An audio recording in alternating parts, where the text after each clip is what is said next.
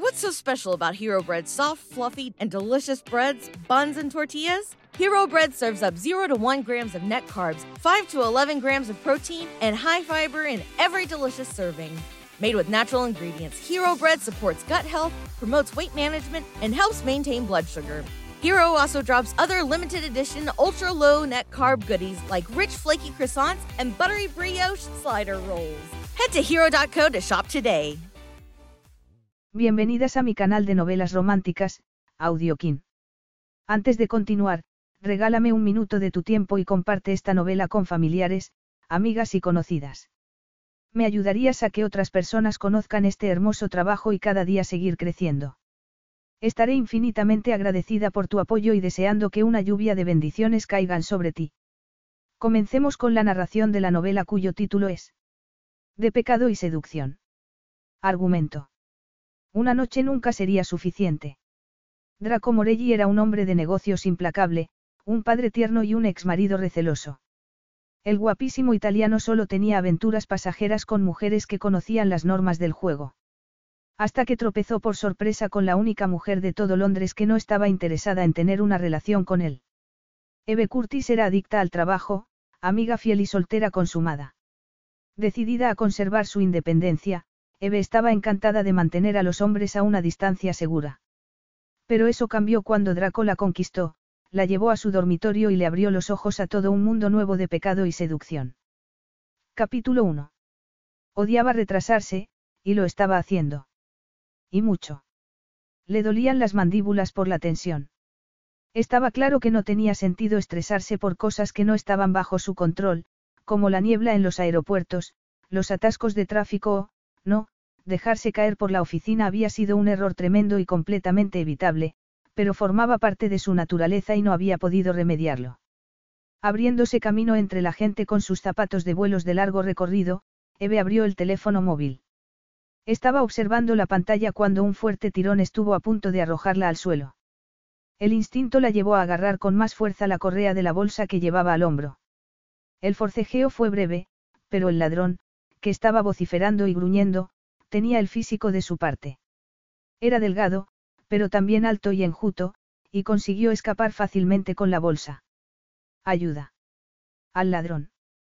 Docenas de personas debieron de escuchar su grito angustiado, pero nadie reaccionó hasta que el ladrón, un joven alto con capucha que se iba abriendo camino entre la gente con su bolsa en la mano, se topó con un peatón que no se apartó.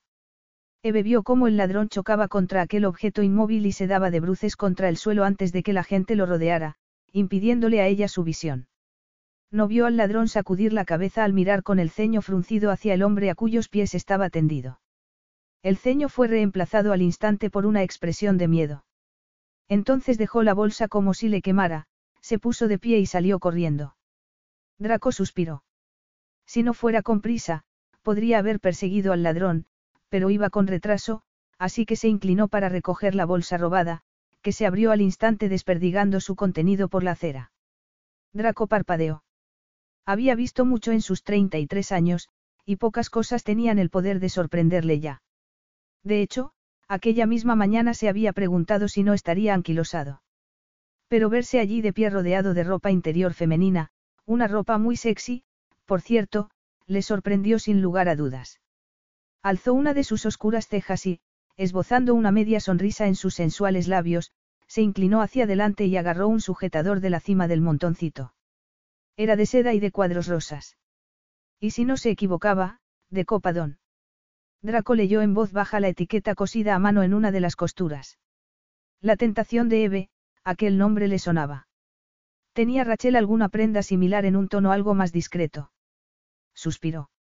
Echaba de menos el sexo, pero, si quería ser sincero, y normalmente lo era, no echaba de menos a Rachel en sí y no lamentaba la decisión de haber decidido poner fin a su breve y mutuamente satisfactoria relación. Porque Rachel había cruzado la línea. Había empezado utilizando el plural en sus comentarios, podríamos pasar por casa de mis padres. Mi hermana nos ha ofrecido su cabaña de esquí para pasar la noche vieja. Draco se culpaba por haberlo dejado estar en su momento, pero en su defensa debía decir que el sexo era realmente estupendo. Las cosas habían llegado al límite un par de meses atrás, cuando Rachel se tropezó, accidentalmente, con él en unos exclusivos grandes almacenes en una de las pocas ocasiones que Draco tenía la oportunidad de pasar un rato de calidad con su hija. No fueron los obvios esfuerzos de Rachel por llevarse bien con José lo que se le quedó a Draco en la mente, sino el comentario que le hizo su hija de camino a casa. No seas muy brusco cuando la dejes, vale, papá. La preocupada expresión de sus ojos le hizo darse cuenta de que había sido demasiado complaciente, había permitido que se desdibujaran las líneas entre su vida familiar y los demás aspectos de su vida. Ahora que José se estaba haciendo mayor, era más importante que nunca mantener aquel muro protector alrededor de su vida familiar. El día que miró a su hija y se dio cuenta de que su madre no iba a volver, juró que aquel abandono no la afectaría. Él la protegería y le daría seguridad. Había cometido algunos errores inevitables en el camino, pero al menos no había establecido lazos con las mujeres con las que salía y no se había arriesgado a sufrir cuando ellas también se marcharan. Me gusta, murmuró deslizando el pulgar por la suave seda. Eso es mío, la mirada decidida de Eve estaba clavada en el sujetador de cuadros rosas que confiaba en que fuera el éxito de la siguiente temporada. ¿Tú eres Eve? Sí, respondió ella de manera automática. Podía haberse declarado también dueña no solo del nombre, sino del sujetador y de la marca de la que tan orgullosa estaba, pero cabía la posibilidad de que aquella información fuera recibida con escepticismo, como en tantas otras ocasiones había sucedido. What's so special about Hero Bread's soft, fluffy, and delicious breads, buns, and tortillas? Hero Bread serves up 0 to 1 grams of net carbs, 5 to 11 grams of protein, and high fiber in every delicious serving. Made with natural ingredients, Hero Bread supports gut health, promotes weight management, and helps maintain blood sugar. Hero also drops other limited edition ultra low net carb goodies like rich, flaky croissants and buttery brioche slider rolls. Head to hero.co to shop today. Entendía la razón, todo era cuestión de apariencias, y ella, sencillamente, no parecía una mujer de negocios exitosa, y menos la fundadora de una famosa empresa de lencería que basaba su éxito en el glamour combinado con la comodidad y un cierto tono de audacia. Has sido muy valiente al detener a ese ladrón que huía con mi bolsa. Espero que no te haya hecho daño, la sonrisa se le borró al mirar a la cara al hombre que sostenía la prenda. Estoy muy, se aclaró la garganta y tragó saliva. La lengua se le pegó de forma incómoda al paladar. Experimentó algunos otros perturbadores síntomas, y la pilló tan desprevenida que necesitó unos instantes para ponerle nombre a aquella incontrolada oleada de calor que le nació en la boca del estómago. Incluso el vello de los antebrazos se le erizó en respuesta a lo que aquel hombre exudaba, sexo puro y duro. Agradecida, por suerte no babeó, se dijo, a pesar de llevar varios segundos con la boca abierta. Ahora que podía observar su cara con la objetividad de la que hacía gala, Eve se dio cuenta de que no era su bello rostro ni su cuerpo atlético lo que había provocado un terremoto en su sistema nervioso, sino el aura de salvaje sexualidad que exudaba como un campo de fuerza. Aquello tenía sentido, porque la belleza tradicional no solía causar ningún efecto en ella. No es que tuviera nada en contra de los pómulos afilados, las mandíbulas cuadradas y firmes, los labios sensuales ni los ojos negros rodeados de largas pestañas. Pero a Eve le gustaban las caras con carácter y los hombres que pasaban menos tiempo mirándose al espejo que ella. Y por supuesto, al ser un hombre no tenía que preocuparse de la tenue cicatriz que tenía al lado de la boca. Seguramente se la habría hecho de niño al caerse de la bicicleta, y le proporcionaba un aire de misterio. Ser considerado un héroe por el mero hecho de estar allí de pie y dejar que el ladrón se chocara contra él provocó en Draco una sonrisa irónica. Sobreviviré. Bueno, desde luego su ego sí. Estaba claro que podría soportar una tormenta de fuerza 10. Aquel pensamiento tan poco amable la llevó a fruncir el ceño. Por alguna razón, al mirarle sentía un antagonismo feroz. Draco dejó la copa de y observó a la mujer de rostro sonrojado que le arrebató el sujetador de las manos. No podía ser suyo, ella no era una copa donde hecho estaba seguro de que no llevaba sujetador, y el aire estaba fresco. Después de todo, se encontraban en Londres. Deslizó la mirada y la clavó en sus pequeños pero firmes pechos que subían y bajaban agitadamente bajo la camisa blanca y suelta que llevaba. Eve siguió la dirección de su mirada y sintió cómo se sonrojaba todavía más aunque sabía que estaba siendo un poco paranoica. Nada podía ser menos revelador que su camisa, cualquier cosa más ajustada le rozaba la pequeña cicatriz del hombro que todavía le tiraba un poco. Gracias, hizo un esfuerzo por mostrarse algo cálida en la respuesta, y para asegurarse, se abrochó la chaqueta con cuidado de no presionar demasiado el hombro. Para la semana siguiente ya estaría lo suficientemente curada como para poder ponerse otra vez sujetador. ¿De verdad te llamas Eve? Draco deslizó su mirada curiosa hacia su rostro en forma de corazón. Déjame adivinar, tú eres Adán, ella suspiró como si estuviera cansada de escuchar aquella frase. No, yo soy Draco, pero puedes llamarme Adán si quieres. Es una proposición encantadora, pero no creo que lleguemos siquiera a llamarnos por nuestro nombre nunca, volvió a darle las gracias, guardó la última combinación en la bolsa, la cerró y, tras despedirse con una inclinación de cabeza, salió corriendo. No te está mirando, Eve, así que, para que balanceas las caderas, se reprendió para sus adentros. Pero sí la estaba mirando. Fraser Campbell, un hombre meticuloso, llegó al final de la página, se ajustó las gafas y volvió otra vez al principio. Draco apretó las mandíbulas mientras trataba de controlar la impaciencia. Entonces, debo pensar que es una amenaza sin fundamento. Preguntó. Aunque la carta estaba salpicada de algunas frases jurídicas, estaba escrita a mano con la letra de su exmujer, pero no eran sus palabras. Draco tenía la sospecha de que había recibido ayuda, y no hacía falta ser un genio para saber de quién. El prometido de su exmujer, Edgar Beston, ocupaba un escaño en el Parlamento defendiendo los valores familiares. Y seguramente sería difícil hacerlo cuando su futura esposa había jugado un papel tan periférico en la vida de su propia hija. Draco no le conocía personalmente, pero había escuchado algunos chistes sobre él en más de una ocasión. Pero el bienestar de su hija no era para Draco motivo de broma. Fracer, que era unos cuantos años mayor que el hombre que recorría la estancia como una pantera enjaulada, estiró la hoja con el dorso de la mano mientras volvía a dejarla en el escritorio. No es una amenaza real, ¿verdad? Edward Beston tenía fama de pomposo, pero no era un idiota. Y había que serlo para amenazar a Draco. El famoso empresario italiano afincado en Londres era conocido por muchas cosas, pero poner la otra mejilla no estaba entre ellas. El comentario de Draco provocó que Fracer le mirara con los ojos encendidos. ¿Quieres que te diga lo que pienso o lo que quieres oír? Fracer alzó las cejas al darse cuenta de que su amigo iba vestido de traje entero. ¿Te vas a casar? Le preguntó con recelo. ¿Casarme? El desprecio con el que pronunció aquella palabra dejaba clara su opinión respecto a la institución del matrimonio. Es una lástima. Si te casaras, sería la solución perfecta al problema. Entonces no habría dudas respecto a que a tu hija le falte, consultó otra vez la carta y leyó en voz alta, una influencia femenina estable en su vida. Draco se dejó caer en la silla que había frente al escritorio. Prefiero traer a mi madre a vivir conmigo. Fracer se rió, conocía a Verónica Morelli. Si has cometido un error, no lo vuelves a repetir a menos que seas un completo idiota, continuó Draco. Fracer, que era muy feliz en su segundo matrimonio, no se dio por aludido. ¿Crees que es inteligente venir a pedirle consejo legal a un idiota? Draco sonrió. Toda regla tiene su excepción, reconoció. Y he venido a verte porque eres mi amigo y confío en ti. No podría pagarte lo que cobras. El otro hombre resopló. Draco Morelli había nacido rodeado de riqueza y privilegios. Podría haberse quedado sentado a disfrutar de su herencia, pero era un emprendedor nato y durante los últimos diez años había realizado una serie de inversiones financieras que habían convertido su nombre en sinónimo de éxito. Bajo la sonrisa de Draco se escondía una voluntad de hierro. Su corto matrimonio había sido un fracaso absoluto a todas luces, pero le había dado una hija que adoraba, así que nunca podría arrepentirse. Pero volver a tomar deliberadamente aquel camino. Eso no ocurriría nunca. Tenía aventuras, pero no aventuras amorosas. No adornaba las cosas y reconocía que para él el sexo era simplemente una necesidad básica.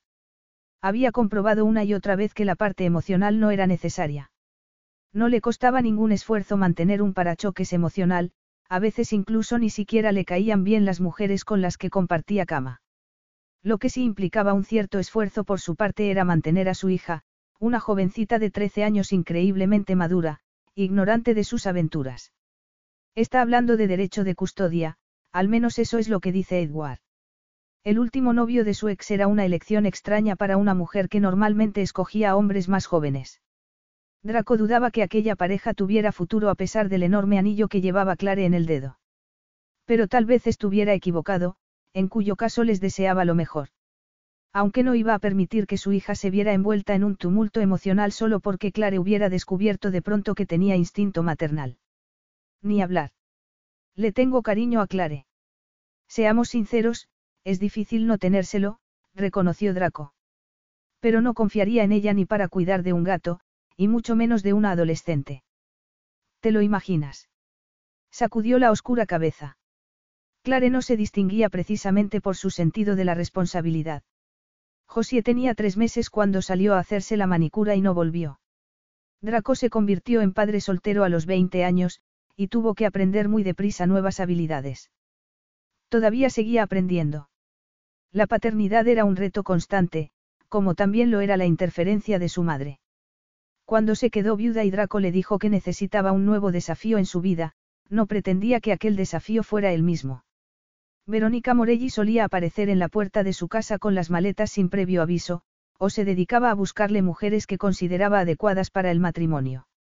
Clare está pidiendo la custodia compartida, Draco, y es la madre de la niña, Fracer alzó una mano para impedir hablar a su amigo y continuó con calma, pero no, dadas las circunstancias y su historial no creo que ningún tribunal se la conceda aunque llegue a casarse con Edward Beston. No se puede decir que no tenga ya un acceso razonable a José. Draco asintió. Por muchos defectos que tuviera, su exmujer era la madre de José y, a su manera, quería a su hija. Eso significaba que podían pasar meses sin que la niña recibiera algo más que algún mensaje o algún correo de su madre, que luego aparecía cargada de regalos y jugaba a la madre cariñosa hasta que algo más llamaba su atención. La objetividad de Draco al referirse a su exmujer todavía estaba cargada de cinismo, pero hacía mucho tiempo que había desaparecido la rabia. Ahora era incluso capaz de reconocer que esa rabia iba más encaminada hacia sí mismo que hacia Clare. No era de extrañar, porque aquella obcecación sentimental disfrazada de amor era lo que le había llevado a un matrimonio que tenía la palabra, desastre, escrita en letras de neón. Entonces, ¿crees que no tengo nada de qué preocuparme? Preguntó. Soy abogado, Draco. En mi mundo siempre hay algo de lo que preocuparse. Claro, podría atropellarme un autobús, Draco consultó el reloj y se puso de pie. En realidad iba a subirse a un helicóptero, no a un autobús, para llegar a la boda de Charles Latimer. Las bodas le resultaban deprimentes y aburridas, pero a José le hacía mucha ilusión y estaba haciendo un esfuerzo por ella. Es cierto que Latimer va a casarse con su cocinera. No tengo ni idea, respondió con sinceridad Draco mientras pensaba en un sujetador de cuadros rosas y un par de enormes ojos verdes. Mientras bajaba en el ascensor iba pensando en la dueña del sujetador, y estaba tan concentrado en ella que tardó 20 segundos en darse cuenta de que las puertas del ascensor se habían abierto. Céntrate, Draco.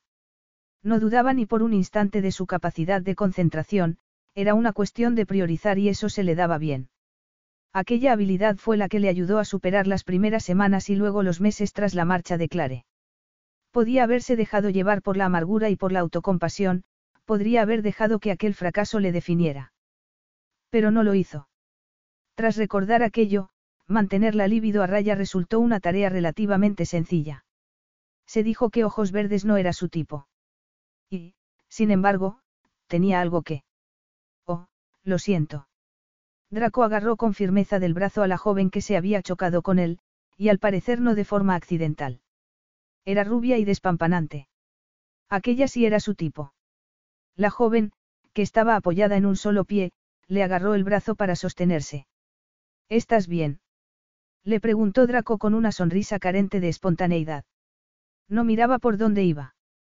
Son estos tacones. Giró un tobillo, invitándole a mirar, y Draco lo hizo por educación. No sé si te acuerdas de mí, la joven agitó las pestañas e hizo un pequeño puchero. Nos conocimos en una gala benéfica el mes pasado. Claro, mintió él. En aquel acto había muchas mujeres atractivas, y había coqueteado con varias. Si me disculpas, tengo un poco de prisa. Qué pena, pero tienes mi número, y me encantaría aceptar la invitación a cenar que me hiciste. Antes de que Draco pudiera fingir siquiera que recordaba semejante invitación, la rubia abrió de pronto los ojos de par en par y empezó a agitar la mano salvajemente mirando hacia una figura que estaba a punto de cruzar la calle. Eve. Gritó.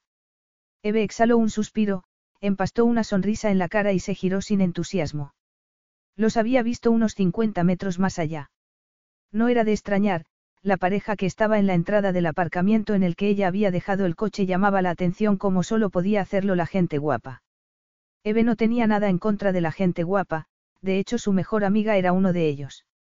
Tampoco envidiaba la atención que despertaban con su belleza, ser el centro de atención era una de sus peores pesadillas. El problema era el hombre, aquello sí que era tener mala suerte. No le había impactado verle con la rubia, sino volver a tropezarse con él. Era el símbolo viviente del estatus, con aquel coche deportivo propio de los machos alfas como su padre. Pero, para ser justa, aquel hombre no era su padre. Entonces, ¿por qué le estaba juzgando de aquel modo? Por el picor líquido que sentía en la pelvis, porque aquel roce casual con él la había llevado a experimentar un atisbo de la atracción irracional que debió de experimentar su propia madre, y que la llevó a olvidar sus principios y a tener una aventura con un hombre casado. No pierdas la perspectiva, Eve. Ha sido una semana dura y todavía no ha terminado, se recordó apartando la mirada de las largas uñas color escarlata que agarraban con gesto posesivo la manga del hombre. El corazón le latía con tanta fuerza que apenas pudo escuchar la respuesta que le dio a aquella mujer, famosa por sus novios ricos y conocidos y por su cuerpo perfecto de modelo de lencería. Hola, Sabrina, al hombre le saludó con una inclinación de cabeza y trató de resistirse a su carisma. Eve, qué alegría verte, Sabrina la besó en las mejillas, inundando el aire con su denso perfume. Y qué buen momento. Aprovecho para decirte que estoy disponible. Eve odiaba meterse en una conversación que ya estaba iniciada. Se suponía que debía saber a qué se refería. Draco observó la expresión de Eve, estaba claro que no sabía de qué hablaba la rubia. Contuvo una carcajada, y tuvo más éxito que cuando trató de contener la oleada de deseo que experimentó al reconocer aquella pequeña figura que, si no se equivocaba, estaba a punto de escaparse de allí sin ser vista. Draco no estaba acostumbrado a que las mujeres cruzaran la calle para evitarle. Normalmente solían hacer lo contrario, y se preguntó qué habría hecho para que Eve le mirara por encima del hombro. Su ego permanecía intacto, lo tenía bastante robusto, pero le picaba la curiosidad. ¿Qué haría falta para convertir aquella desaprobación en adoración incondicional? Se dio cuenta de que estaba poniendo el listón demasiado alto. No quería que le adorara, solo buscaba una sonrisa. Aunque la adoración estaría bien tras contar con una larga noche para conocerla mejor. Ah, sí. Le preguntó Eve a Sabrina. Sí, pero mi agente dice que sigue esperando una llamada de tu oficina para la nueva campaña. Me comentó algo sobre que esta vez no vas a utilizar modelos, Sabrina puso los ojos en blanco. Pero yo le dije que estaba claro que tú pensabas que seguía comprometida con la gente del supermercado, cuando lo cierto es que he decidido dejarlo porque no quiero que me asocien con ese tipo de producto. Lo siento, Sabrina, pero he estado fuera del país. Es la agencia la que ha contratado a las chicas. Pero tú tendrás la última palabra, no. Eve estuvo tentada de decirle que la llamaría, pero ganó su innato sentido de la honradez. No sería justo engañar a la joven. La verdad es que tu agente está en lo cierto, no vamos a utilizar modelos, sino mujeres de verdad. No es que tú no seas de verdad, pero no eres normal. Lo que quiero decir es.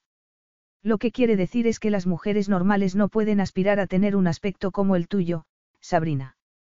Si otra persona hubiera hecho aquel comentario, Eve se habría sentido agradecida. Pero tuvo que morderse la lengua para no soltar, no me digas lo que he querido decir. Eres un encanto, Sabrina depositó un suave beso en la mejilla de Draco. Eve puso los ojos en blanco, y los ojos oscuros de Draco se encontraron con los suyos por encima de la cabeza de la modelo. Sonrió, y a Eve le recordó a un zorro observando a una gallina indefensa. Entornó los ojos y alzó la barbilla en silencioso desafío. No estaba indefensa ni era tan estúpida como para sonreír a un hombre que podía coquetear con una mujer mientras tenía a otra besándole. Cuando Draco se apartó, se borró la expresión complaciente del rostro de la modelo. Pero no es esa la idea. Se trata de que crean que si compran ese producto se parecerán a mí, dijo confundida. Eve suspiró. No tenía tiempo ni ganas de darle explicaciones a aquella mujer a la que había estigmatizado como egocéntrica. Sus ojos se volvieron hacia su arrogante y alto acompañante. Lo siento, pero tengo que irme.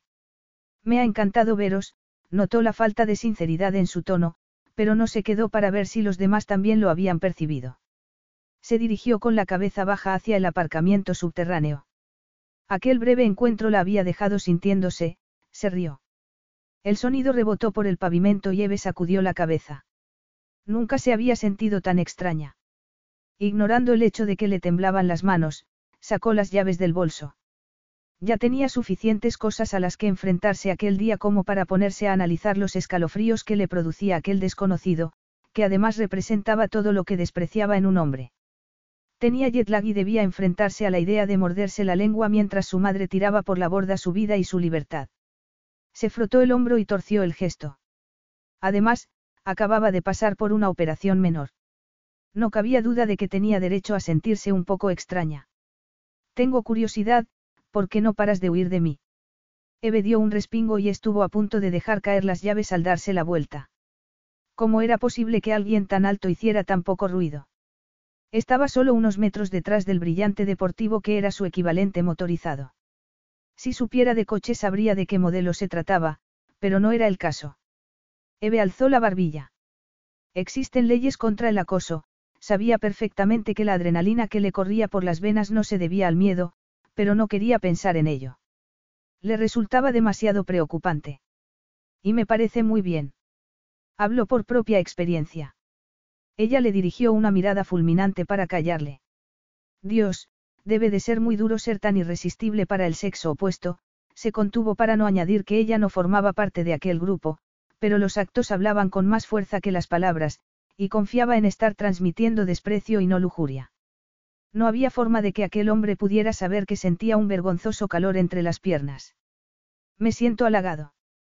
No era mi intención, Eve de y así se sentía mientras trataba de mantener el gesto desafiante frente a la sonrisa que había provocado su comentario.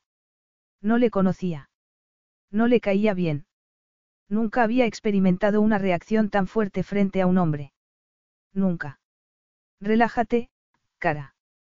Este es mi coche, presionó la llave y las luces del deportivo se encendieron. Sintiéndose una estúpida, Eve abrió la puerta de su propio coche. ¿Te gustaría cenar conmigo alguna vez?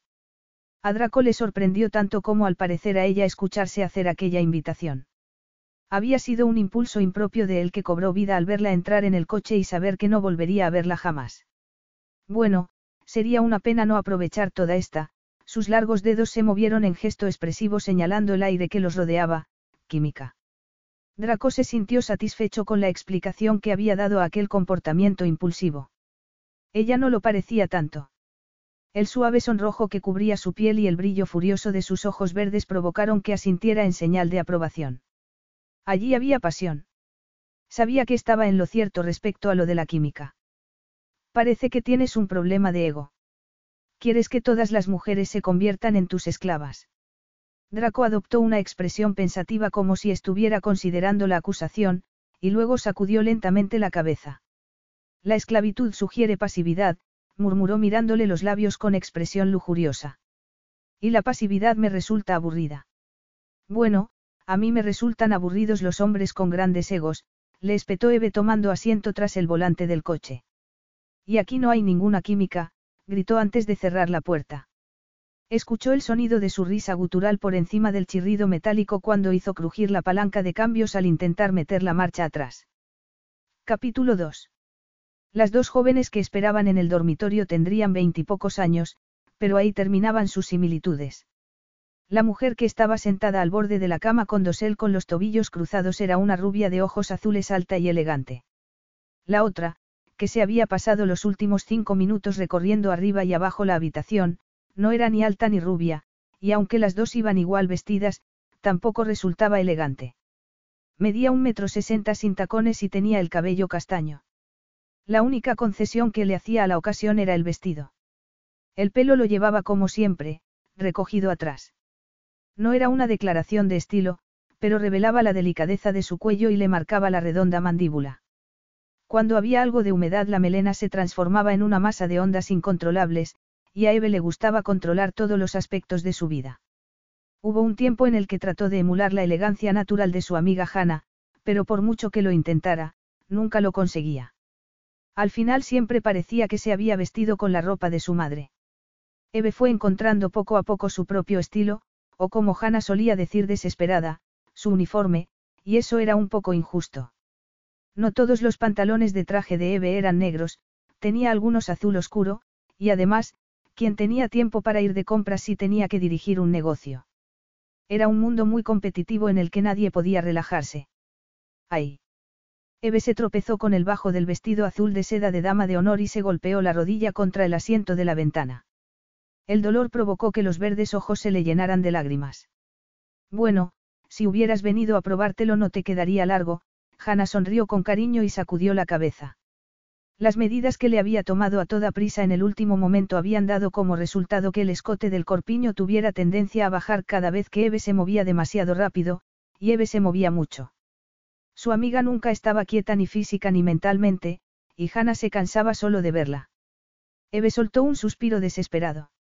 Si hubiera estado mejor dotada en el departamento de los senos no habría supuesto un problema, pero a pesar de los pañuelos de papel que se había colocado en el sujetador sin tirantes, seguía teniendo una talla menos de la que correspondía al corpiño. Viéndolo desde el lado positivo, mientras se centraba en no enseñar demasiado no pensaba en su madre arrojándose en brazos de un hombre que no se la merecía. Pero no era del todo cierto. Pensaba en ello y lo hacía desde que su madre llamó emocionada como una colegiala con la noticia. Una semana no era mucho tiempo, pero Eve confiaba en que su madre hubiera recuperado la razón. No era así. Las medidas que enviaste no debían de estar bien. Sara dijo que has perdido peso desde la última vez que te vio, comentó Hannah. Eve sintió una punzada de culpabilidad que se intensificó cuando Hannah la justificó. Ya sé que Australia está muy lejos para ir a probarse un vestido. No fui para evitar a mi madre. Protestó Eve, lamentándose al instante de haberlo dicho. Además, no entiendo a qué viene tanta prisa. Hannah se llevó una mano protectora al vientre. Le resultaba extraño que Eve, que era tan inteligente e intuitiva, no sospechara nada.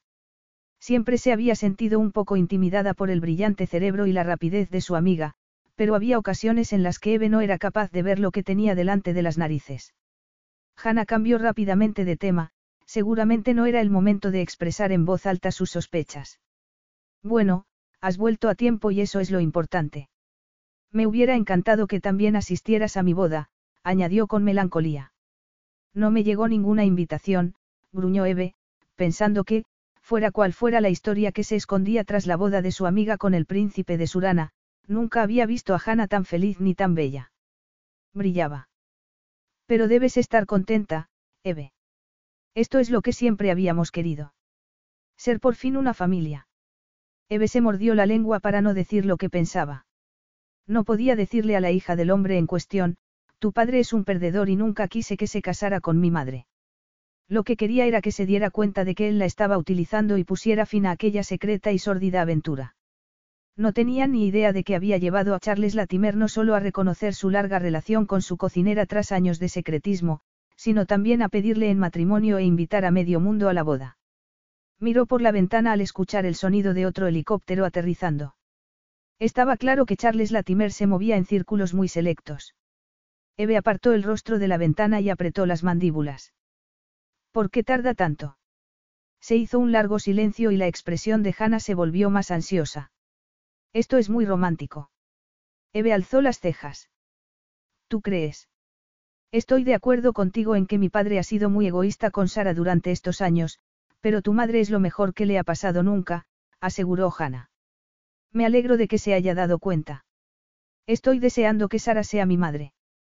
Como madre es muy buena, reconoció Eve. Se le había formado un nudo en la garganta al pensar en todos los sacrificios que su madre había hecho durante tantos años sola. Se merecía lo mejor y se iba a quedar con Charles Latimer. Apretó los puños. Creo que ya te ve como a una hija. Eso espero, los ojos azules de Hannah se llenaron de lágrimas, y parpadeó para librarse de ellas cuando la puerta que conectaba con la otra habitación se abrió para revelar a la novia. Con el rostro casi tan blanco como el vestido que llevaba puesto, Sara Curtis se quedó un momento en el umbral de la puerta antes de dar un paso y agarrarse a la mesa al instante para sostenerse. Hannah reaccionó antes que Eve y se puso de pie rápidamente para ayudar a la otra mujer. ¿Estás bien, Sara? Eve parpadeó. No veía el rostro pálido de su madre porque estaba hipnotizada con los kilómetros y kilómetros de tul que llevaba Sara. Cuando vio el vestido por primera vez colgado de una percha se quedó literalmente sin palabras, y fue Hannah quien tuvo que decir las necesarias felicitaciones.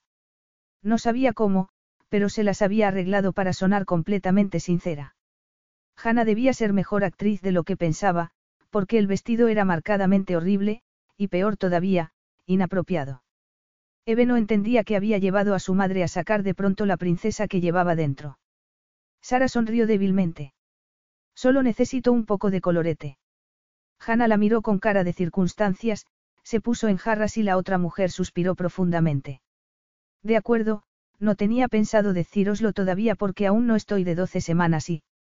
Debía de pesar una tonelada, pensó Eve observando la intrincada cola kilométrica que era el sueño de muchas chicas. Pero no el suyo, ella nunca había soñado con llevar un vestido tan recargado. ¿Cómo era posible que una mujer de cuarenta y tantos años considerara apropiado llevar un vestido de novia blanco merengue? Dirigió la mirada hacia Hannah, que tenía un aspecto regio con su precioso vestido. De hecho ahora era una princesa de verdad, un hecho al que Eve todavía no se había acostumbrado. Hannah se acercó a su madre y la abrazó. Las dos mujeres lloraban, y Eve estaba confusa. Se había dado cuenta por fin su madre de que el vestido era un desastre. Siempre puedes quitarte la cola, sugirió Eve tratando de mantenerse firme y práctica por el bien de su madre. Sabía que debía aguantar aquel día y estar allí para su madre en el futuro cuando las cosas salieran mal con Charles, algo que sin duda sucedería. Sara se rió. Ojalá fuera así de simple. Contigo nunca tuve náuseas matinales, cariño, pero esta vez, puso los ojos en blanco y aceptó el vaso de agua que le ofreció Hannah. Eve parpadeó y trató de entender. Náuseas. Debía haber oído mal. Solo se tenían náuseas matinales cuando se estaba, embarazada. Sintió como si hubiera chocado de cabeza contra un muro. El impacto le bloqueó la mente y se sentó en el asiento de la ventana. Se quedó allí sin respirar hasta que finalmente exhaló un suspiro y cerró los ojos. Así está mejor. Lo único que necesitaba era un poco de color. Eve se pasó una mano por la nuca con gesto ausente y vio cómo su amiga aplicaba un poco de colorete en las mejillas de su madre. Estás, estás embarazada, mamá. ¿Cómo? Dos pares de cejas arqueadas se giraron hacia ella. Bueno, supongo que esto lo explica todo. ¿Qué es lo que explica, Eve? Preguntó Sara. Eve sacudió la cabeza y creyó entender por qué el bribón de Charles Latimer había decidido de pronto no solo hacer pública su aventura con su cocinera, sino casarse con ella. No se debía a un repentino ataque de amor hacia Sara, se trataba únicamente de la posibilidad de tener un heredero. Pero a Hannah no parecía importarle la posibilidad de quedar desheredada. Su amiga parecía encantada. Lo sabía, afirmó Hannah con suficiencia mientras limpiaba las lágrimas de los ojos de su futura madrastra. Quien inventó el rímel que no se corre merece una medalla. Aunque tú no sabes de qué hablo, Eve, miró a su amiga, que había sido bendecida con unas pestañas oscuras y largas que no precisaban artificios. Anoche le dije a Camel que pensaba que a lo mejor estabas embarazada, pero él me contestó que solo porque yo. Se cayó y se cubrió la boca con la mano. No quería decirlo hasta que Camel se lo hubiera contado a su tío por el tema del protocolo. No diréis nada, ¿verdad? Hanna, cariño, Camel debe de estar encantado. El rímel de Sara se puso otra vez a prueba cuando abrazó a Hannah. Los dos lo estamos, pero Camel actúa como si yo fuera de cristal. No me deja hacer nada, me está volviendo loca, confesó con una carcajada. La expresión de su amiga al pronunciar el nombre de su marido llevó a Eve a apartar la mirada. Se sentía incómoda. Estaba preparada para aceptar al príncipe con el que se había casado Hannah porque estaba tan enamorado de ella como ella de él, pero su lado cínico se preguntaba cuánto tiempo duraría la luna de miel. Las dos vais a tener un hijo, Eve estaba todavía tratando de encajar la noticia. Sara la tomó de las manos con gesto estasiado. No es increíble. Nuestra familia crece, chicas. Una familia de verdad, apostilló Hannah. Eve se aclaró la garganta. Estaba claro que le tocaba a ella hablar, pero ¿qué podía decir? Es increíble, consiguió decir. Había pasado mucho tiempo desde que se quedaba despierta por las noches deseando tener una familia de verdad. Llegó un momento en el que se dio cuenta de que no tener padre, o al menos un padre dispuesto a reconocer su existencia, era una bendición. A diferencia de la mayoría de sus compañeras de clase, se había librado del trauma de ver a sus padres pasar por un feo proceso de separación y divorcio. Su madre ni siquiera había tenido novios cuando empezó a trabajar para el padre de Hannah. Hannah descubrió primero lo que estaba pasando, y le preocupó más el secretismo que la relación en sí. Para Eve no se trataba solo del secretismo, sino de todo, y cuanto más duraba la relación, más se enfurecía al ver cómo su madre permitía que la historia se repitiera y se convertía en el juguete de un hombre rico que la trataba como a una criada delante de sus ricos y poderosos amigos. Aunque Charles Latimer no estuviera casado, se parecía mucho a su padre, un egoísta que había utilizado y humillado a su madre. Por supuesto, en aquel entonces Sara era una estudiante impresionable en su primer trabajo, una presa fácil para un jefe rico y sin escrúpulos. Lo que Eve no entendía era cómo su madre podía dejar que se repitiera ahora que era una mujer inteligente e independiente. ¿Cómo podía dejarse utilizar y humillar de aquel modo? Eve se preguntó si sería consciente de que Charles se casaba con ella solo por el bebé. Bueno, al menos estaba un paso más allá en la evolución que su propio padre, que cuando supo que Sara estaba embarazada se limitó a escribirle una nota diciéndole que no tuviera al bebé. Eve nunca le contó a su madre que encontró la nota cuando buscaba el certificado de nacimiento, y nunca le dijo que conocía la identidad de su padre. Lo que hizo fue guardarlo todo cuidadosamente en la caja en la que lo encontró. Tener un hijo a tu edad, Eve sintió la mirada de advertencia de Hannah. No es que seas mayor, claro. Su madre esbozó una sonrisa. Eres la personificación del tacto, Eve. Eve se fijó en la mirada que intercambiaron Hannah y su madre. No le molestaba el lazo que habían formado, pero había ocasiones en las que le provocaba un poco de envidia. Solo quería decir que, hizo una pausa. No será peligroso para ti y para el bebé. Aunque no para Charles Latimer. Eve sintió cómo la rabia y el resentimiento que siempre había sentido hacia aquel hombre se intensificaban. Muchas mujeres tienen actualmente hijos a los 40, Eve, Hannah empezó a enumerar una lista de famosas de la edad de Sara que habían dado a luz hacía poco. Y voy a tener mucho más apoyo que la última vez. Tu padre se ha portado de maravilla, Hannah. Demasiado tarde, pensó Eve antes de sentir una punzada de culpabilidad. Siempre le pasaba cuando pensaba en todo a lo que su madre había renunciado para ser madre soltera. Se merecía ser feliz al fin, pero encontraría esa felicidad con Charles Latimer. Darle a su madre todo lo que se merecía era la razón por la que Eve había rechazado la beca de la prestigiosa universidad que le habían ofrecido. En su lugar, fundó su propia empresa. No había sido fácil. Todos los bancos habían rechazado a aquella joven inexperta de 18 años y al final había convencido a un fondo benéfico que promovía jóvenes talentos.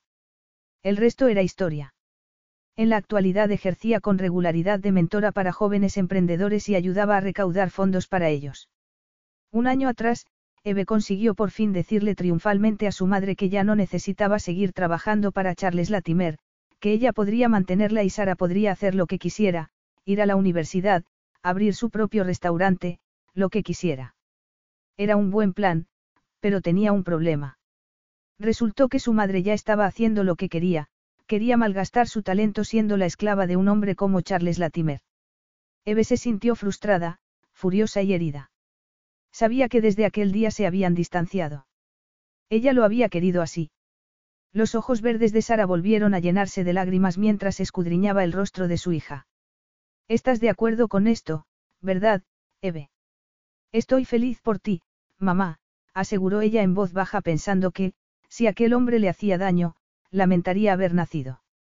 Tal vez era mejor actriz de lo que pensaba, o tal vez su madre quisiera creerse la mentira, pero, en cualquier caso, Sara pareció visiblemente más relajada.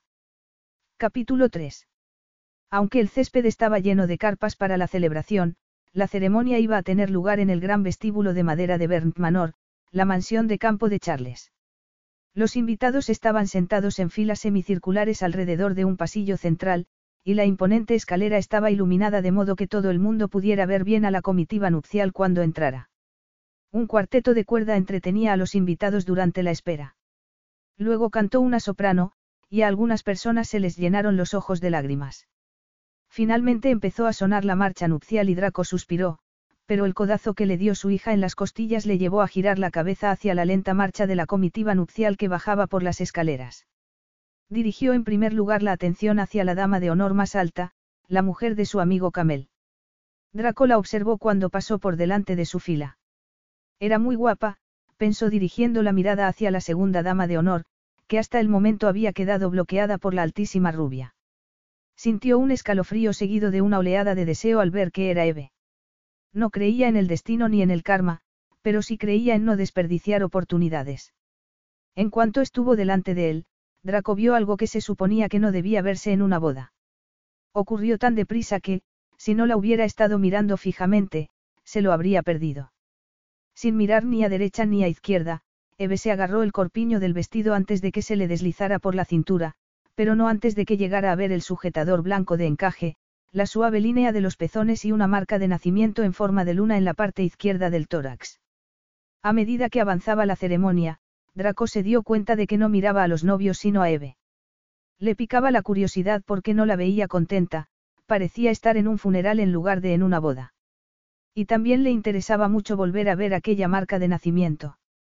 Nunca había sentido una atracción tan poderosa por ninguna mujer. No apartó los ojos de ella durante toda la ceremonia. Ni luego, cuando la comitiva presidida por la feliz pareja volvió a enfilar por el pasillo. A diferencia de la nueva princesa de Surana, que iba sonriéndole a todo el mundo, Eve tenía la vista clavada al frente. Justo cuando acababa de pasar a su lado, giró de pronto la cabeza. Sus miradas se encontraron y Draco dejó de respirar durante un segundo. Eve se sonrojó cuando él le guiñó un ojo. Una vez asumido que iba a pasar, Eve solo quería que terminara cuanto antes. Consiguió, en gran medida, no pensar en nada durante la ceremonia. Tuvo un percance con el vestido, pero confiaba en que nadie se hubiera dado cuenta. Para asegurarse de que no se repitiera, nada más terminar, se escabulló a la despensa de abajo para ponerse más papel en el sujetador. Se quedó allí un buen rato, el problema del vestido no había sido la única razón por la que estaba allí. El recuerdo del guiño de unos ojos oscuros apareció en su mente, y lo apartó de sí al instante. No quería darle espacio. Ningún hombre la había mirado nunca con tanta intensidad. Eve había mantenido un aire de frío desdén, pero por dentro no sentía precisamente frío. No tenía ni idea de quién era aquel hombre, y no estaba interesada en averiguarlo, decidió. La lista de invitados brillaba, como cabía esperar cuando el novio era tan rico y bien conectado como Charles Latimer. Como buen señor de la mansión, había invitado también a todos los trabajadores de la hacienda y a sus familias, incluidas unas cuantas chicas con las que Eve había ido al colegio. Eve no hizo amago de ignorarlas, pero tampoco habló con ellas. Sin saber cómo, se las arregló para superar los discursos sin perder la compostura y representar el papel de feliz hija de la novia. Cuando los novios salieron a abrir el baile, el nudo de tristeza que tenía en el pecho era ya tan apretado que sentía que la ahogaba, y le dolían los músculos de la cara por el esfuerzo de sonreír y parecer contenta cuando todo su interior gritaba lo contrario. Cuando acabaron los aplausos y los invitados empezaron a salir a la pista, Eve fingió no ver al príncipe Camel acercándose a ella, alentado seguramente por Hannah, y se dirigió a uno de los baños portátiles decorados con flores. Lo último que necesitaba era que bailaran con ella por compasión. El baño estaba vacío. Llenó el lavabo con agua y se quedó mirando su reflejo. Lo que vio no ayudó a mejorar su humor. La humedad del clima le había rizado el pelo. Suspiró y trató de atusárselo lo mejor posible. Luego estiró los hombros, se miró una última vez y se dirigió a la puerta. La había entreabierto cuando escuchó aquellas voces que conocía tan bien. Miró de reojo y las vio a las tres. Siempre iban en grupo, y al parecer seguían haciéndolo. Aquellas acosadoras del colegio que le habían hecho la vida imposible ya no ejercían ningún poder sobre Eve, pero la idea de salir y toparse con ellas, aquello era demasiado. Se levantó el vestido y corrió hacia uno de los baños individuales, cerrándolo justo antes de que las tres mujeres, cuyos padres también trabajaban en la hacienda, entraran. Me encanta ese lápiz de labios, Louise. Se escuchó el ruido de los productos de maquillaje sobre la encimera. Así que Hannah ha pillado a un príncipe. Qué suertuda. Él es guapísimo, pero ella parece que ha engordado. Sí, eso desde luego. Pero por mí puede quedarse con su príncipe. A mí me gusta el italiano. Tiene unos ojos y una boca. Estás obsesionada, se reprendió Eve en silencio. Solo porque aquel hombre fuera moreno no significaba que estuvieran hablando de él. Italiano. De hecho, una de las cosas que más le habían llamado la atención era su tono de piel mediterráneo. Recordó su voz, sexy y ronca, pero sin acento. Es italiano. No has oído hablar nunca de Draco Morelli. De verdad, Paula, a veces me pregunto en qué planeta vives. Es multimillonario y sale en todas las listas de los más ricos. Entonces, está forrado. Mejor que mejor. Lástima lo de la cicatriz. Pero supongo que eso no es tan grave. Está casado. Alguien se rió. Eve no supo quién de ellas, pero una cosa tenía clara, ya no le quedaban dudas sobre a quién se referían. En cuanto mencionaron la cicatriz, supo que el trío hablaba del hombre cuyas miradas llevaba todo el día tratando de ignorar. ¿Acaso importa? Aquella respuesta despreocupada hizo que Eve frunciera los labios con desagrado. Aunque ella no aspirara personalmente al matrimonio, pensaba que si alguien pronunciaba los votos, debía mantenerse fiel a ellos. Y sabía que al menos dos de las mujeres que estaban allí fuera llevaban anillo de casada. Dado que se movía en los mismos círculos que su ahora padrastro, no le extrañaba que el tal Morelli tuviera dinero, pero a Eve no le impresionaba eso. Se podía reconocer la calidad de un buen traje hecho a mano sin admirar a la persona que lo llevaba. Su padre biológico tenía dinero y estatus y era un completo canalla. Eve admiraba el talento y la inteligencia, y sin duda había inteligencia en la mirada oscura que la había estado siguiendo todo el día, pero fue el desafío sexual que encerraba lo que le provocaba escalofríos. Eso es un plus, desde luego, admitió alguien, tal vez Emma. Pero no le echaría de la cama aunque estuviera arruinado. Imaginaoslo desnudo y listo para la acción. Siguieron risas y comentarios soeces, y Eve no pudo evitar reaccionar con una mezcla de indignación y desagrado. Porque ella había tenido también la misma fantasía, se había preguntado qué aspecto tendría aquel hombre desnudo. Se ha pasado todo el día mirándome, no podía apartar los ojos de mí. ¿Os habéis fijado? Presumió Louise. Eve resopló furiosa por la nariz. Así que había estado mirando a todas las mujeres, menudo canalla. ¿Quieres decir que se ha acercado a ti? ¿Cuándo? Le escribí mi número en el brazo. No. ¿Cuánto has bebido? ¿Y si Rob te hubiera visto? ¿Y qué te dijo? Me miró y yo me eché a temblar. Tiene unos ojos preciosos. Y luego me dijo. ¿Qué? ¿Qué te dijo, Louise? Aquella pausa dramática tenía también a Eve en ascuas. Por el modo en que me miraba, sé que me desea. Eso se nota. Sí, pero, ¿qué te dijo? Dijo que tenía una memoria excelente, y que, si quería recordar un número, lo haría. Y luego lo borró. Estaba claro que Louise había decidido que eso era algo bueno. Sus amigas no parecían tan convencidas. Siguieron hablando del tema hasta que encontraron un asunto en el que todas estaban de acuerdo. Lo despreciable que les parecía aquella boda. Creo que en una época como esta, en la que la gente está sin trabajo, una exhibición de este tipo resulta muy insensible. Entonces, ¿por qué habéis venido? pensó Eve. Ya, pero el champán es bueno. La novia no es más que la cocinera. Pero es guapa. A mí no me importaría estar la mitad de bien que la madre de Eve a esa edad. Hay que reconocerle su mérito, al final consiguió a su hombre. Mi madre dice que llevan años liados. Echando chispas por los ojos, Eve agarró el picaporte de la puerta. Nadie iba a hablar mal de su madre estando ella delante. ¿Y qué me decís de Eve? ¿Qué os parece su aspecto? Eve dejó caer la mano mientras escuchaba las maliciosas risas. Le traían recuerdos del pasado, y por un instante volvió a ser la niña de la que sus compañeras se burlaban. ¿Y ese pelo? ¿Y las cejas? Además, sigue estando plana como una tabla. Esa engreída pasó a mi lado y actuó como si yo no estuviera allí. Bueno, por mucho dinero que haya ganado, está claro que no ha gastado nada en maquillaje. Sin duda es lesbiana. No hay más que verla. Y pensar que nos llevaron a dirección por decirlo en el colegio. Esa chica no tiene sentido del humor, se escuchó el sonido de la puerta al abrirse. Siempre ha sido una creída y nos ha mirado por encima del hombro.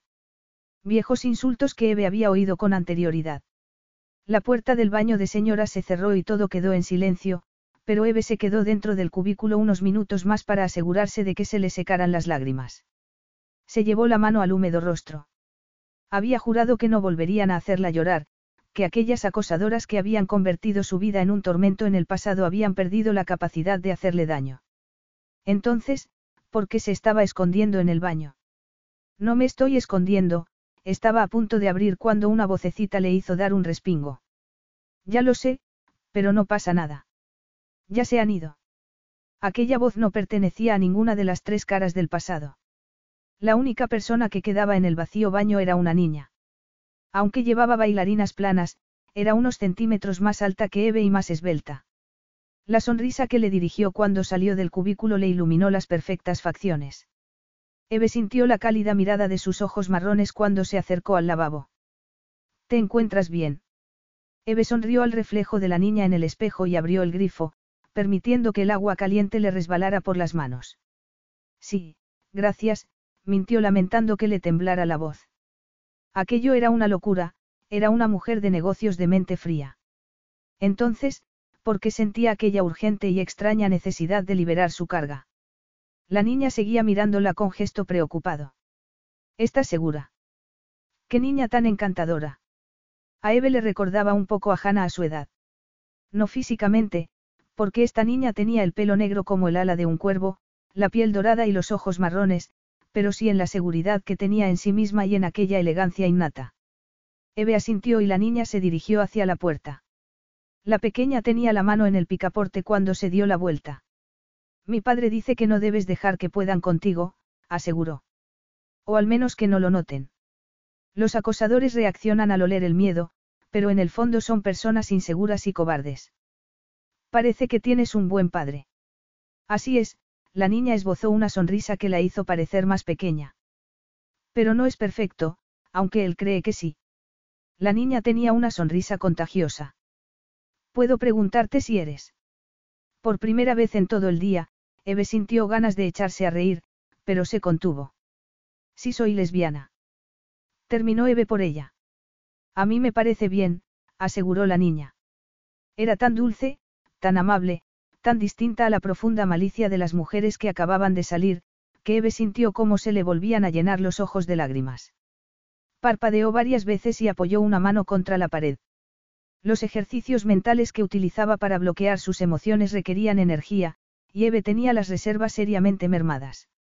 No, no lo soy, el sollozo le surgió de lo más profundo de su interior. Y luego le nació otro, y otro. Todas las emociones que había tratado de mantener bajo control aquel día se desataron de pronto. Quédate aquí. Iré a buscar a alguien. Estoy, estoy bien, aseguró Eve entre hipidos. Pero la niña había desaparecido. Capítulo 4. Eve no esperaba que la niña regresara, pero lo hizo, y con la última persona del mundo que esperaba ver en el cuarto de baño de señoras. Draco Morelli era el padre, oh, Dios mío. Eve se echó hacia atrás agitando una mano mientras tragaba saliva. Marchaos de aquí.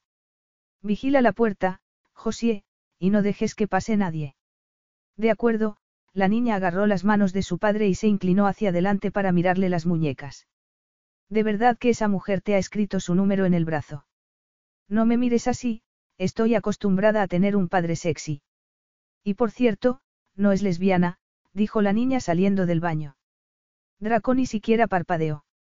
Es bueno saberlo, se giró hacia Eve, que se había refugiado en una esquina con la cara llena de lágrimas y los ojos rojos e hinchados. El matrimonio le había hecho desconfiar a Draco de las lágrimas femeninas. Clare era capaz de abrir y cerrar el grifo del llanto a placer. Y había perfeccionado tanto el arte que nunca se manchaba de maquillaje ni se le enrojecía la nariz. Su llanto era estéticamente perfecto. Nada que ver con los sollozos intermitentes de esta otra mujer. Sus emociones eran auténticas, eso lo tenía claro, y sintió una punzada de simpatía en el pecho.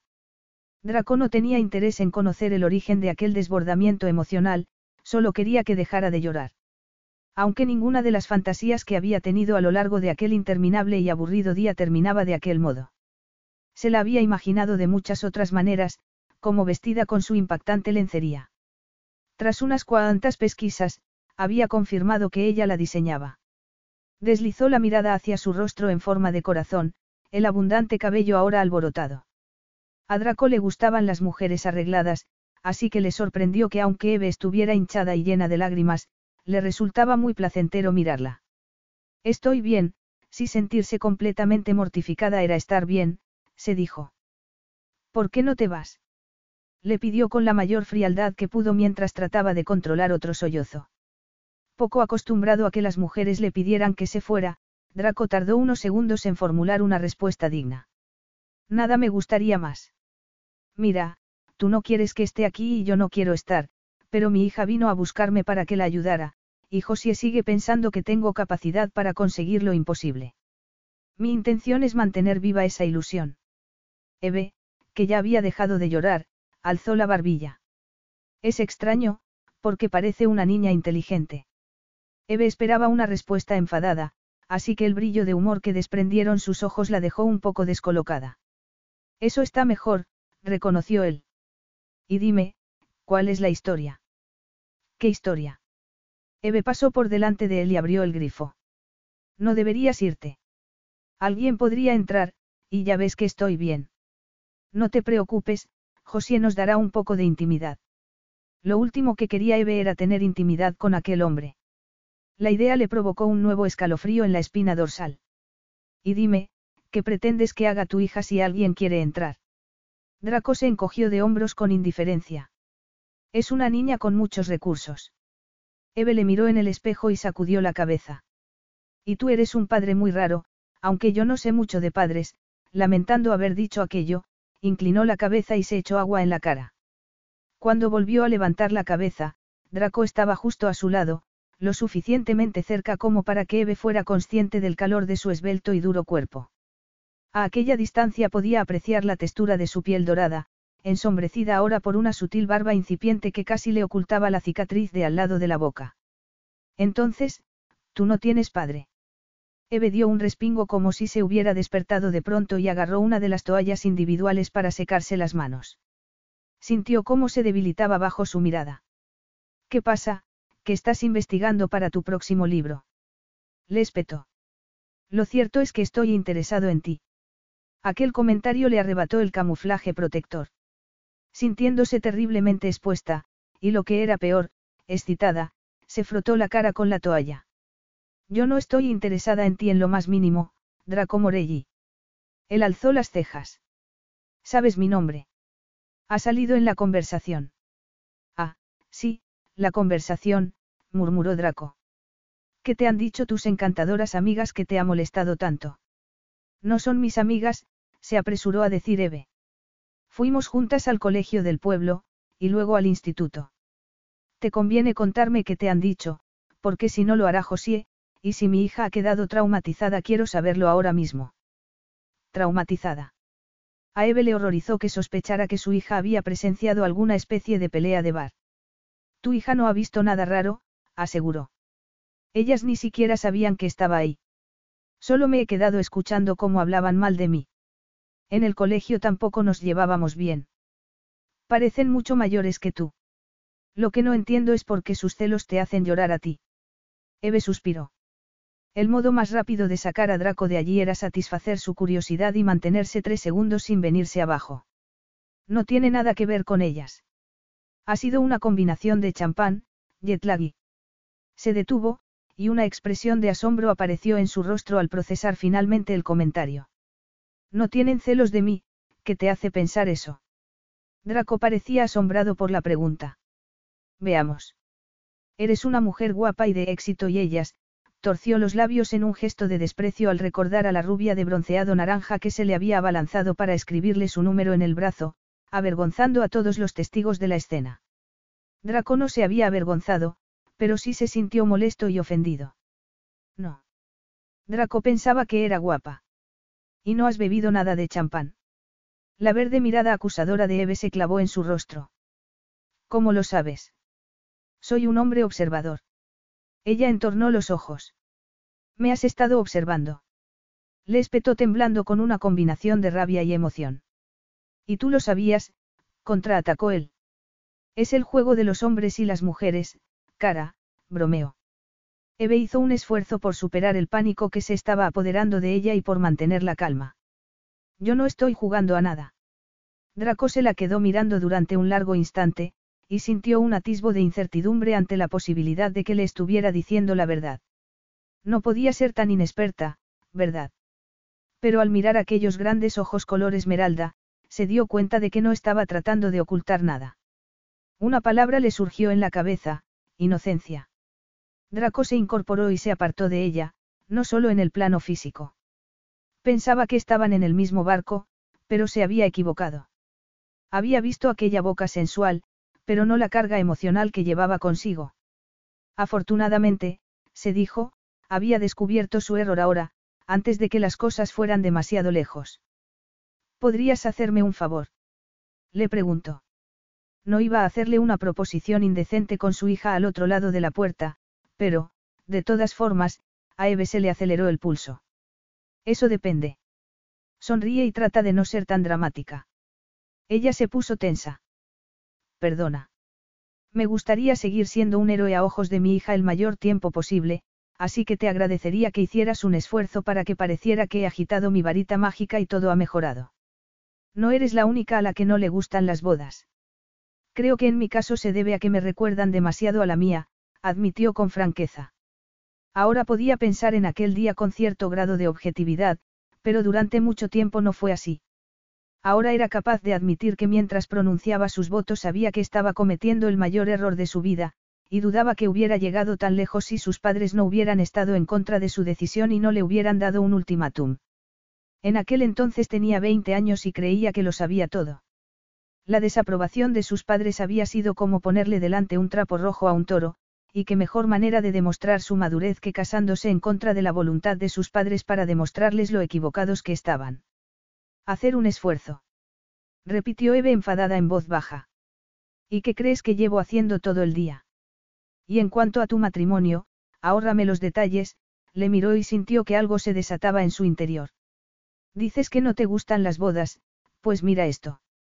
Metió la mano en el corpiño del vestido y sacó un puñado de pañuelos de papel. ¿Acaso has tenido que meterte papeles en el sujetador para evitar que se te cayera el vestido? Has tenido que ver a tu madre, la mejor persona que conoces, casarse con un hombre que está por debajo de ella en todos los sentidos. Esto no habría pasado si ese canalla no la hubiera dejado embarazada.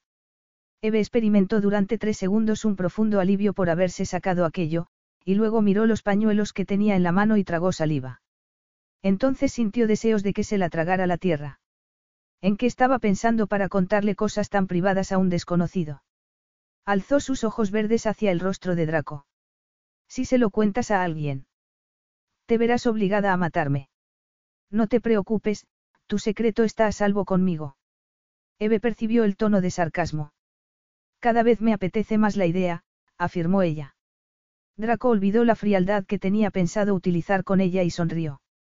Tengo curiosidad, ¿guardas más pañuelos de papel ahí dentro o ya no tienes más? Eve se llevó una mano al escote del vestido sin tirantes. Sin los papeles, Draco podía ver hasta la cintura, y estaba mirando. Eres odioso. Eve miró el puñado de papeles y se los arrojó. Él los agarró riéndose, pero lo cierto era que se había quedado impresionado ante la visión de aquellos pechos pequeños pero perfectos como manzanas maduras recubiertas de encaje. Imaginó cómo sería sentirlas en la mano, pero eso no iba a suceder porque Eve era una joven inocente. Pero ¿hasta qué punto? No quería saberlo. De acuerdo, tal vez sí quería. Las vírgenes de su edad eran un poco como los unicornios, criaturas míticas. Y dime, ¿qué tienes en contra de Charles Latimer? Era un hombre de éxito, solvente, y según tenía entendido, no tenía vicios como el alcohol, las sustancias prohibidas o el juego. No sabías que ha tenido una aventura con mi madre durante años. Eso te convierte en un bicho raro, aseguró Eve con amargura. No me gustan los cotilleos, lo que sí sé es que las relaciones son complejas y es difícil juzgarlas desde fuera. Ellos no tenían una relación. Mi madre era su amante, no tiene por qué casarse con nadie y menos con él. Yo habría cuidado de ella. Quería hacerlo. Eres muy posesiva. Protectora, respondió Eve molesta. ¿No crees que tal vez tu madre tenga derecho a tomar sus propias decisiones y cometer sus propios errores? Ella le lanzó una mirada furiosa. ¿Y tú qué tienes que ver con todo esto? Nada en absoluto. Pensé que te gustaría conocer mi punto de vista. Pues no, Eve se incorporó con dignidad y miró hacia la puerta que Draco estaba bloqueando. Si no te importa, le lanzó una sonrisa falsa. Los ojos le echaban chispas. Y no te preocupes, sonreiré. Pero preferiría que no me vieran salir del baño de señoras contigo. Tal vez así el mundo te vea con otros ojos. Eve entornó la mirada y afirmó con desprecio. Me verían como una fresca. No, me refería a que tal vez pensaran que tienes vida propia. Ella contuvo el aliento ultrajada. Tengo una vida estupenda y me importa un bledo lo que la gente piense. Si eso fuera cierto, te daría igual que la gente te viera salir conmigo por esa puerta.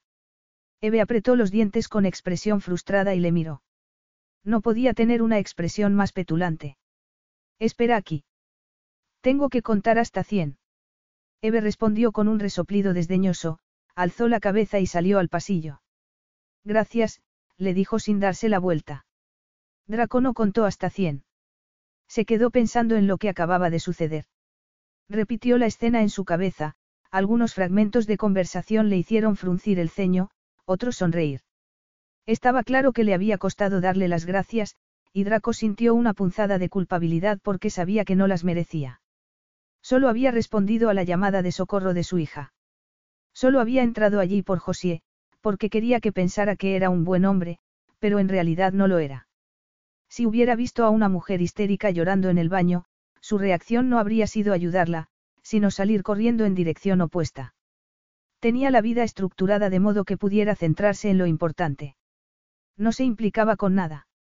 Las mujeres que estaban fuera mirando el cartel de, no funciona, que había en la puerta le miraron con los ojos abiertos de par en par cuando salió. Ignorando sus miradas de asombro, Draco despegó el aviso escrito con el lápiz de labios rosa de su hija y asintió. Ya está arreglado. Y eso estaba bien. Eve Curtis tenía más implicaciones de las que había imaginado. El hombre que la conquistara necesitaría una medalla y un título de terapeuta. Capítulo 5. Draco se unió a su hija, que estaba sentada en una mesa vacía al lado de la pista de baile. El aviso de la puerta ha sido un detalle simpático. Va todo bien, papá. Muy bien, Draco extendió la mano para revolverle el pelo, pero Josie se puso de pie. Está disponible. Lo he comprobado. Draco bajó la vista, pero no demasiado. En los últimos diez meses, su hija había crecido casi diez centímetros y había pasado de ser una niña dulce y algo regordeta de doce años a convertirse en una adolescente de trece esbelta y alta. De hecho ya había recibido dos ofertas para firmar un contrato como modelo.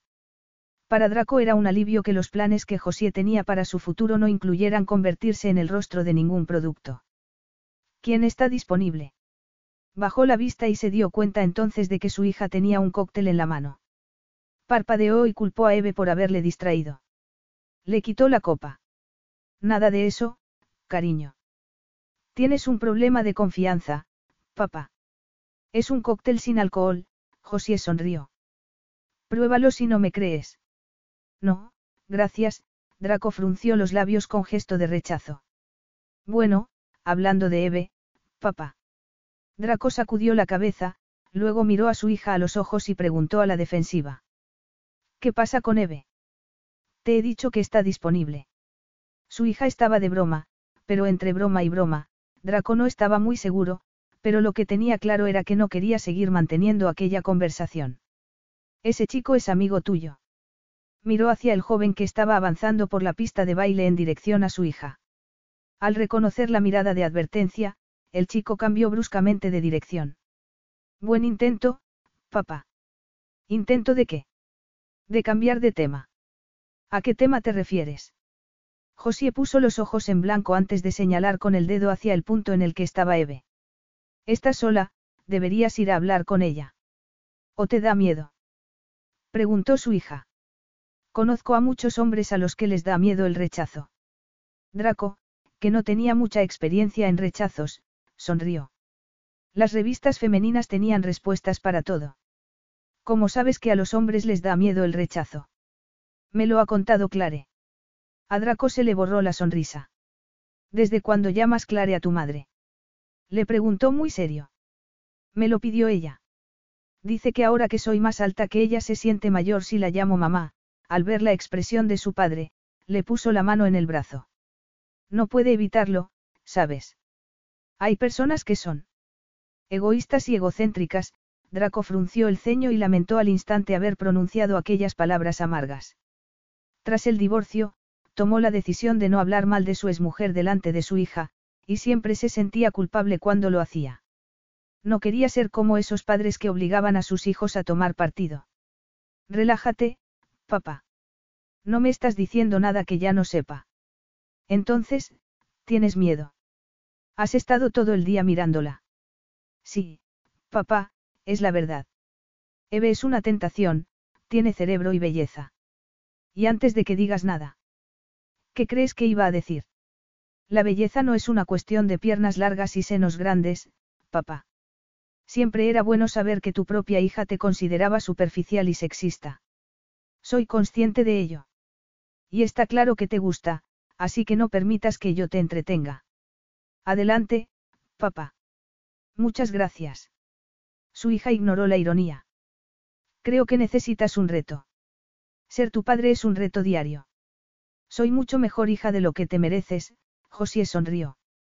Durante un instante volvió a ser su niñita, pero Draco apartó de sí la nostalgia y se recordó que nada dura para siempre. No voy a negarlo, le acarició la mejilla. ¿Y si dejas que sea yo quien me preocupe de mi vida social, niña? José frunció el ceño. Es que no quiero verte solo. No voy a quedarme para siempre en casa, y tú te haces viejo. Sintiendo el peso de sus 33 años, Draco dejó que su hija lo sacara a la pista de baile. Eve ya se había marchado. Tras llevarle el coche y las llaves a Draco, su chofer se subió en el asiento del copiloto al lado de su mujer. Draco se echó a un lado mientras el mini se alejaba a toda prisa lanzando gravilla. Sonrió al ver cómo el coche evitaba por los pelos chocarse contra una de las camionetas del Caterín. Draco se alegró de que su chofer fuera el marido y no su mujer. Se dirigió hacia la mansión isabelina, que ahora estaba iluminada desde atrás gracias a la tecnología láser. Menos modernos pero igual de atractivos resultaban los árboles que rodeaban la casa y que habían sido artísticamente decorados con luces blancas para la ocasión. No había ni rastro de José.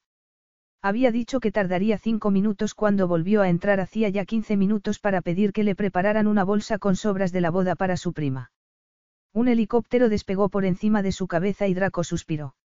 Habría sido más fácil regresar en el mismo medio de transporte con el que había ido, pero la última vez que aterrizó en el jardín de la granja en la que su hermana Gaby, es modelo, vivía la bucólica vida de campo con su marido banquero, esta se quejó y dijo que las gallinas habían dejado de poner huevos por el susto. A Draco no le pareció una explicación muy científica, pero no quería que se enfadara con él porque le ayudaba mucho con José, quedándose con ella cuando él estaba fuera de la ciudad. Así que decidió llevar a su hija en coche antes de volver conduciendo a Londres él mismo. Ahora estaba esperando a José bajo un enorme arce iluminado. Un minibús lleno de invitados procedentes del pueblo partía en aquel momento, dejando a tres figuras en el camino de gravilla. ¿A quién ha llamado borracha? Gritó la mujer que le había escrito su nombre en el brazo arrastrando las palabras. Otra se sentó en el suelo y se quitó los zapatos. Me duelen los pies. Lo huise, ¿por qué has tenido que insultarle? Draco se adentró más en las sombras y una expresión de desagrado cruzó sus patricias facciones. Se llevó una mano a la nuca y giró la cabeza para intentar aliviar la tensión de los músculos.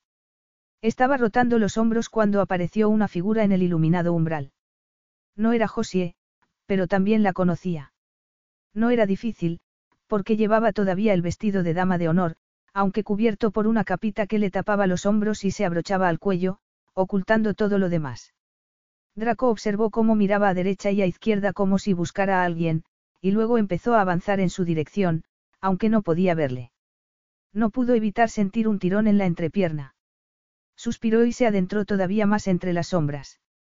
Su problema era que llevaba mucho tiempo sin tener relaciones sexuales. Vaya, aquí está la pobrecita Eve. El comentario despectivo de una de las mujeres le llevó a salir de la oscuridad sin pensar. Se plantó al lado de Eve en dos zancadas. Sin decir una palabra, la agarró del brazo y la atrajo hacia sí. Eve chocó contra él, sus suaves curvas se ajustaron perfectamente a los ángulos de su cuerpo. Estaba demasiado impactada para siquiera gritar, abrió los ojos de par en par al mirar el rostro del hombre que la estaba sosteniendo. Dejó escapar un suspiro suave y se puso tensa cuando él le deslizó la mano libre por la cintura con gesto posesivo. ¿Qué haces? La pregunta demostraba que el cerebro le funcionaba. El resto de su cuerpo parecía funcionar de forma independiente. La sensual nube que le cubría el cerebro provocaba que le resultara difícil pensar, así que dejó de intentarlo. ¿Por qué molestarse en hacerlo si era una lucha que iba a perder? Porque quería saborearle, y no podía pensar en nada más. Draco se inclinó un poco más y le rozó la mejilla con los labios sin apartar la mirada de la suya. Tenía una mirada hipnótica, Eve no habría podido romper el contacto visual ni aunque hubiera querido. Y no quería. Voy a besarte. ¿Te parece bien? No, solo era una palabra. ¿Por qué le costaba tanto trabajo pronunciarla? Era lo único que tenía que hacer. Nos van a ver, susurró en cambio. Esa es la idea, así que no digas nada, cara, y no sufras otro ataque de pánico. El comentario despertó a Eve de su letargo. Yo no tengo ataques de pánico. Suéltame. Fue una orden débil, pero al menos protestó. Así podría decirse más tarde que había intentado detenerlo. ¿Qué crees que estás haciendo, Draco? Decir su nombre había sido un error, porque de pronto todo pareció más íntimo, más personal. Relájate y no me pegues, tenemos público. Voy a aclarar de una vez por todas las dudas que haya sobre tu sexualidad, le tocó un lado de la barbilla. No mires. Eve alzó la vista hacia él y la mirada apasionada de sus ojos provocó en Draco una oleada de poder. ¿Mirar a dónde? Eve no podía seguir fingiendo que quisiera mirar a otro lado que no fuera él. ¿Tú tienes alguna duda sobre mi sexualidad? Ninguna en absoluto, aseguró Draco contra sus labios. No tienes por qué hacer esto, pero por supuesto, si no lo hacía, ella moriría, aunque para las mujeres que les estaban mirando, parecía que se estuvieran besando de verdad. No me importa lo que piensen. Lo cierto es que si tengo por qué hacerlo, murmuró Draco con voz ronca. Ambos jadeaban de tal modo que no podían distinguir la respiración de cada uno. Tengo ganas de besarte desde la mañana en la que me lanzaste el sujetador, susurró él. Parece que hace años de eso. ¿Y bien? ¿Y bien qué? ¿Quieres saber lo que se siente? La respuesta de Eve se perdió en el calor de su boca. Draco movió la lengua y los labios contra los suyos con sensual pericia. El peso del beso la llevó a apoyarse en el brazo que la sostenía. Se volvió a incorporar cuando Draco levantó la cabeza. Seguía todavía muy cerca y ambos respiraban con dificultad. Un escalofrío recorrió el cuerpo de Eve. Así que esta ha sido tu buena obra del día, murmuró. Draco, que en realidad había estado luchando contra su instinto más básico para mantener aquel beso bajo control, se limitó a sentir. Había sido un error besarla, solo había servido para darse cuenta de lo que se estaba perdiendo y la deseaba más que nunca. Sí, y ahora que ya nos hemos dado el primer beso, volvió a inclinarse. El brillo de sus ojos la advirtió de sus intenciones. Esta vez fue un beso diferente. Con menos control, menos delicadeza, con un salvajismo que asustó a Eve por un lado y por otro la excitó. Quería todo lo que Draco estaba haciendo y más. Aquella certeza la impactó y se arqueó contra él. Podía sentir su excitación contra el vientre cuando se amoldó a ella, sellando sus cuerpos al nivel de las caderas. Entonces, sin dejar de devorarle la boca con la suya con intensidad, Draco empezó a mover sus grandes manos por su cuerpo. Eve podía sentir el calor de su mano a través de la seda del vestido mientras la subía y la bajaba por el muslo. Al mismo tiempo, la otra le acariciaba y le moldeaba el tirante pezón. No se le pasó por la cabeza que estaban a plena vista de cualquiera que pasara por allí. No podía pensar más allá del ardor que sentía entre las piernas, y cuando no pudo seguir soportándolo, le agarró de la nuca con las dos manos y lo atrajo hacia sí. Le besó a su vez con urgencia, de un modo alocado similar al de Draco. Se colgó a él como una lapa mientras Draco se tambaleaba hacia atrás y trataba de mantener el equilibrio y ella le tiraba de la ropa con manos ávidas, llenándole de besos la cara y el cuello antes de volver a la boca. Cuando le deslizó las manos bajo la camisa, Draco gimió. Luego le agarró las manos y se las apartó. Se quedó algo retirado y la miró. La caricia de las manos de Eve por su piel había estado a punto de acabar con su autocontrol. La certeza de que su hija podría salir en cualquier momento fue lo que le hizo apartarse. Bueno, creo que con esto basta, jadeó tratando todavía de recuperar el control. Oh, Dios, Dios, Dios. Aquel grito retumbó por su cerebro, pero por suerte, Eve mantuvo los labios cerrados mientras le veía meterse la camisa en la cinturilla del pantalón. ¿Estás bien? Draco sintió una repentina punzada de culpa al verla allí de pie tan frágil. Eve dio varios pasos atrás y solo se detuvo cuando hizo contacto con un árbol. Alzó la barbilla y le dirigió lo que esperaba fuera un gesto de desprecio. No voy a tener relaciones sexuales contigo para demostrar que no soy lesbiana. Creo que eso ya ha quedado claro, porque tus amigas se han ido. Y es de buena educación preguntar primero, cara. Eve no tenía defensa contra el sonrojo que le cubrió el rostro. Lástima que tú no preguntaras antes de abalanzarte sobre mí. Y puedes dejar eso de, cara. Es muy cursi. Para ser exactos, creo que los dos nos hemos abalanzado el uno sobre el otro, los ojos de Draco echaban chispas. Y sinceramente, no esperaba que las cosas fueran a ser así, miró hacia atrás. Lo siento, pero Josie podría salir en cualquier momento. Y ella que creía que no podría sentirse más humillada. Solo ha sido un beso, afirmó agitando la cabeza. Draco alzó las cejas y soltó una carcajada seca.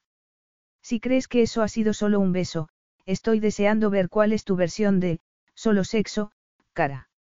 No va a haber nada de sexo. Nada en absoluto.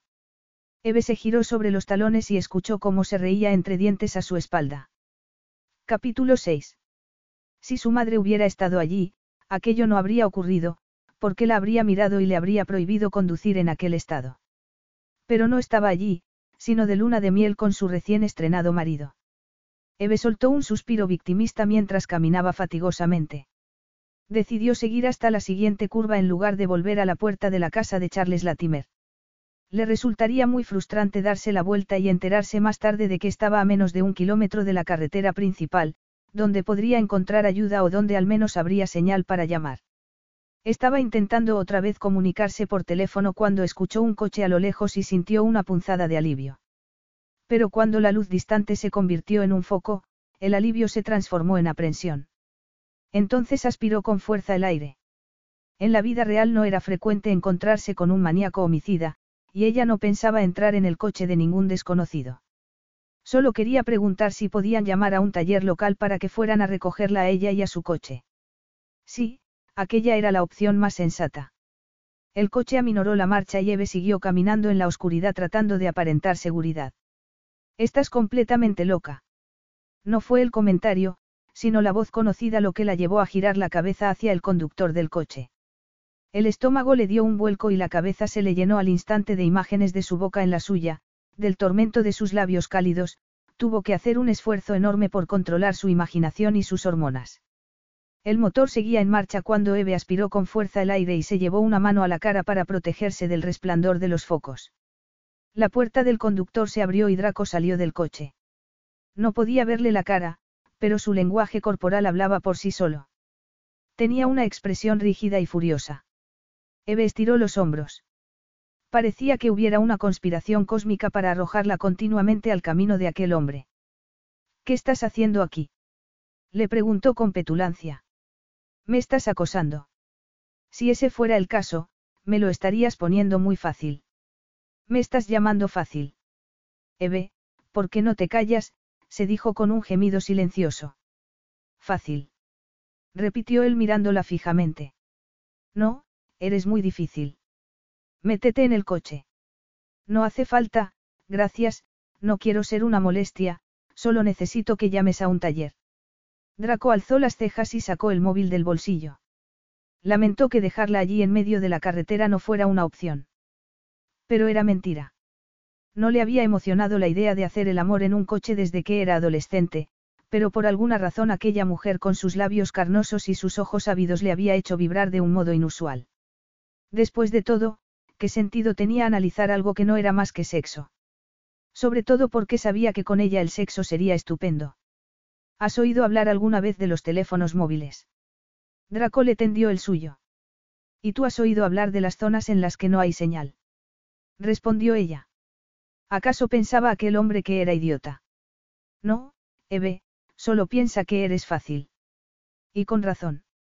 La puerta se abrió a aquel recuerdo todavía salvaje y reciente, todavía tan excitante que la sumergió en una ola de deseo.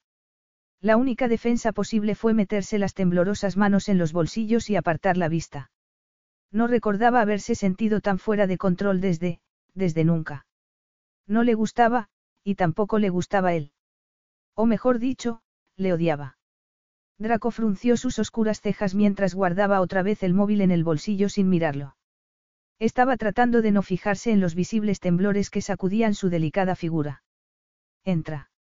Le ordenó combatiendo una irracional oleada de ternura que se mezcló con el deseo que todavía le corría por las venas. Era un gran error equiparar lo pequeño y delicado con lo vulnerable y necesitado de protección. Eve era dura como una roca. O eso quería ella que pensara el mundo. A menos que prefieras ir andando. O quedarte sentada esperando a un asesino en serie. La mirada de desprecio que le dirigió Eve desde los pies se detuvo en la cintura. En algún momento, igual que ella, Draco se había cambiado. Los vaqueros oscuros que ahora llevaba le quedaban tan bien como los pantalones del traje que se había puesto por la mañana, aunque el corte de los vaqueros le enfatizaba las estrechas caderas y los fuertes muslos. Draco suspiró y dijo. Entra, Eve. Tengo mejores cosas que hacer que estar aquí discutiendo tonterías. Eve, que se estaba tambaleando un poco, parpadeó. Sentía una oleada de puro deseo que le provocó impaciencia. Y que si aquel hombre sabía cómo besar. Soltó un suspiro de rendición. Dada su situación, debía ser práctica. Así que aceptó que la llevara. ¿Qué era lo peor que podía pasar? Se apartó un mechón de cabello castaño de los ojos. Es muy amable por tu parte, sus ojos conectaron y Eve guardó silencio. El corazón empezó a latirle con fuerza. En la mirada de Draco no había nada que pudiera considerarse amable. No soy amable. Eve sacudió ligeramente la cabeza y volvió a apartarse los mechones de la cara con impaciencia. Draco, que estaba sentado tras el volante, se inclinó, se quitó la chaqueta y la puso en el asiento del copiloto antes de que ella se reclinara.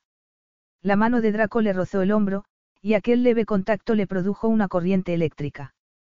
Eve había sobrevivido a su mirada, e incluso había reconocido su acción asintiendo brevemente con la cabeza a pesar de la confusión de su mente. Cuando Draco arrancó el motor se escuchó una balada de jazz clásica. Eve suspiró y se cubrió la boca con la mano para disimular un suspiro de alivio. No tendría que mantener ninguna conversación. Entonces Draco apagó la radio. Llevaban unos minutos en el coche cuando él rompió el silencio. ¿Quieres abrocharte la chaqueta? Eve no resistió el infantil impulso de cuestionar todo lo que le decía. ¿Por qué? No tengo frío. El comentario provocó en él una risotada contenida, pero Eve giró la cabeza y torció el gesto. No veo la ironía. Te ganas la vida vendiendo ropa interior, pero no te pones tus propios productos. Eve estaba cansada y estresada, y tardó un rato en entender lo que quería decir. Entonces agarró los extremos de la chaqueta y los unió. ¿Te refieres a que no soy modelo de lencería? Bueno, pues para que lo sepas, la mayoría de las mujeres no lo son. Yo hago ropa interior para mujeres normales. La haces pero no te la pones.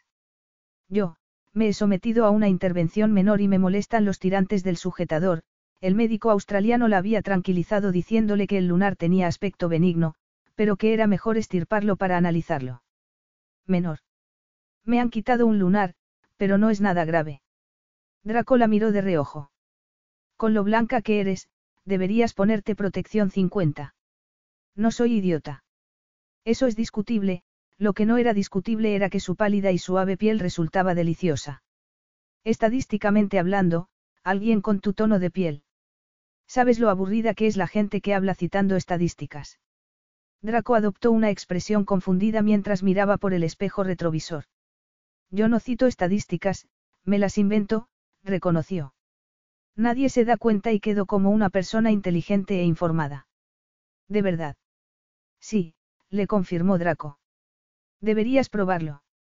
Te sorprendería ver que poca gente cuestiona una estadística. Eve se mordió el tembloroso labio, pero, a su pesar, no pudo contener una carcajada.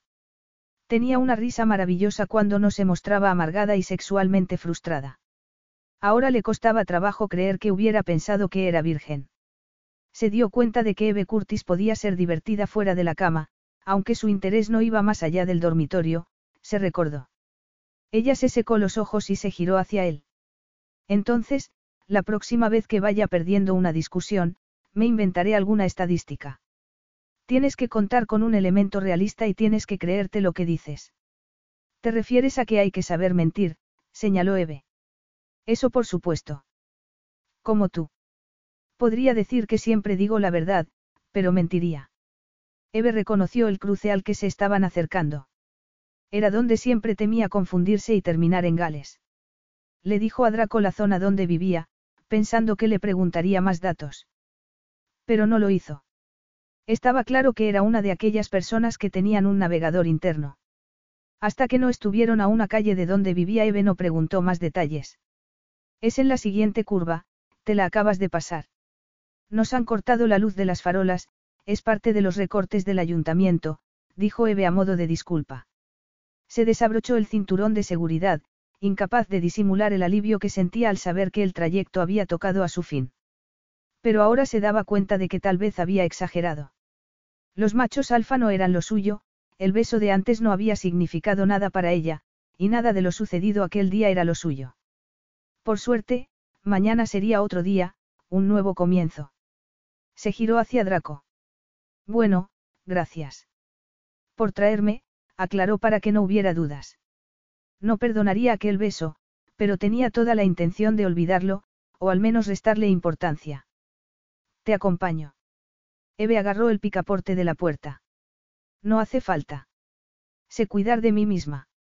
Mira, aquí tengo la llave, sacó la mano vacía del bolsillo interior del bolso, donde siempre las guardaba. Tiene que estar por aquí, en alguna parte. Unos minutos más tarde, tras haber vaciado dos veces el bolso entero, quedó claro que las llaves estarían en alguna parte, pero, desde luego, no en aquel bolso. Has perdido las llaves. A veces pasa. Las palabras tranquilizadoras de Draco no la tranquilizaron. A mí no. Las tenía cuando levanté el capó para ver qué le pasaba, Eve se cubrió la cara con las manos y gimió. Oh, Dios mío, me las he dejado en el coche. Solo son llaves. Eve dejó caer las manos. No eres tú quien se ha quedado tirado. ¿Tienes otro juego, algún vecino al que le hayas dejado la llave? Sí, pero, Eve sacudió la cabeza, tienen un bebé y James trabaja esta noche. No puedo llamar a la puerta de su casa y despertar a Sue y al bebé a estas horas de la noche. Eve no se lo podía creer. Había vivido un montón de momentos bajos durante aquel día, y Draco había sido testigo de todos ellos. ¿Te importa dejarme en un hotel? Eve abrió el espejito compacto y volvió a cerrarlo sin mirarlo antes de guardarlo en el bolso de nuevo. Había cosas que era mejor no saber. Bajo la fina capa de alegre bravuconería, estaba claro que Eve había llegado al límite. Draco la miró en pensativo silencio y se sintió tentado a hacer lo que le pedía. ¿Y por qué no? Eve no era responsabilidad suya y tenía más en común con un felino feroz que con un gatito asustado. Pero estaba claro que había tenido un día infernal, así que finalmente su conciencia pudo más, o sería su libido. Sé que soy una molestia. Draco la miró de reojo. Parecía agotada, y experimentó una punzada de simpatía que acabó con él. Sí, sin decir una palabra, arrancó el motor. Eve apretó los labios y se sintió considerablemente menos culpable. El encanto no era precisamente el fuerte de Draco. Tras la debacle de las llaves, buscó disimuladamente en la cartera para asegurarse de que tenía todavía las tarjetas de crédito. Resistió la tentación de volver a comprobarlo. Draco ya pensaba que era un caso perdido, así que, ¿para qué confirmárselo? Afortunadamente, el camino de regreso a Londres no se hizo muy largo debido a la potencia del coche de Draco, y él no mostró ninguna inclinación a hablar, lo que supuso una bendición. Eve le miraba de vez en cuando de reojo y tenía una expresión fría y remota. No reconoció la zona en la que terminaron, era un vecindario tranquilo y ultra exclusivo. Draco se detuvo frente a un edificio de portal victoriano con vistas a una plaza ajardinada. Aquel lugar debía de ser muy caro, pero en aquel momento a Eve no le importó. Estupendo, Eve se desabrochó el cinturón. Siento haberte causado tantos problemas, aseguró con formalidad. Pero entonces guardó silencio. Estaba hablando sola. Draco salió del coche antes de que la tensión le rompiera la mandíbula. El cínico que había en él quería pensar que Eve era consciente del efecto que causaba con aquellas miradas de reojo, pero sabía que no lo era. Aquella mujer no tenía doblez, lo que la hacía todavía más peligrosa. No estaba acostumbrado a tratar con mujeres así. Eve se reunió con él a medio camino de los escalones de la impresionante entrada del hotel. No fue consciente de lo que pasaba hasta que le vio meter una llave en la cerradura. Esto no es un hotel. Una media sonrisa asomó a los labios de Draco cuando la miró. Parecía todavía más alto de lo que era porque estaba subido a un escalón. Me gustan los debates intelectuales como al que más, pero es tarde, estoy cansado y tú tienes un aspecto, terrible, afirmó observando su expresión cansada. Tú tampoco estás para tirar cohetes, la respuesta le había parecido fría y cortante al pensarla, pero ahora sonó infantil e impertinente. Y además, era una gran mentira. La barba incipiente y los pelos de punta de la cabeza, consecuencia de su hábito de pasarse la mano por el pelo cuando se desesperaba, no le restaban ni un ápice de atractivo. Eve dirigió la mirada hacia la mano que tenía Draco en la puerta. Tenía unas manos bonitas, pensó, fuertes y grandes. Apartó los ojos, pero el calor continuó expandiéndose por su cuerpo. No entraría en aquella casa por nada del mundo. Ha sido un día muy largo. No veo la relación entre mi aspecto y el hecho de que no me lleves a un hotel. Aunque te parezca mal, he pensado que esto sería lo mejor para ti. Así que has tomado una decisión unilateral y esperas que yo esté de acuerdo, pasar la noche bajo el mismo techo que él le provocaba un pánico irracional. Ni que fuera a pedirle que pagara la posada con su cuerpo. Llama a un taxi. Le pidió. El pánico hizo que sonara a orden. Draco entornó la mirada. Estaba harto de hacer lo que ella decía. Madre Didio. Murmuró apretando los dientes. Eve se lo quedó mirando con los verdes ojos muy abiertos. Tenía un acento tan perfecto que había olvidado que no era británico, pero en aquel momento era imposible no percibir su herencia latina. Haz lo que quieras. Pasa la noche en una fría habitación de hotel, pero ahórrame el drama. Y llama tú misma al taxi. Lo haré. Eve le vio entrar al vestíbulo y, sin previo aviso, su enfado se mezcló con una sensación de culpabilidad al ver de pronto el día a través de sus ojos. Se le pasaron por la cabeza imágenes de sí misma. Desde luego, aquel día no se había cubierto de gloria. Como primera impresión, vaciar la bolsa de muestras de lencería delante de él se llevaba la palma. Y luego estaba el ataque de llanto en el baño de señoras, contándole Dios sabía qué. No quería recordarlo. Y luego había convertido lo que se suponía que debía ser un beso falso en una competición. Y cuando Draco pensó seguramente que todo había terminado, tuvo que rescatarla de su deambular por la campiña de su rey. Eve aspiró con fuerza el aire y lo siguió al interior de la casa. Lo siento, tienes razón. Yo no soy esa mujer, de pronto le pareció importante que lo supiera. ¿Qué mujer? La de hoy. Normalmente no lloro como una niña, no necesito que me rescaten y puedo llamar yo misma a un taxi.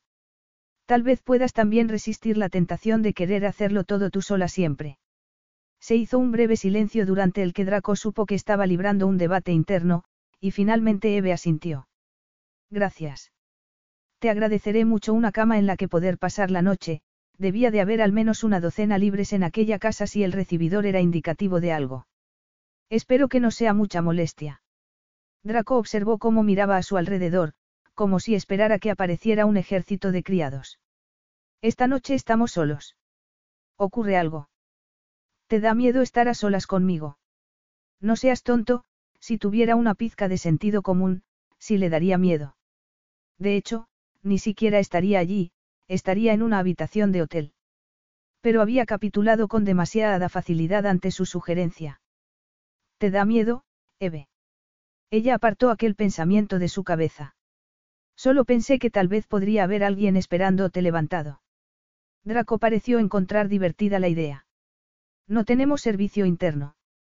Como mi madre, quieres decir. Le espetó Eve. No conozco a tu madre, aseguró Draco encogiéndose de hombros. Y nunca se me ocurriría juzgar a nadie por lo que hace. Eve se sonrojó ante la reprimenda. Bueno, eso te convierte en alguien único, o tal vez te guste pensar que no tienes prejuicios, pero, si tu hija te anunciara que se va a casar con el reponedor del supermercado del pueblo, sospecho que no serías tan tolerante. Mi hija tiene 13 años. No me gustaría que me dijera que se va a casar ni aunque fuera con el príncipe Enrique. Tengo curiosidad, eres siempre así de cínica. Mientras hablaba, Draco le abrió la puerta que tenía a la derecha y, tras una pausa, Eve aceptó la silenciosa invitación y pasó por delante de él. La habitación en la que entraron no era enorme. Tenía una chimenea llena de velas apagadas, bonitas obras de arte en las paredes y una cara mezcla de mobiliario moderno y antigüedades. Era simple y sin complicaciones, no como el hombre que vivía allí. Deslizó la mirada hacia Draco, que se había acercado a un mueble bar del que sacó una botella y un vaso. Me gustan las cosas sencillas. La señora Ellis, el ama de llaves, está todo el día, pero no vive aquí, y mi chofer. Lo entiendo. Las cosas sencillas. Draco se sirvió un dedo de brandy y lo apuró de un trago. Lo siento, ¿quieres una copa? Ella asintió. Sí, por favor. Tienes una casa preciosa. Llevas mucho tiempo viviendo aquí. Desde el año pasado. Antes de eso pasaba la mitad del tiempo aquí y la otra en Italia. Pero mi hermana se casó con un británico y su hija, Kate, es de la edad de José. Cuando empecé a buscar colegio para José, me recomendó el de Kate, Draco alzó una ceja. Pero esto no te interesa nada, ¿verdad? Lo que estás pensando es si voy a intentar ligar contigo. Eve se sonrojó hasta la raíz del pelo y le dio un largo sorbo a su brandy. Yo por mi parte me preguntó si tú vas a intentar ligar conmigo. Eve sostuvo el vaso con las dos manos y le miró por encima del borde. Le lloraron los ojos cuando el brandy le pasó por la garganta y le provocó una punzada de calor en el estómago. Tu mente funciona de un modo muy extraño. Y tú tienes muy buen cuerpo, y para ser diseñadora, tu forma de vestir es, interesante. Aquello era un insulto y un halago. ¿A cuál de los dos debía responder? Al final decidió que a ninguno de los dos. Es tarde, así que si no te importa. Te mostraré el camino. La puerta era enorme, como todo lo demás de la casa, y Eve se encogió para hacerse todavía más pequeña al cruzarla, como si tocarle pudiera provocar un incendio. Molesta consigo misma, al cruzar el umbral alzó la cabeza y echó los hombros hacia atrás. Estaba actuando como si fuera víctima de sus propias hormonas, su contacto no tenía por qué provocar una reacción en cadena si ella no lo permitía. Siguió a Draco por la enorme escalera de caracol. El corazón le latía con fuerza. Cuando él llegó a la planta de arriba, señaló hacia la derecha sin girarse. Yo subiré un piso más. Las suites de invitados están por ahí. Escoge la que quieras. Menos las dos últimas. Clare utiliza la del fondo cuando se queda y mi madre deja algunas cosas en la de al lado. Draco se fijó en cómo le miraba y dijo. Clare es mi exmujer. Una exmujer que se quedaba a dormir. Qué civilizado. Eve se preguntó si no lo sería demasiado. No, no nos acostamos. Eve abrió los ojos de par en par ante la habilidad que tenía para leerle el pensamiento. Capítulo 7. Relájate, no sé leer la mente. Pero eres increíblemente transparente y, en respuesta a ese pensamiento, no va a pasar nada entre nosotros esta noche. A menos que tú quieras. Eve se dio cuenta de que era un desafío, no una invitación. Pero ¿y si fuera esto último? Se formuló la pregunta en la cabeza antes de que pudiera evitarlo. Se sentía atrapada entre la ira y, sacudió la cabeza, negándose a reconocer que lo que sentía en la boca del estómago era excitación. Aquella afirmación abriría demasiadas puertas que no quería cruzar. Antes has dicho que tú no eres ese tipo de mujer, de las que lloran y necesitan un hombro y que las rescaten. Eve sacudió la cabeza. Tenía miedo de estar entrando en alguna especie de trampa. No. Entonces, dime, ¿cómo eres? Eve apartó la vista y evitó su penetrante mirada. Se encogió de hombros para disimular su confusión. Antes de aquel día podría haber respondido a aquella pregunta con total seguridad, pero hoy habían quedado en tela de juicio muchas cosas que antes daba por sentadas, y aquel no era el momento de pensar en ellas. Tenía que mantener la concentración. ¿En qué? Sintió un escalofrío de incomodidad en la espina dorsal. Estaba a punto de caer en el pánico. Siempre había sabido lo que quería y había ido a por ello, eso le proporcionaba estabilidad. Echó la cabeza hacia atrás para mirarlo y soltó un suspiro de alivio porque sentía que ya hacía pie. Soy, sensata. Esperaba que Draco se riera, pero no lo hizo. Y es divertido ser sensata. Eve estaba dispuesta a defender el sentido común, tan devaluado, pero cuando le miró a los ojos experimentó una punzada de deseo que fue seguida al instante por un arrebato de ira. Creo que tenemos ideas distintas sobre la diversión. A Draco le importaba un bledo lo que la gente pensara de él, y eso había sido una ventaja durante muchos años. Perder los nervios era una distracción que normalmente no se permitía. No reaccionaba ante los insultos, normalmente no le costaba trabajo mantener la calma, pero el gesto de desprecio de Eve le tocó el nervio. Bueno, creo que tenemos algunos puntos en común, cara. Draco abrió la puerta mental que había cerrado y permitió que los recuerdos surgieran como una ola. Las pequeñas y ávidas manos de Eve deslizándose sobre su piel, los gemidos que emitía cuando la besaba. Un latigazo de deseo le atravesó el cuerpo, dejándole sin respiración. Eve no supo si era una amenaza disfrazada de invitación o una invitación disfrazada de amenaza, pero no le importaba. Lo que le importó fue la respuesta de su cuerpo. Fue el orgullo lo que evitó que diera un paso atrás cuando él lo dio hacia adelante exudando ira, arrogancia y masculinidad. Poco tiempo atrás, semejante sugerencia habría provocado en ella una respuesta burlona, ahora le provocó un ilícito escalofrío de emoción. Se lamió los labios, que sabían a brandy, pero el zumbido de su cabeza no tenía nada que ver con el alcohol. La oscura mirada de Draco era más potente y más destructora que una botella de licor. Draco vio cómo se le dilataban las pupilas y sonrió satisfecho. Le pasó la mano por la nuca y clavó la mirada en su boca. No recordaba cuándo fue la última vez que deseó tanto a una mujer. Deslizó los dedos por su sedoso cabello y se encontró con una barrera de horquillas. Le quitó una y la dejó caer al suelo. Y luego hizo lo mismo con otra. Eve abrió los ojos de par en par con gesto de alarma y luego los entrecerró. Dejó escapar un suspiro entre los labios entreabiertos. No voy a tener sexo contigo, le costó trabajo decir aquellas palabras, pero tenía que hacerlo. Cuando por fin tuviera relaciones sexuales sería con un hombre con el que se sentiría cómoda, un hombre con el que pudiera. Me alegra saberlo, murmuró Draco. Pero así está bien, le deslizó un dedo por la oreja. ¿A ti te parece bien? A Eve le parecía tan bien que casi dolía. Trató de recuperar la línea del pensamiento anterior, un hombre al que pudiera, controlar. Sacudió ligeramente la cabeza y se puso una palma en la mejilla. Aquello no sonaba bien. No, no deseaba controlar a su futuro amante, solo quería controlarse ella misma. Draco encontró otra horquilla y ella vibró con más fuerza que nunca. Controlada como en aquel momento, se burló de ella una voz interior. Eve cerró los ojos en un esfuerzo por dejar atrás los pensamientos y sintió el contacto de sus labios en los párpados como una brisa ligera. Draco le sostuvo el rostro entre las manos, alzó la mirada y vio cómo su melena cedía a la gravedad y le caía en brillantes rizos sobre la espalda. La respiración jadeante de Draco la llevó a abrir los ojos. Sentía los párpados pesados, pero ella se sentía ligera, como si estuviera flotando. Esto es muy raro. Draco sonrió de un modo que la hizo estremecerse. Se supone que tiene que ser placentero.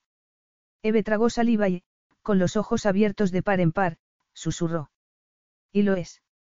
Entonces Draco la besó lenta y profundamente, sosteniéndole la cara, acariciándole la cabeza con sus largos dedos.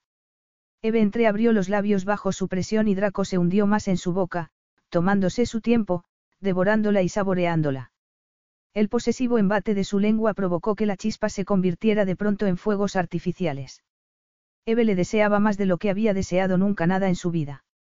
Cegada por el deseo, se puso de puntillas para tener mejor acceso a él. Tú no eres así, Eve.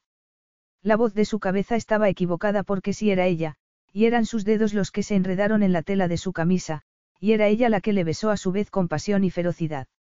Draco le enredó una mano en el pelo, la otra se la puso en la cintura como una banda de hierro que la levantó del suelo mientras le hundía la lengua más profundamente en la boca, provocando un gemido suave en ella.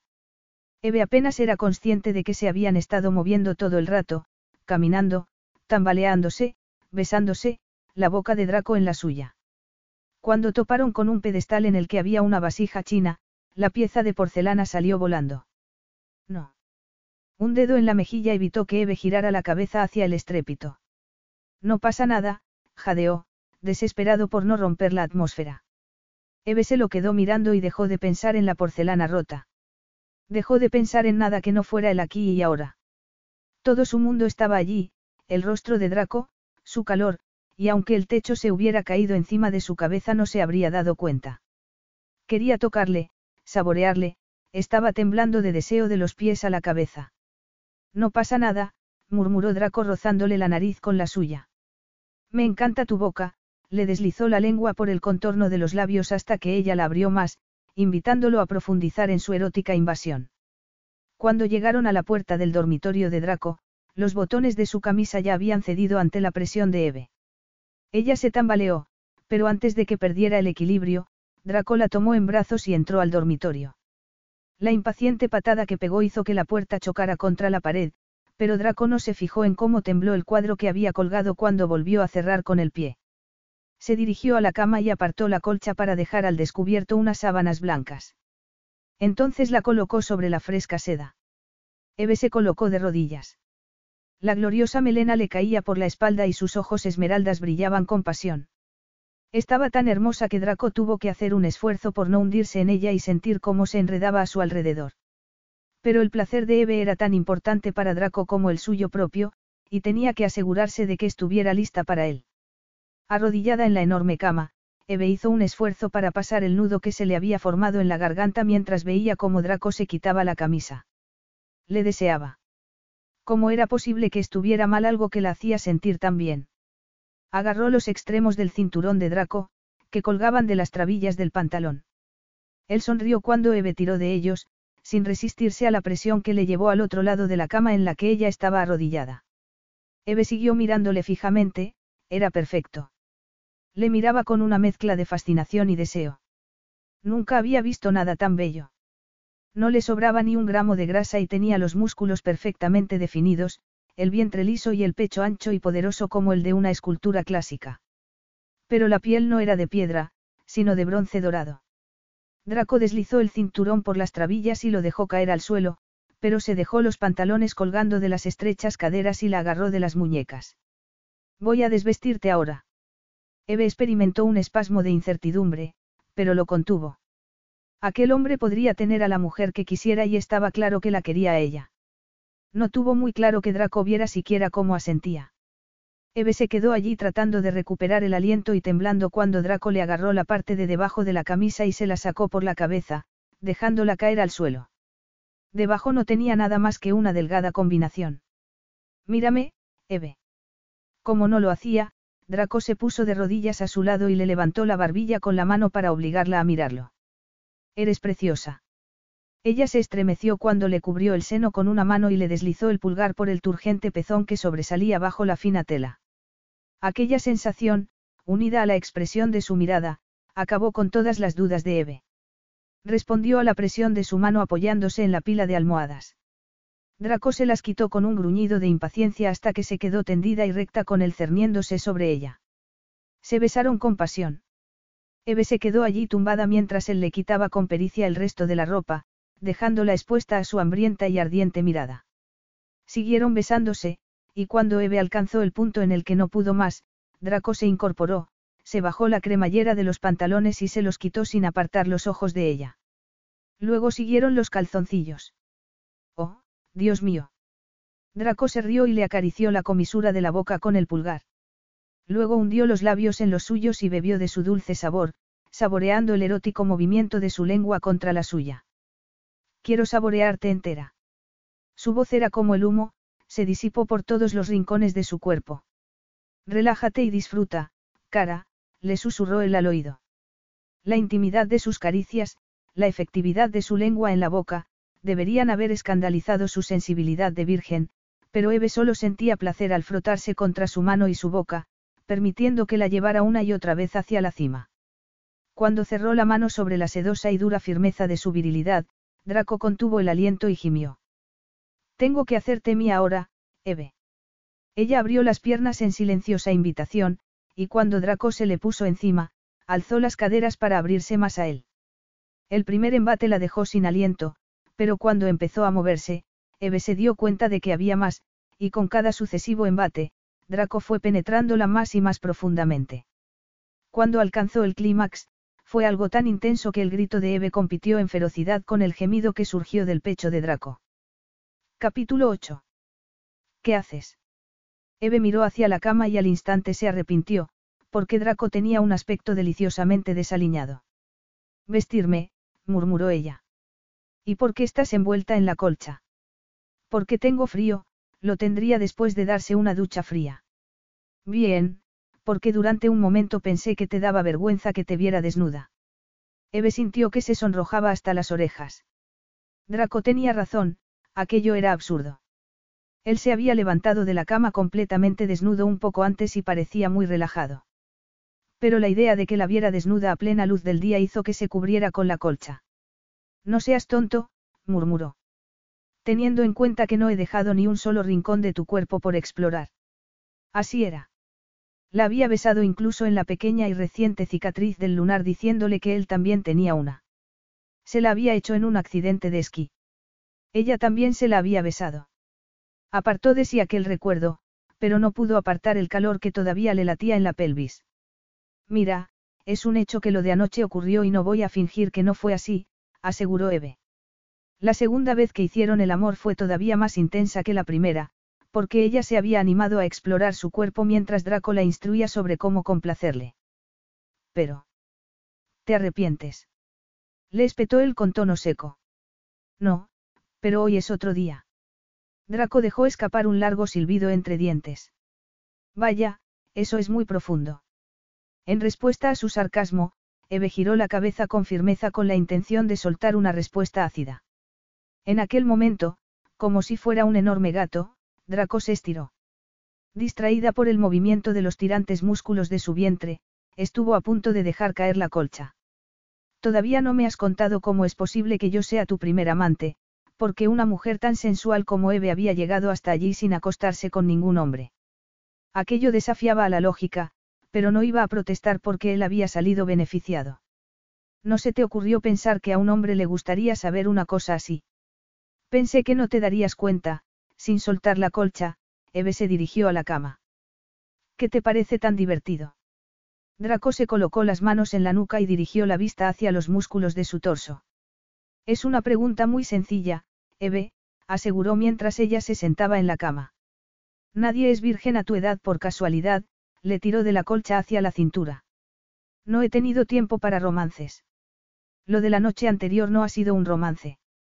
Solo fue sexo, Eve, el mejor sexo que él había tenido. Eve bajó la barbilla para ocultar la ira que sabía que tenía escrita en la cara. Cuando volvió a levantarla de nuevo sonreía. No hace falta que me lo digas tan claro, Draco. Ya sé que esto no es el comienzo de una profunda y larga relación. Su ironía le molestó. Toda su actitud le molestó. Y eso que él no buscaba nada profundo, como tampoco buscaba encontrarse con una virgen en la cama. Una virgen. Con los ojos semicerrados, Draco revivió el momento en el que lo supo, y volvió a sentir la poderosa oleada de posesión que no podía negar. Había sido su primer hombre. Eres una mujer muy apasionada, Eve. Ella sacudió la cabeza, incapaz de admitir ni ante sí misma su miedo secreto a perder el control con un hombre. Alzó la mirada con el ceño fruncido. He estado creando mi empresa. Draco alzó sus oscuras cejas. Eso no es una razón. Se puede tener sexo y llevar una empresa al mismo tiempo, cara.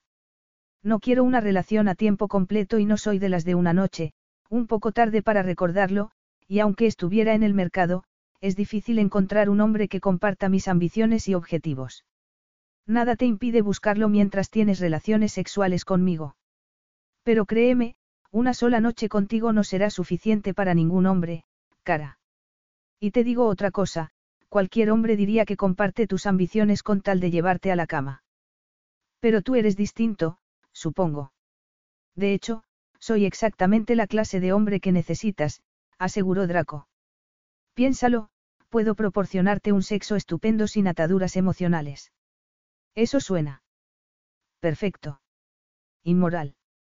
Draco soltó una carcajada sorda. Quédate conmigo el tiempo suficiente y te corromperé, Ángel. Tienes un cuerpo hecho para el pecado.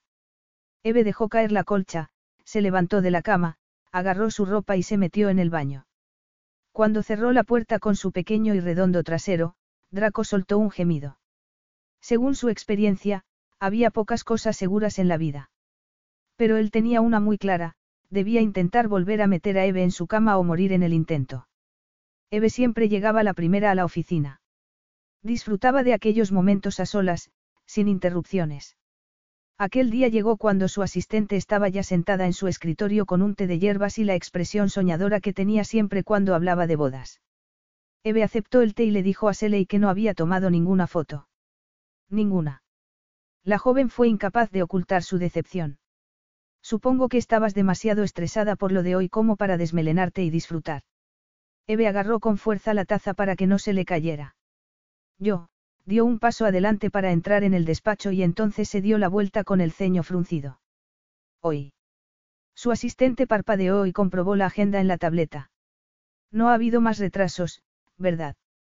Te lo van a decir esta mañana. Eve trató de disimular el desmayo bajo una alegre y falsa sonrisa.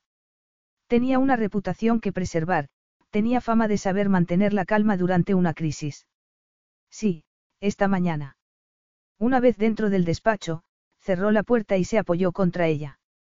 Aquello no era solo un desastre, era, ¿qué era? Se le había olvidado. ¿Cómo era posible?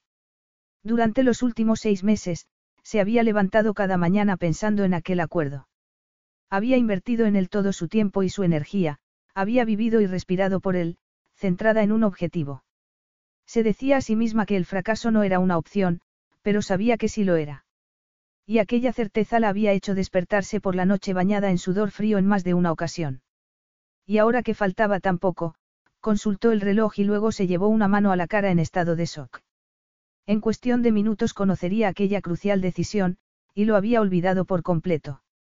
Había regresado aquella mañana a su apartamento para cambiarse sintiéndose bastante aliviada. Eve sabía que no era como su madre ni como las demás mujeres que conocía, que perdían la objetividad cuando había un hombre en su cama, pero tenía sus dudas. ¿Y si el buen sexo era capaz de privarla del respeto que sentía hacia sí misma y la llevaba a comprometer sus principios? Lo cierto era que el sexo había sido estupendo, de la clase que creía que solo existía en las novelas. Todavía lo sentía por todo el cuerpo, y durante un breve periodo dejó de ser la reina de la precaución y se dejó llevar por sus impulsos. Había resultado ser una experiencia completamente liberadora. Draco era un amante increíble, pero ahora, a la fría luz del día, seguía siendo también un arrogante insoportable. Aquello ayudaba a que no lo pusiera en un pedestal y a que no se quedara callada cuando pensaba que estaba equivocado. Era un alivio comprobar que su teoría era cierta. No era el sexo lo que convertía a las mujeres en esclavas, sino el amor. Ella no amaba a Draco, y la mera idea de enamorarse en tan solo 24 horas se le antojaba ridícula. Amor, sinceramente, ni siquiera le caía demasiado bien. Si no volvía a verlo nunca, no le quitaría el sueño. Por eso, en cierto sentido, Draco tenía razón. Era perfecto como amante, no había nada entre ellos excepto pasión desatada, nada que los sentimientos complicaran. Solo había sido sexo. Un sexo increíble, sí, pero había muchos hombres allí fuera que no eran Draco, hombres cuyas manos no fueran tal vez tan expertas, la imagen de sus largos dedos deslizándose por su piel cruzó por la mente de Eve, reavivándole el calor de la pelvis hasta que apartó de sí aquella imagen y se recordó que no tenía ninguna intención de repetir su noche de pasión. Tal vez tuviera lugar en algún momento, pero ella no iba a buscarlo. Pero actualmente, lo que sí estaba ocurriendo era que la noche que había pasado con él le había hecho olvidar el contrato por el que tan duramente había trabajado. Tal vez fuera la excepción que confirmaba la regla, la mujer que no era capaz de hacer varias cosas a la vez. Debía escoger entre el éxito empresarial y el sexo, no podía tener ambas cosas. Eve suspiró y se sentó frente a su escritorio. La calma que aquel espacio minimalista solía provocar en ella, al no haber fotos ni objetos personales, solo un lugar de trabajo, no surgió. Tenía que despejarse la cabeza y centrarse. Antes de que pudiera hacer ninguna de las dos cosas, sonó el teléfono. Eve apretó los dientes y lo agarró. Volvió a dejarlo en su sitio diez minutos más tarde. Estaba temblando. El trato estaba cerrado, y ahora podía admitir que hubo momentos en los que dudó de si valía la pena hacer aquel viaje a Australia. Pero el trabajo había dado sus frutos, y la cadena de exclusivos grandes almacenes con sedes en todo el hemisferio sur iba a vender su línea. Aquel era el momento por el que tanto había luchado, con el que tanto había soñado. Frunció levemente el ceño. ¿Dónde estaba el subidón de adrenalina, la euforia del logro? Lo que sentía era casi un anticlímax, pero se dijo que era lógico. Una noticia así era para compartirla, y recordó una frase del discurso que había pronunciado Charles Latimer en su boda, el éxito no significa nada a menos que tengas a alguien con quien compartirlo. Y yo tengo a la mejor persona del mundo, mi esposa. Eve no había probado su copa de vino ni se unió al espontáneo aplauso que siguió. Pero dejando a un lado la falta de sinceridad, ¿acaso no tenía razón? ¿Quién se alegraría por ella? Su madre estaba de luna de miel y su mejor amiga estaba muy ocupada siendo una princesa embarazada. Apartó de sí una punzada que reconoció como autocompasión. Bajó la vista y frunció el ceño al recordar un comentario que había hecho Draco. Eve no sabía qué hora era cuando se despertó en una cama extraña con el brazo de un hombre sobre las caderas y su cabeza entre los senos. El pánico inicial duró una décima de segundo, entonces se dio cuenta de dónde estaba y se relajó. Draco expresó en voz alta sus dudas interiores. Deja de analizar la situación, solo disfrútala. No existe el mañana, solo el aquí y el ahora, tú y yo. No necesito que llegues a mí emocionalmente, solo quiero que me toques, por favor. Aquella torturada plegaria la hizo sentirse poderosa, excitada y fuera de control. Eve se rió entre dientes y se puso de pie. Ni siquiera estaba celosa de su amiga, lo último que deseaba era tener un bebé. En aquel momento estaba demasiado centrada en su trabajo, pero tal vez dentro de unos años. Su reloj biológico apenas había empezado a andar, y además acababa de descubrir el sexo. Eve recolocó la fila de lápices del escritorio y, canturreando entre dientes, se dirigió a la puerta que comunicaba su despacho con el de su asistente. Seley había invertido muchas horas en aquel proyecto, no solo ella, sino todo el equipo, y aunque los amigos y la familia se alegrarían por ella, solo su equipo entendería de verdad lo que aquel éxito significaba para Eve. Pensó en invitarlos a comer al nuevo italiano del que todo el mundo hablaba. El estómago le rugió al pensar en comida. Aquella mañana no había desayunado. ¿Te apetece comida italiana, Seley? Preguntó Eve al abrir la puerta. Estaba acostumbrada al desorden del escritorio de la joven, pero esta era la primera vez que veía a un hombre allí. Y aquel hombre era Draco. Le estaba dando la espalda, pero no cabía duda de que se trataba de él. El hecho de que estuviera allí estaba mal en muchos sentidos. Eve trató de mantener la firmeza. ¿Qué estás haciendo aquí, Draco? No te dije que estaría encantada de verme, Seleyan. Su asistente se rió con coquetería. Tenía un novio al que decía que adoraba, entonces, ¿a qué estaba jugando? Eve le lanzó una mirada de exasperación y apretó los labios. Le parecía bien que las mujeres tomaran la iniciativa, pero Seley se estaba mostrando demasiado ansiosa. He venido para llevarte a comer, Draco curvó los labios en una sonrisa íntima mientras le recorría el rostro con la mirada. ¿Cómo has sabido dónde encontrarme? Draco sacó una tarjeta de visita de bordes dorados. Te dejaste esto, y también el aroma de su perfume. Eve tragó saliva y murmuró entre dientes. Estoy ocupada. Por cierto, el proveedor ha llamado para anular la cita. Gracias, Seleyan, la sonrisa de Draco hizo sonrojar a la joven. Ya lo ves, cara. Estás libre. En lugar de limitarse a preguntarle a qué estaba jugando, Eve deslizó la mirada hacia su boca. Lo último que se sentía era libre, de hecho se sentía obligada.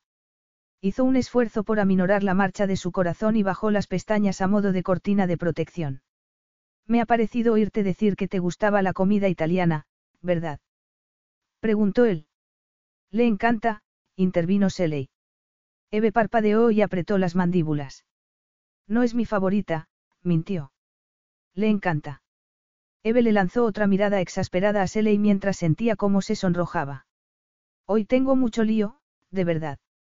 Draco se encogió exageradamente de hombros y suspiró. Bueno, si no puedes salir a comer, supongo que podemos hablar de ello aquí, reconoció. Hablar de ello. Eve sintió una oleada de pánico.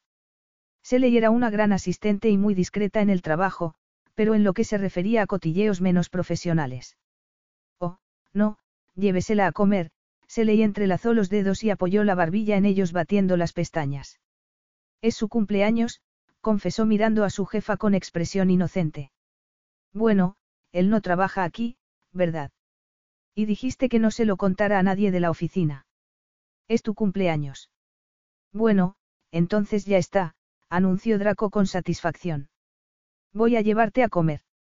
A Eve le hubiera encantado decirle que de eso nada, pero estaba claro que Draco no aceptaba que la gente no hiciera lo que él quería, así que decidió que era mejor fingir que aceptaba para no arriesgarse a hablar de su vida personal delante de otras personas. El horror de aquella idea hizo que se estremeciera. Una vez fuera del edificio y lejos de los curiosos ojos de su asistente, Eve se apartó del leve roce de la mano que Draco había colocado entre sus hombros para guiarla hacia la salida, como si ella no conociera el camino. Hemos tenido sexo, Eve se aclaró la garganta, felicitándose en silencio por la frialdad con la que había expuesto los hechos. Draco no parpadeó. Se limitó a mirarla a los ojos de un modo que le provocó un nudo en el estómago. No lo he olvidado, aunque cuando sintió las frías manos de Eve en la piel estuvo a punto de olvidar todo lo demás, eso no lo olvidaría.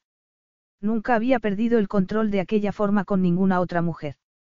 Siempre había mantenido a raya la pasión. Resultaba irónico que la mujer que le había hecho descontrolarse fuera una virgen. Resultó que la sospecha inicial que tenía respecto a su inocencia era cierta. El impacto había disminuido, pero el misterio continuaba.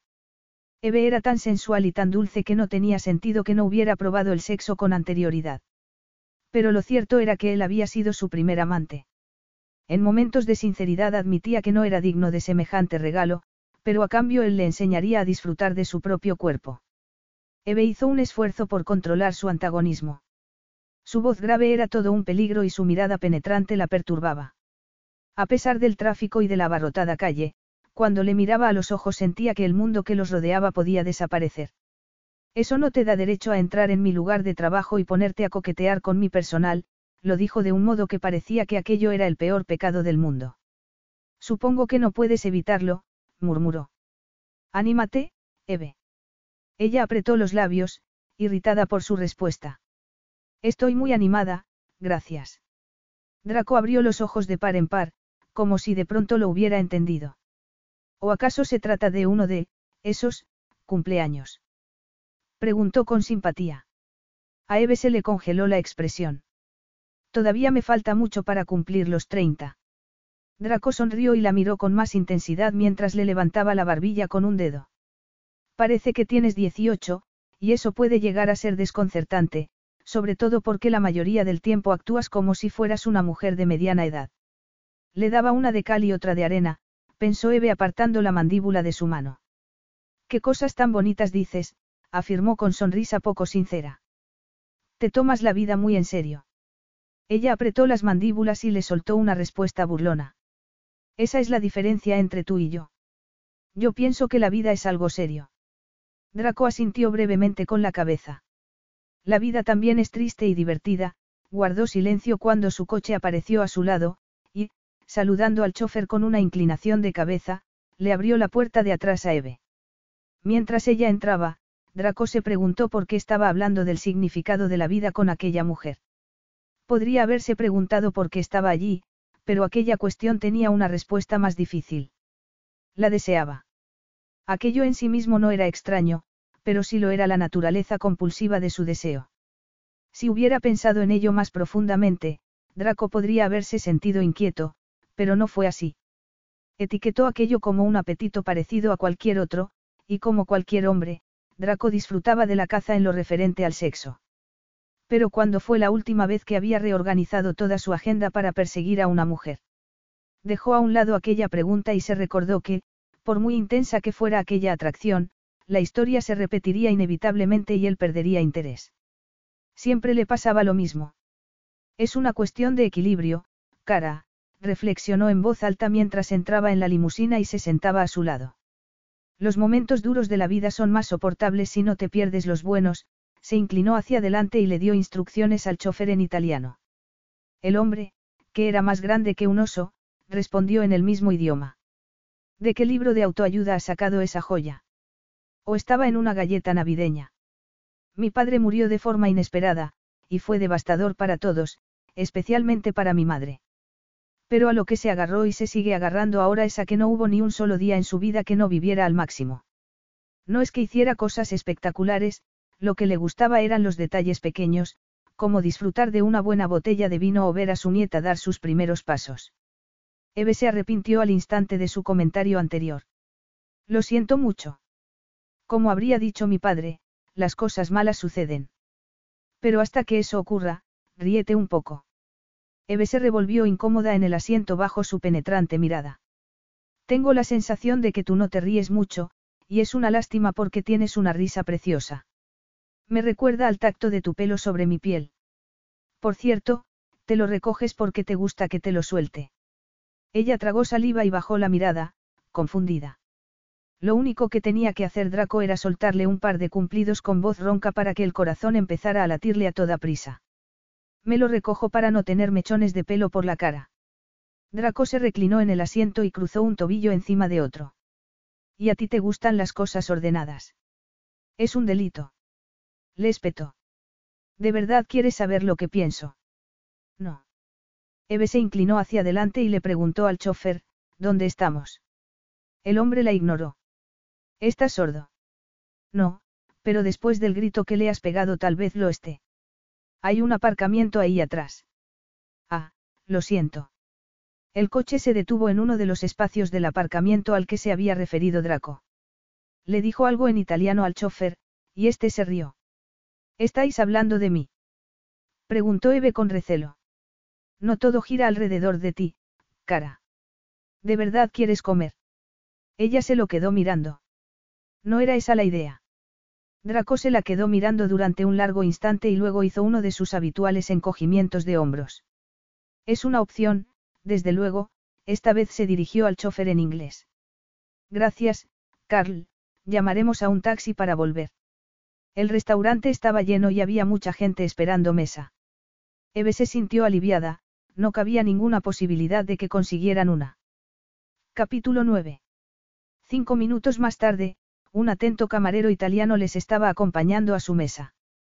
Por si acaso seguías pensando que estábamos hablando de ti. Muy gracioso. Ese hombre es realmente tu chofer. Draco la miró con curiosidad. Carl. ¿Qué crees que es si no? Tu guardaespaldas. La carcajada de Draco provocó que varias cabezas se giraran hacia él. Ella tapó la copa con la mano. Estoy trabajando. Es tu cumpleaños. Fue una batalla breve, porque el constante forcejeo resultaba cansino. Eve decidió que sería mejor reservar la energía para los momentos importantes. Y además, una copa de vino podría ayudar a calmarle los nervios. Eve ladeó la cabeza. De acuerdo, Solo una copa, lo cierto era que había cosas peores que pasar su cumpleaños sentada en un magnífico restaurante con un hombre al que todas las mujeres del local miraban. No, Carles mi chofer. Entonces, no tienes guardaespaldas. Quiso saber ella, incapaz de contener la curiosidad. La mejor seguridad es la que la gente no puede ver. Eve dejó el tenedor sobre la mesa y se reclinó en el asiento. Eso no es una respuesta. La respuesta de Draco a su indignación fue esbozar una indolente sonrisa. Es la única que voy a darte, Draco se reclinó a su vez y observó cómo daba cuenta del plato de pasta rústica que había escogido. Esto está buenísimo, Eve le dio otro sorbo a su copa de vino, decidida a que le durara. Miró el plato de Draco. Solo se había comido la mitad del bistec. Por cierto, ¿cómo has conseguido esta mesa? Conozco al dueño de la cadena de estos restaurantes. Están por todas partes, cuando estuve el año pasado en París acababan de abrir uno allí y estaba hasta los topes. En aquel momento se acercó el encargado. Señor, señorita, el hombre inclinó la cabeza, espero que la comida haya sido satisfactoria. Estaba todo delicioso, aseguró ella. Somos clientes satisfechos, añadió Draco. Había algo extraño en el modo en que el encargado se dirigió a Draco, y en cómo respondió él, y entonces Eve cayó en la cuenta. Esperó a que el encargado se marchara para poner a prueba su teoría. Tú eres el dueño. Draco ni siquiera parpadeó. Desde hace dos años. No se te ocurrió mencionármelo. No, Draco se inclinó hacia adelante y apoyó los codos en la mesa. Entonces, vas a ir a casa por tu cumpleaños. Eve se refugió tras su copa de vino. No tengo casa, respondió con sequedad. He vivido en la mansión Brent durante diez años, pero nunca fue mi casa. Solo éramos el servicio. Aunque formaras parte del servicio, como tú dices, te hiciste amiga de Hannah y ahora tu madre es la señora de la casa. Eve no tenía ganas de satisfacer su curiosidad, pero Draco no era el primero que comentaba aquella extraña amistad. Hannah Latimer tenía dinero, encanto, aspecto de princesa y asistía a un prestigioso colegio privado, y Eve era la tímida hija de la cocinera que iba a la escuela del pueblo. Para Eve, lo suyo fue odio a primera vista y había hecho todo lo posible por evitar a la hija de la casa, con su cabello dorado y su sonrisa permanente. Contaba con muchos escondites en la finca, y cuando vio a Hannah en uno de ellos, al principio se puso furiosa. Hasta que vio las lágrimas. Las niñas descubrieron que tenían algo en común mucho antes de saber que sus padres tenían una aventura. Las dos odiaban el colegio y las dos sufrían acoso escolar, aunque por diferentes motivos. A la gente le encantan las historias sobre gente rica. No te sorprendas si encuentras detalles de la vida de tu madre en las columnas de cotilleos. Todos tenemos fantasmas en el armario, le advirtió Draco. Eve se puso tensa, horrorizada al pensar en ello. ¿Qué quieres decir? Draco se dio cuenta al instante debido a su reacción que seguramente habría un cadáver en el armario de la familia Curtis. Han colgado una foto en Internet. Pensé que debería saberlo. Draco le pasó el teléfono por encima de la mesa y observó su cara mientras ella miraba una foto explícita de ellos dos en abrazo abandonado la noche de la boda. Vio cómo se sonrojaba antes de palidecer como la cera. Supongo que ha sido una de tus amigas de la escuela. Eve cerró los ojos y durante un largo instante no dijo nada. Luego comentó esperanzada. Tal vez no la vea nadie. No había una forma suave de decirlo, así que Draco afirmó. Lo siento, pero al parecer ya es una imagen viral. Eve se cubrió la boca con la mano, y sus ojos verdes registraron un horror total. ¿Cómo podía estar Draco tan tranquilo? Tienes que pararlo, sacudió la cabeza. ¿Y si tu hija lo ve? Añadió salvajemente. Lo más probable es que ya la haya visto. Además, yo me siento halagado. Eve cerró los ojos. Halagado. Se había vuelto loco. Ella era una persona extremadamente reservada, y pensar en aquella foto. Tengo ganas de vomitar, esperó a que se le pasaran las náuseas antes de preguntar, ¿y qué vamos a hacer? Draco alzó una ceja. Mi consejo es que nos lo tomemos a risa o mantengamos un silencio digno. Eve soltó una carcajada amarga. No veía nada digno en que hubiera fotos de ella en actitud apasionada circulando por Internet. O puedo negar encarecidamente que haya algo entre nosotros. Eve exhaló profundamente. Bien. Y eso convencerá a todo el mundo de que sí hay algo entre nosotros y prolongará el interés en la historia. Eve apretó los dientes. Sentía todo el cuerpo rígido. Draco la miró a los ojos. Dime qué quieres que haga. No lo sé, admitió ella desolada. Entonces, ¿quieres que te diga qué quiero hacer yo? Quiero levantarme, salir de aquí, llevarte a mi casa y hacer lo que tanto deseaba hacer contigo esta mañana. Puedo prometerte un regalo de cumpleaños que no olvidarás, cara. Tenían un problema y aquella era su solución. Seducirla en un lugar público, donde cualquiera podría haber oído lo que decía. Aquello era ridículo. Le dieron ganas de reírse. Pero su voz rica y algo amarga como el chocolate no era algo de lo que pudiera reírse. Sus miradas conectaron y Eve dejó escapar un tenue suspiro entre los labios entreabiertos. El deseo le recorrió las terminaciones nerviosas, cerrándole los circuitos de la lógica. Transcurrieron los segundos, y con ellos iba en aumento la tensión sexual. Draco seguía mirándola con la misma intensidad que la desnudaba. El mensaje de sus ojos quedaba muy claro. Eve aspiró con fuerza el aire. Sí. Los dos se pusieron de pie a la vez. Draco estuvo a punto de tirar la silla en el proceso. Dejó un puñado de billetes sobre la mesa, la tomó de la mano y gruñó. Salgamos de aquí. Draco no se quitó de encima, permaneció sobre ella con todo el peso ardiente de su cuerpo. Tenía la cara pegada a su cuello, la respiración agitada y húmeda sobre su piel. A Eve le gustaba, le gustaba todo, el contacto de la piel contra la piel, su peso, la mezcla del olor a sexo y a jabón. Estaban tendidos desnudos en el enorme sofá Chesterfield de piel del estudio de Draco. No habían conseguido subir las escaleras, apenas habían logrado salir del taxi. La estancia estaba plagada de la ropa que se habían quitado mutuamente en su frenesí por sentir la piel del otro. El frenesí había pasado, pero Eve seguía todavía respirando con jadeos.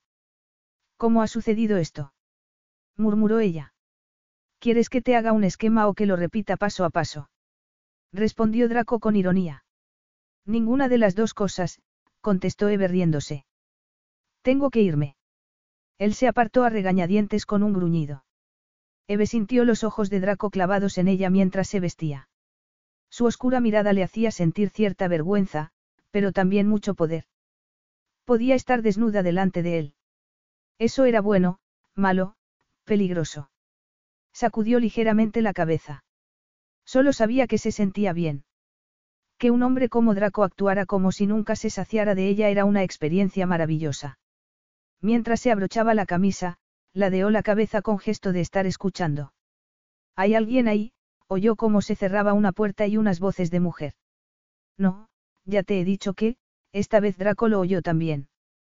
Cerró los ojos y se incorporó con un suspiro. Se levantó del sofá con un movimiento felino y se vistió a toda prisa. Quédate aquí. Será más seguro. Aquella afirmación provocó que su imaginación echara a volar. ¿Más segura de quién? ¿Sabes quién es? Llamo a la policía. Gracias por preocuparte, pero puedo ocuparme yo. Eve quiso gritarle que no se preocupaba en absoluto por él, pero de pronto tuvo la horrible sensación de que sería mentira. Capítulo 10. Draco se abrochó la camisa antes de salir de la habitación y se pasó la mano por el pelo. Las tres mujeres que estaban al final del pasillo no le vieron dejar la biblioteca. La primera que le vio fue José. Su expresión era una mezcla de culpabilidad y alivio. Hola, pequeña. Déjame adivinar. Tu madre te ha sacado del colegio para hacer algo educativo como. Ir de compras a las rebajas, contestó la niña con sonrisa inocente. Buenas tardes, Clare. Estás guapísima, como de costumbre. Draco, Clare se acercó para darle un beso en cada mejilla. ¿Y tú estás, estás, se detuvo y le observó detenidamente. Estás muy guapo también, querido. Está claro que haya algo que te sienta bien. Hola, madre, Draco saludó a Verónica. No deberías deambular por la casa descalzo, Draco. Da muy mala imagen. ¿Ante quién? Es una cuestión de estándares, respondió ella con cierto tono misterioso. Y supongo que tú solo pasabas por aquí. Necesito un motivo para visitar a mi propio hijo. Verónica frunció el ceño al escuchar ruido en el estudio. ¿Hay alguien ahí dentro, Draco? En el estudio, con el zapato que no se le había caído sujeto al pecho, Eve cerró los ojos y pensó, di que no, por favor, di que no. Escuchar el murmullo de la conversación y no poder distinguir lo que decían le había resultado frustrante, así que se acercó hacia la puerta abierta y entonces se le había caído el zapato. Sí. Eve abrió los ojos y apretó los puños. ¿Por qué no había mentido? Eve, cara, sal y dile hola a José. Medio escondida tras las cortinas, algo que en su momento no le pareció tan mala idea, Eve no tenía muchas opciones. Observó su rostro sonrojado en el espejo. Conoce a José. Además de la hija de Draco, había otras dos mujeres. La mayor de ellas tenía una melena corta y negra con toques plateados, y cuando la miró, Eve tuvo una impresión de energía y de sencilla elegancia. Se dio cuenta de que estaba viendo a José dentro de 40 años. Una chica con suerte. La otra mujer era una impresionante rubia de ojos azules cuyas magníficas curvas quedaban marcadas por un vestido rojo y ajustado en la cintura. Sería una modelo perfecta para su lencería. Sí, impresionante, era la palabra que mejor la definía. Su rostro, su figura, su cabello rubio y liso como una tabla, todo en ella era impresionante. Eve. Con la energía de la juventud, Josie cruzó el pasillo en dos zancadas sin apartar la vista del pelo de Eve, que le caía como una cascada de rizos por la espalda. Vaya, me encanta cómo te queda el pelo así. Eve se llevó una mano tímida a la cabeza. Tiene vida propia. Madre, esta es Eve Curtis, Draco la tomó del brazo y la hizo avanzar. Mi madre, Verónica Morelli. Encantada, señora Morelli. Y esta es Clare, Eve sintió cómo le agarraba con más fuerza el brazo. Soy su exmujer, dijo la rubia inclinándose hacia adelante sobre sus tacones y esbozando una sonrisa amistosa. Encantada de conocerte, Eve. ¿Dónde la tenías escondida, Draco? ¿Y cuánto tiempo lleváis juntos? Nos conocimos ayer por la mañana, respondió Draco dando evasivas. De acuerdo, no es asunto mío, replicó Clare. Tengo que volver a la oficina, intervino Eve con brusquedad. Oficina. Repitió Verónica. Eve dirige su propia empresa, madre. De veras. Tenemos que tomar un café algún día para que me hables de tu negocio, quedaba claro a juzgar por su repentino cambio de actitud que su madre la veía ahora como una novia potencial. Bueno, si eres tu propia jefa, podrás tomarte la tarde libre, no. Clare dejó el tema al ver la mirada gélida que le dirigía su exmarido. Lo siento, pero tengo que irme, comenzó a decir Eve. Y Josie tiene que volver al colegio. Josie hizo un puchero al escuchar la frase de su abuela. Pero Clare ha dicho que podía tomarme el día libre. Y vamos a ir de compras y a hacerme las uñas. Estoy segura de que tu madre es consciente de que las clases son lo primero. ¿Y ahora llamas Clare a tu madre? Preguntó Verónica con desaprobación. ¿Te importa dejar a José en el colegio cuando vayas de camino a tu oficina, Eve? Asombrada por la petición, Eve asintió. Claro. Verónica tomó a José de la mano. Vamos, José. Tienes que ponerte el uniforme. No hagas esperar a la señorita Curtis. Lamentó la interrupción, Clare sonrió cuando su hija salió de allí con su abuela. Siempre he pensado que el sexo por la tarde es decadente y maravilloso. Estás avergonzando a Eve, la reprendió Draco. ¿En serio? Su asombro parecía auténtico. Lo siento, Draco, pero cuando saliste aquí fuera con esa expresión, dejó escapar un suspiro. Recuerdo esa cara. Eve sintió una punzada de algo parecido a los celos. Cerró los ojos y pensó que debería salir de allí. Había oído hablar de divorcios amistosos, pero esto era ridículo. Verónica Morelli reapareció con una uniformada Jessie a su lado. No encontraba nada, y no me extraña. No entiendo por qué te empeñas en vivir en esta caja de zapatos. Eve se quedó boquiabierta. Si la madre de Draco pensaba que aquello era una caja de zapatos, a que estaba acostumbrada. Como mínimo a un castillo.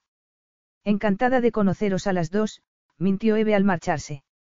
Josie estaba muy habladora en el taxi. No sabes cuánto me alegro de que estés con papá. No estoy con, Eve se fijó en la mirada interrogante del adolescente y cerró la boca. No podía decirle a la hija de su amante que solo tenía encuentros sexuales con su padre, y no una relación. Recordó el comentario de Draco, cuando dijo que su hija estaba intentando buscarle esposa, y frunció el ceño preocupada. No quería animar la fantasía de la niña, pero tampoco podía ser brutalmente sincera. Me alegro de que te alegres. Y no eres el tipo habitual de papá. Eso Eve ya lo sabía. Se le pasó por la cabeza la imagen de su impresionante mujer. Se supone que no debo saber que tiene un tipo de mujer, porque como nunca las trae a casa, piensa que no lo sé. Aquello llamó la atención de Eve. Nunca las llevaba a casa, pero no iba a haber algo donde no lo había. ¿Crees que las trae cuando yo no estoy en casa, como el padre de Lily? José sacudió la cabeza con vigor. Lily decía que siempre sabía cuándo había estado la novia de su padre en casa porque olía a ella y se dejaba cosas allí, y tenía razón, porque se casaron el mes pasado. Olería la cama de Draco a ella. Estoy segura de que debe de ser muy duro aceptar que tu padre se vuelva a casar. No, a mí me encantaría, y a mi abuela también. Siempre le está animando a que lo haga, pero al mismo tiempo cree que no hay ninguna mujer lo suficientemente buena para él. Mi madre también suele criticar a las chicas con las que sale. Pero tú eres distinta, y si te casas con mi padre o incluso si solo eres su novia, no me enviarán a vivir con mi madre y su prometido, porque tú serías una influencia femenina estable en mi vida, ¿verdad? Eve digirió toda aquella información en silencio, y finalmente preguntó. ¿Hay alguna posibilidad de que te vayas a vivir con tu madre? José sacudió la cabeza. No, papá me prometió que no dejaría que sucediera pasara lo que pasara. Eve se quedó sentada en el taxi hasta que José atravesó las puertas del colegio y luego le dio su dirección al taxista. La vergonzosa escena que había vivido se reproducía en su cabeza una y otra vez desde que salieron de la casa, pero esta vez, tras escuchar las revelaciones de José, lo veía de otro modo. Decían que el conocimiento era poder, pero Eve no se sentía poderosa.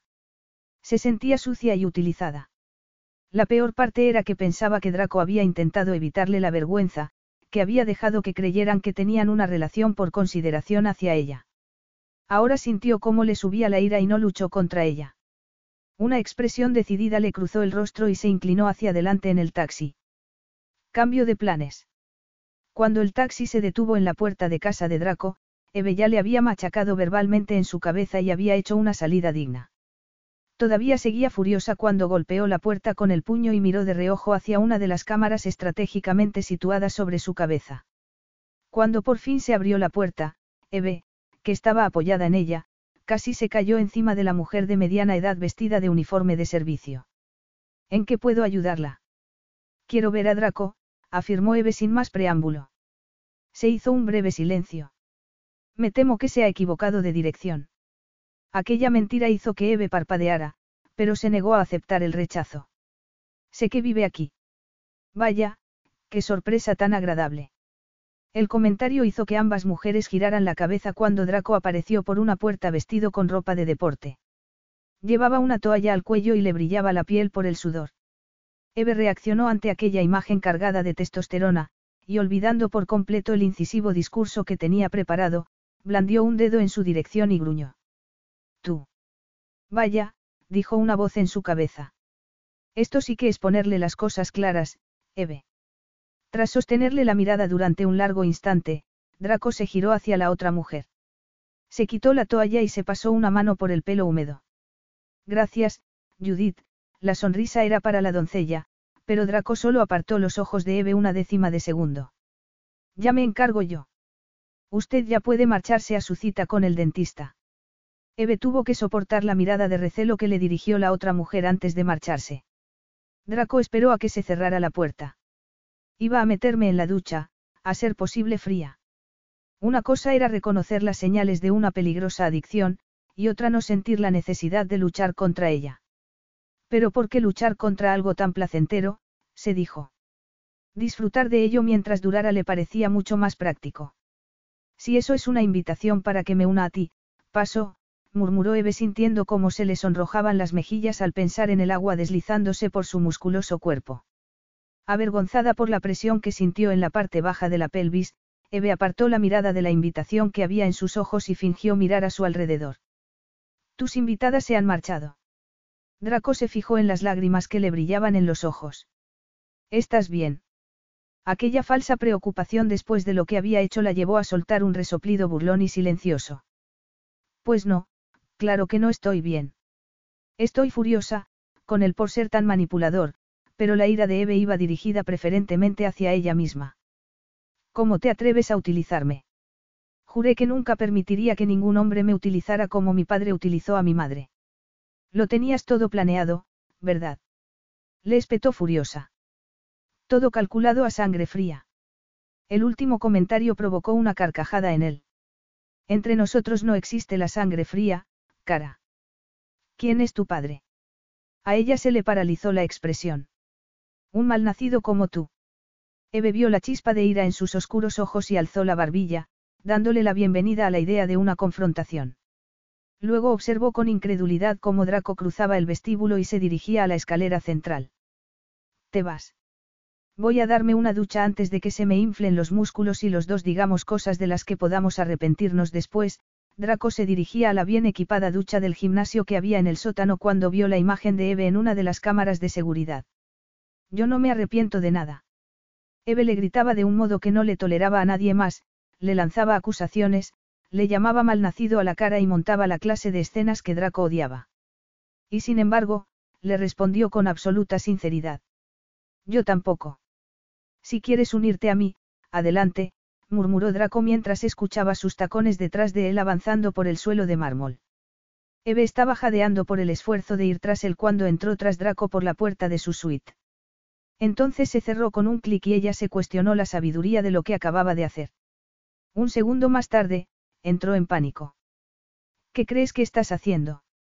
Preguntó atemorizada al verle quitarse la camiseta por la cabeza.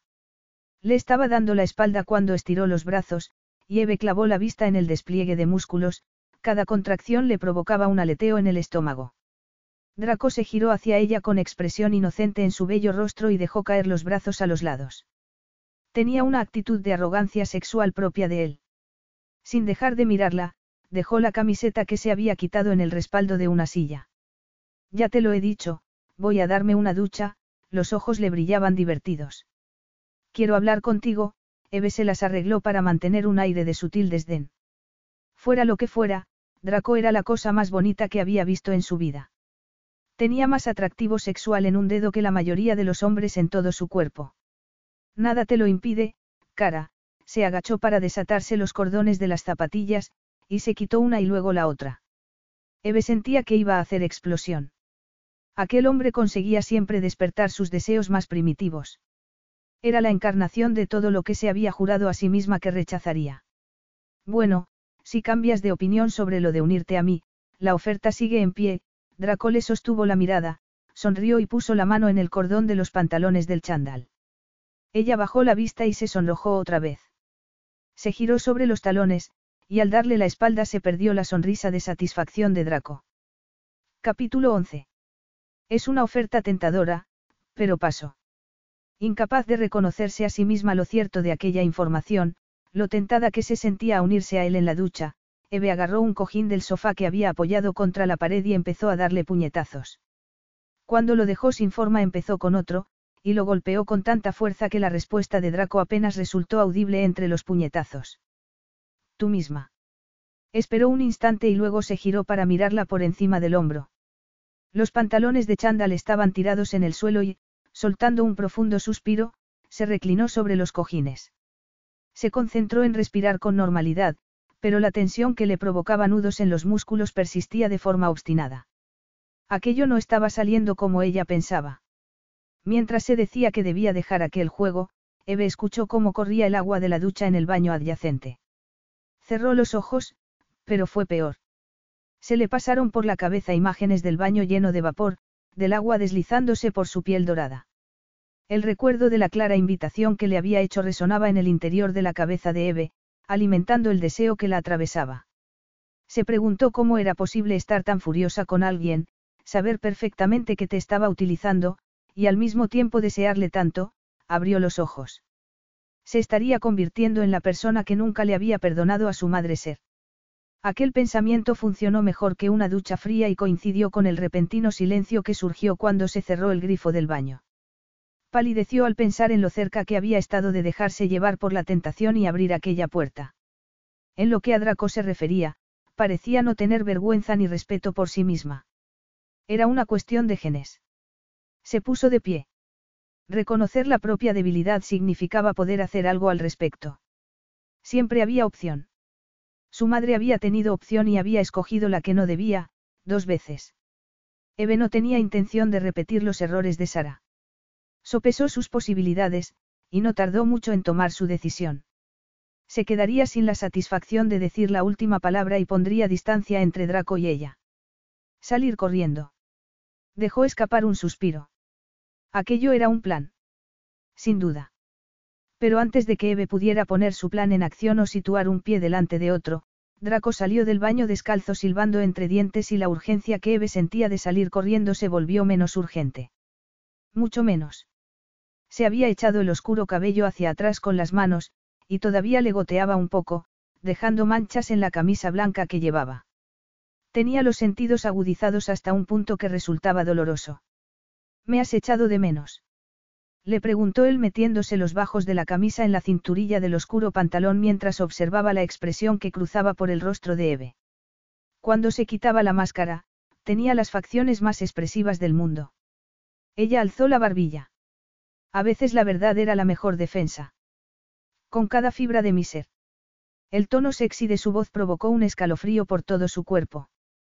Ahora mismo soy todo tuyo, Draco sonrió y abrió los brazos en gesto invitador. Eve se alegró de pronto de no haber salido huyendo. Se habría arrepentido de no haberle dicho lo que pensaba de él. Sosteniéndole la mirada, se puso en jarras, atrayendo sin querer la atención sobre sus suaves curvas, y le miró de arriba abajo. ¿Te gusta lo que ves, cara? Le preguntó Draco con una lenta y sensual sonrisa. Ella se sonrojó. ¿A quién no le gustaría? Draco era la personificación de la perfección masculina. Me has utilizado, tragó saliva, reconociendo que resultaba irracional admitirlo. Después de todo, no había nada entre ellos, ningún lazo que pudiera traicionarse. Solo su propia estupidez. Aquella acusación provocó que a Draco se le borrara la sonrisa. Apretó las mandíbulas y frunció el ceño. La ducha fría que se acababa de dar le había proporcionado un alivio temporal, pero ahora que había vuelto no podía superar el deseo de hundirse en ella y sentir su piel. Creía que nos estábamos utilizando mutuamente, susurró. Y si no recuerdo mal, no tenías ninguna queja. Eve entornó los ojos, se cruzó de brazos en gesto de autoprotección y le miró con desprecio. Sabes perfectamente a qué me refiero, le espetó furiosa. Draco estuvo a punto de echarse a reír. No sabía nada, excepto que nunca le había sucedido nada parecido. No era solo el cuerpo, aquella mujer se había quedado a vivir también en su cabeza. ¿Por qué no me lo explicas para asegurarnos? Sugirió. Explicártelo. A ver, Eve se llevó la mano a la barbilla y fingió que se lo pensaba. Eres un malnacido. Con todas las letras. Tienes miedo de perder la custodia de José, así que soy tu novia falsa. Una influencia femenina. Una relación estable que pasarle a tu ex por las narices. No me extraña que quisieras que saliera de aquí antes de que pudiera decirles la verdad. ¿Y cuál es la verdad? Que solo soy una de tus aventuras de una noche. Lo dices con amargura. Y sin embargo, creo recordar que era así como querías que fuera, cara. O ahora has movido la portería. No es que esté amargada, estoy furiosa. Como tú quieras, y para ser exactos, no ha sido solo una noche. Lo hemos hecho también de día. Eve apartó la vista y apretó las mandíbulas. Y por cierto, como querías que te presentara a mi madre y mi exmujer. Esta es Eve, acabamos de tener sexo. Me has utilizado, insistió ella agarrándose a su justa indignación, aunque lo que en el taxi le pareció una acusación legítima le parecía ahora un poco histérica. Lo planeaste todo, me trajiste aquí sabiendo que tu ex. ¿Cómo? ¿De verdad crees que lo he apañado todo para que mi madre, mi exmujer y mi hija adolescente entraran y me encontraran desnudo con una mujer a media tarde? Era lo que creía, pero visto de aquel modo, la sombra de la duda cruzó por la mente de Eve, quien, incapaz de reconocer que estaba completamente equivocada, admitió. Supongo que no esperabas que tu madre estuviera también aquí. Vaya, gracias, respondió Draco con sarcasmo. Para que lo sepas, no la esperaba. Pero ella cree firmemente en el factor sorpresa. Desde que mi padre murió se aburre y yo me he convertido en su proyecto. O mejor dicho, su proyecto es que me case con alguien adecuado. Entonces lo admites.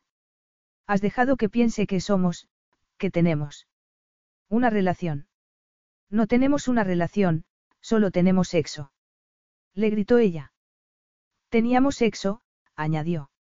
Eve hubiera preferido que su desmesurada reacción le enfadara, no que despertara su curiosidad. Trató de mantener la actitud desafiante. ¿Por qué es tan importante para ti esa distinción? Me refiero a separar el sexo de las relaciones. ¿Tiene algo que ver con tu madre y con la Timer? Le preguntó. Sintiendo la presión de su mirada, Eve reaccionó a la defensiva alzando la barbilla. No se trata de mí, se trata de ti. Y además, no creo que tú seas quien para darme sermones sobre relaciones. Según tu hija, cambias de mujer como de calcetines. Draco sabía reconocer un farol cuando lo oía, él también los utilizaba de vez en cuando. Pero a diferencia de Eve, lo hacía de manera consciente.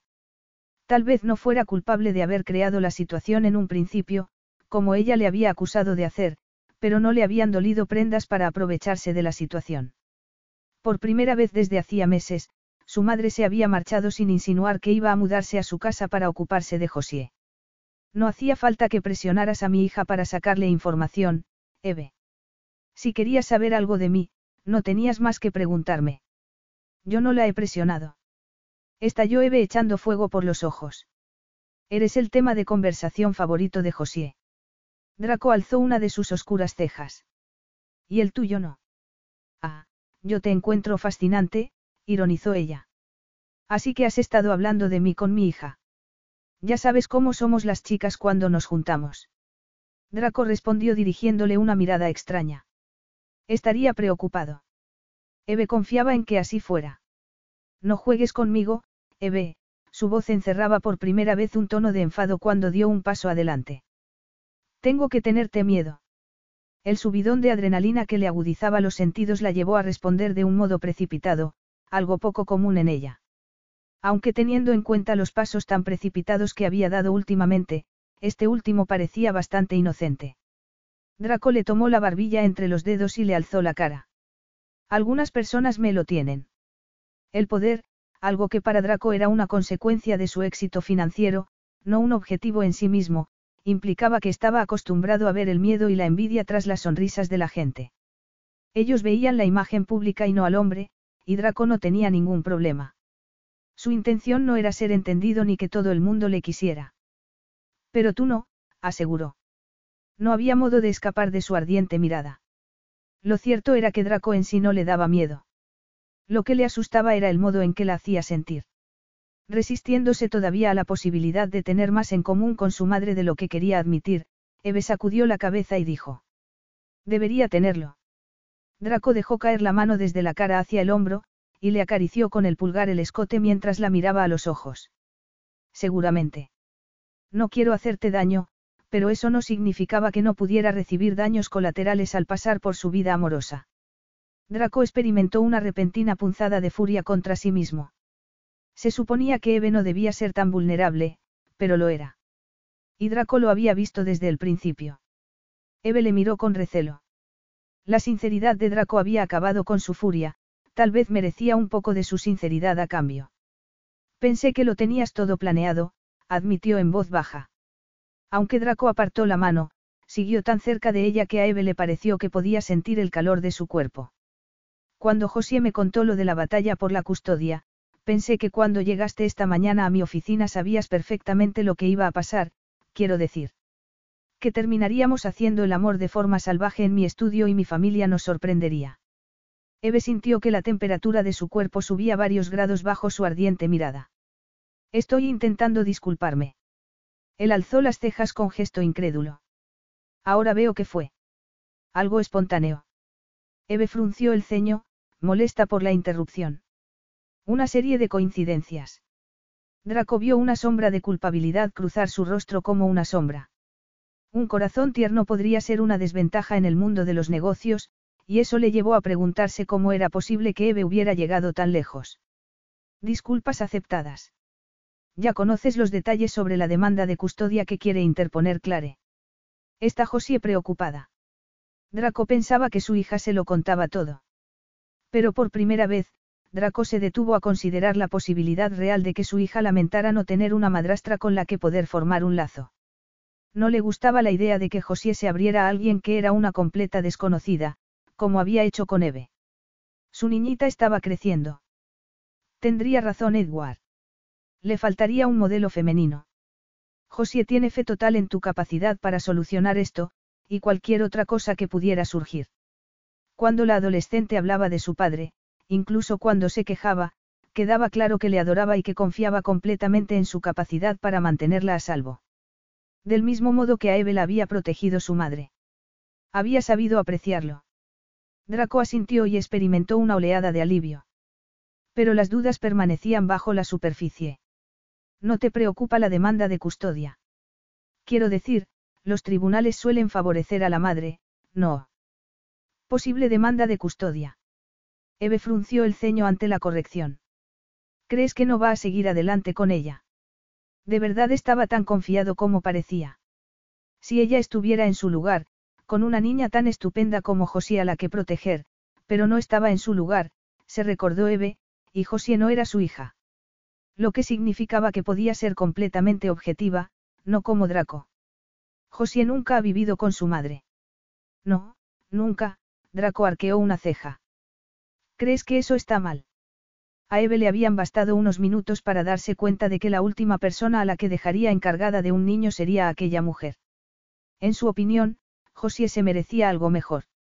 Creo que eso depende de la madre y de las circunstancias, aseguró Contacto. Clare abandonó a Josie cuando era un bebé. ¿Cómo pudo hacer algo así? En opinión de Eve, una madre tenía que cuidar de su hijo por encima de todo. Había otra persona. ¿O acaso sufrió una depresión posparto? Sugirió. No, sencillamente, se aburrió, Draco se sentó en el sofá y lo palmeó para invitarla a unirse a él. No, gracias. Draco sonrió y Eve estuvo a punto de responder, pero se contuvo y frunció el ceño con rabia. Necesitaba esconderse detrás de la ira.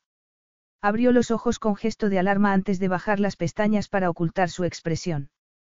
Clare pierde rápidamente el interés por las cosas. Sorprendida por la afirmación, Eve levantó la vista. Incluso por su propia hija. Draco se pasó la mano por la mandíbula. Por todo. Eso es algo que Edward todavía tiene que aprender. Con los ojos clavados en ella, a Draco no se le pasó por alto su expresión de desagrado. Relajó los hombros y estiró las piernas. Así que ya no crees que lo de esta tarde forme parte de un plan maquiavélico ideado por mí. Eve se encogió de hombros. Tal vez no, admitió. Draco alzó las cejas. De acuerdo, definitivamente no. Te preocupa este asunto de la custodia, ¿verdad? Mira, esto no es cosa de Clare, es su prometido quien ha emprendido esta campaña por la custodia de José, y él tiene su propia agenda política. Pero no se da cuenta de que Clare está permitiendo que la manipule. Aunque sea rubia, no tiene ni un pelo de tonta. Clare es inteligente, y cuando hace falta, no tiene piedad. Aquella afirmación provocó que Eve se estremeciera, sobre todo porque venía de Draco. Estaba claro que todavía sentía algo por la madre de su hijo, en opinión de Eve nada más explicaba que tolerara y justificara las acciones de Clare. La pregunta era, ¿cuán profundos eran esos sentimientos? ¿Y a ti te parece bien? Clare quiere a José. ¿Y tú quieres a Clare? Eve no formuló aquella pregunta en voz alta. ¿Para qué, si ya conocía la respuesta? Tal vez Draco no quisiera admitirlo, pero para ella quedaba claro que la única razón por la que no había vuelto a tener una relación de verdad tras el divorcio, era que todavía estaba enganchado a su bella y egoísta mujer. No, no estoy enamorado de Clare.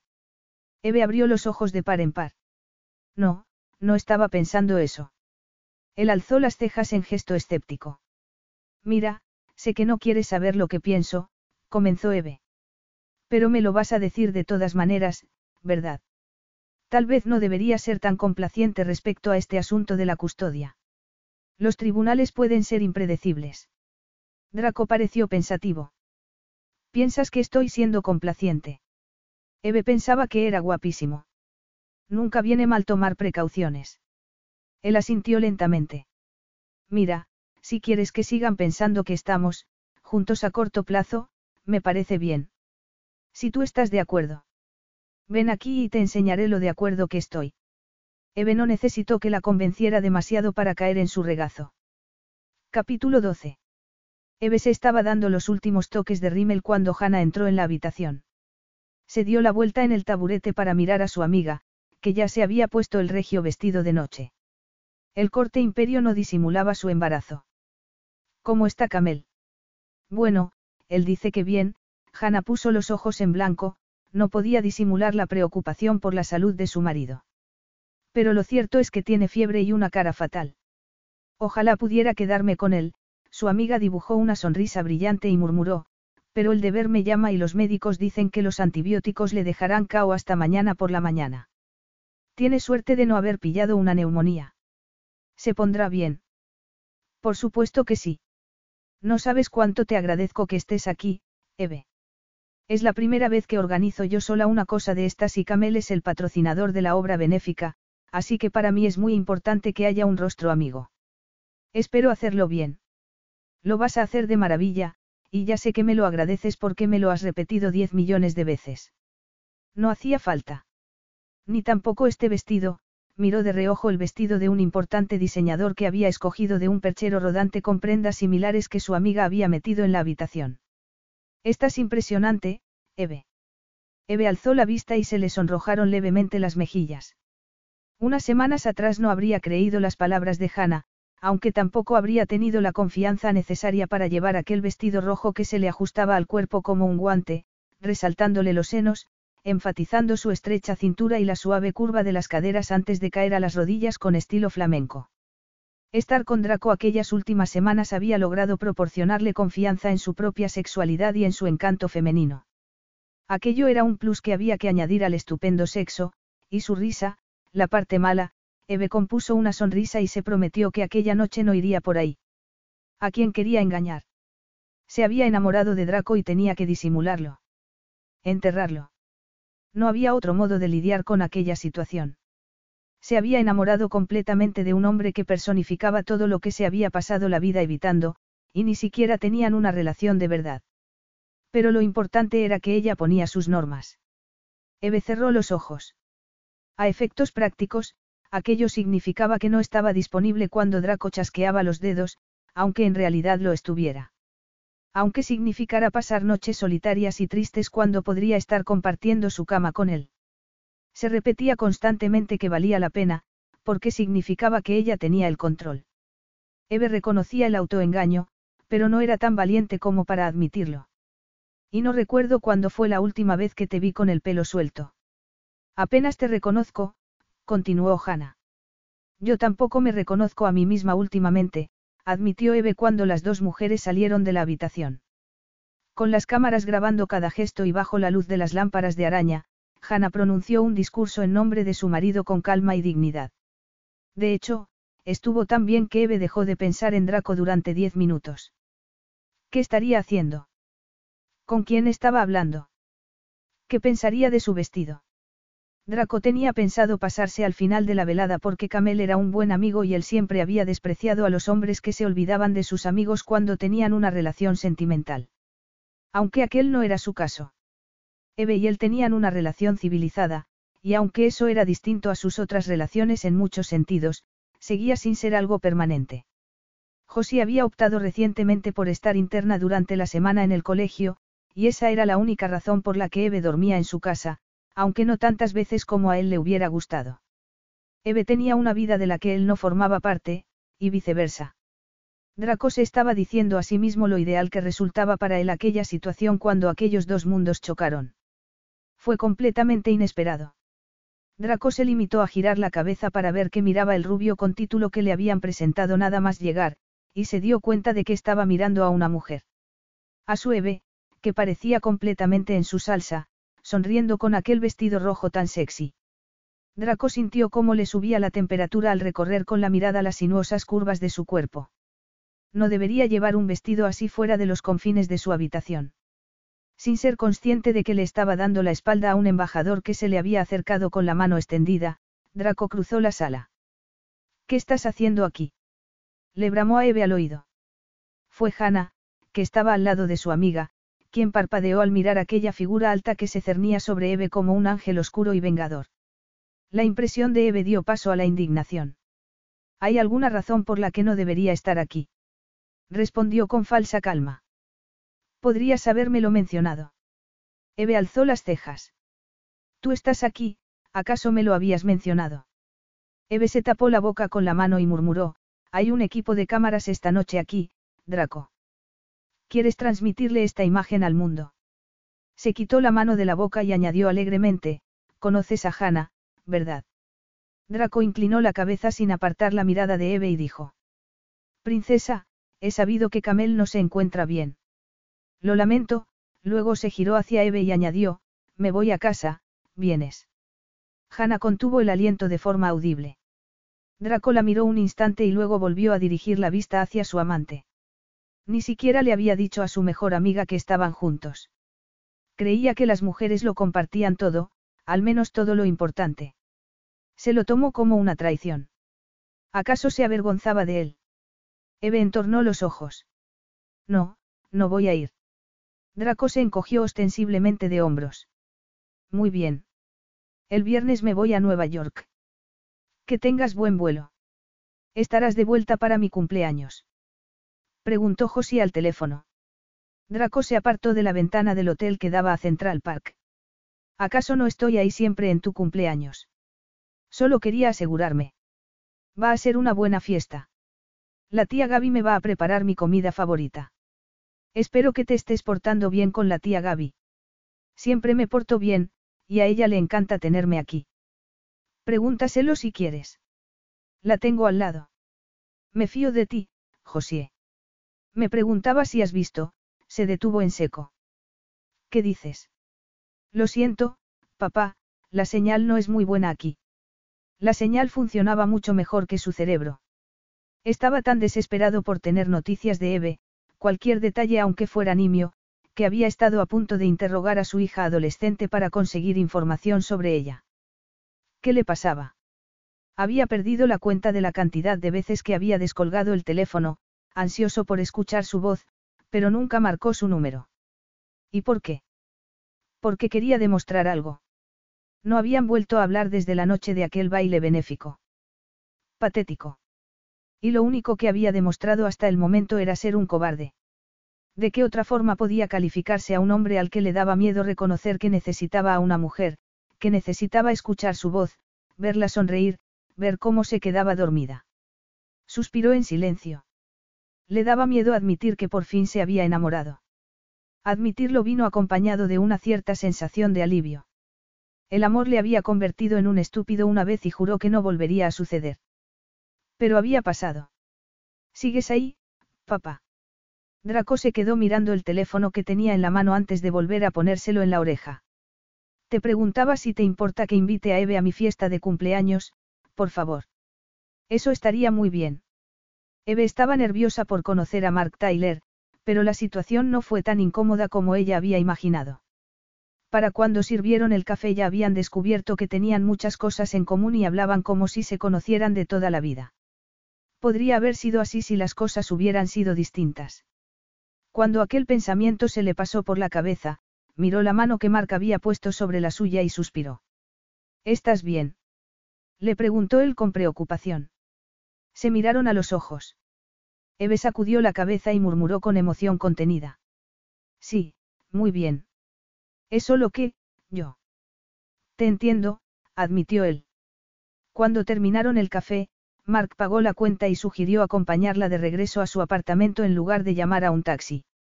Hacía una tarde preciosa y Eve no estaba todavía preparada para ponerle fin, así que accedió. En el exterior, la acera estaba mojada pero había dejado de llover y el cielo estaba despejado. Eve metió los pies en un charco y se salpicó los zapatos nuevos y las medias. Cantando bajo la lluvia, dijeron los dos a la vez. Y se rieron.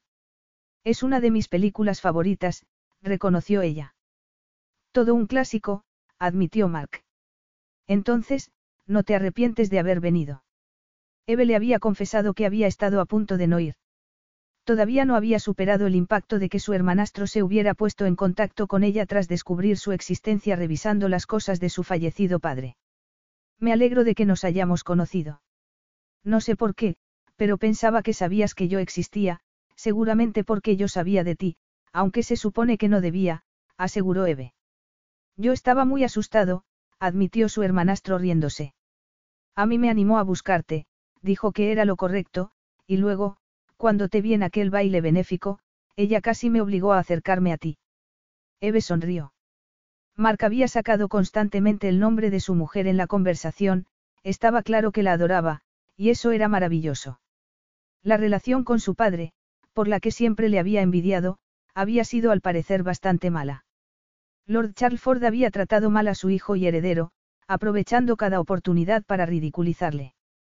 Fue su mujer quien le devolvió a Mark la confianza en sí mismo y la fuerza para escapar de la tóxica influencia de su padre. Dime que me ocupe de mis propios asuntos, Eve, pero, ¿hay alguien en tu vida? Tal vez Morelli, el hombre que vi contigo. Habían llegado a su casa, y Eve se detuvo y se dio la vuelta para mirar a su hermanastro. Hay alguien, admitió. Pero no estoy segura. Solo hemos estado juntos un par de meses y no sé si él, le tembló la voz y descubrió horrorizada que tenía los ojos llenos de lágrimas. Desde que se marchó a Nueva York hacía casi tres semanas ya, no había vuelto a saber una palabra de Draco, aparte de un mensaje seco cuando aterrizó. Eve había tenido mucho tiempo para pensar en sus expectativas respecto a Draco. Finalmente había admitido que quería todo lo que en el pasado despreciaba. Quería amar a un hombre sin límite y ser amada del mismo modo, y al parecer no iba a conseguir ninguna de las dos cosas porque Draco no iba a darle lo que necesitaba. El sentido común le decía que aquel era un punto crucial en su relación. Cuando Draco volviera tenía que ser sincera con él, y si no podía darle lo que necesitaba, tendría que seguir con su vida. Si su madre amaba a Charles Latimer como ella a Draco, ahora entendía por qué se había quedado con él. Mark alzó una mano y le secó una lágrima con el pulgar. Siento que seas desgraciada, sus bellas facciones se contrajeron. Sea quien sea él, es un idiota. No sé qué me pasa últimamente, el día anterior había tenido que salir de una reunión porque alguien había enseñado la foto de unos gatitos rescatados de una bolsa de basura. No te preocupes, estoy acostumbrado a las lágrimas. Desde que está embarazada, a mí llora por todo y por nada. Su madre y Hannah también estaban embarazadas. Parecía que Eve era la única persona del mundo que no lo estaba. Se quedó muy quieta, le empezaron a temblar las piernas y un escalofrío le recorrió el cuerpo. Oh, Dios mío. ¿Qué pasa? Marco observó alarmado cómo palidecía. Eve trató de actuar con naturalidad, forzando una sonrisa y sacudiendo la cabeza. Nada, solo se me ha ocurrido pensar en una cosa, pero en realidad es una tontería. ¿O no? Pero tenía que asegurarse antes. Frunció el ceño y trató de recordar si el supermercado de la esquina estaba abierto las 24 horas. Venderían allí pruebas de embarazo. Te invitaría a tomar un café, pero estoy un poco cansada. Marca sintió, la besó en la mejilla y luego la abrazó. Vendrás a visitarnos a Charlesford, ¿verdad? A mí está deseando conocerte. Me encantaría, yo, Eve se quedó de pronto sin habla. Mark, que todavía tenía la mano en su hombro, se giró siguiendo la dirección de su asombrada mirada. Se dio la vuelta justo a tiempo para ver el puño que un instante después conectó con su mandíbula y lo tiró al suelo. Eve soltó un grito y se arrodilló al lado de su hermano.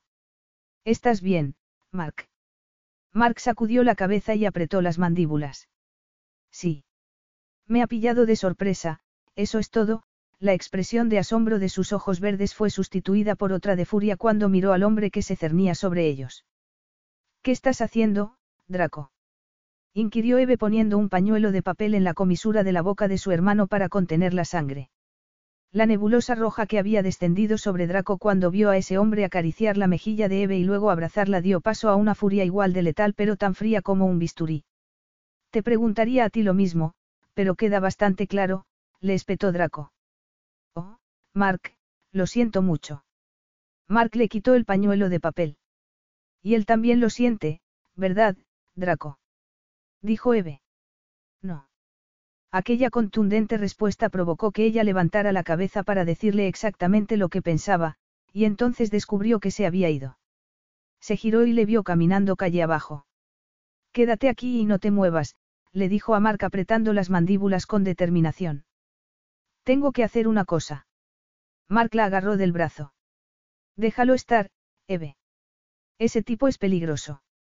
Eve dejó escapar un resoplido burlón. No le tengo miedo, aseguró.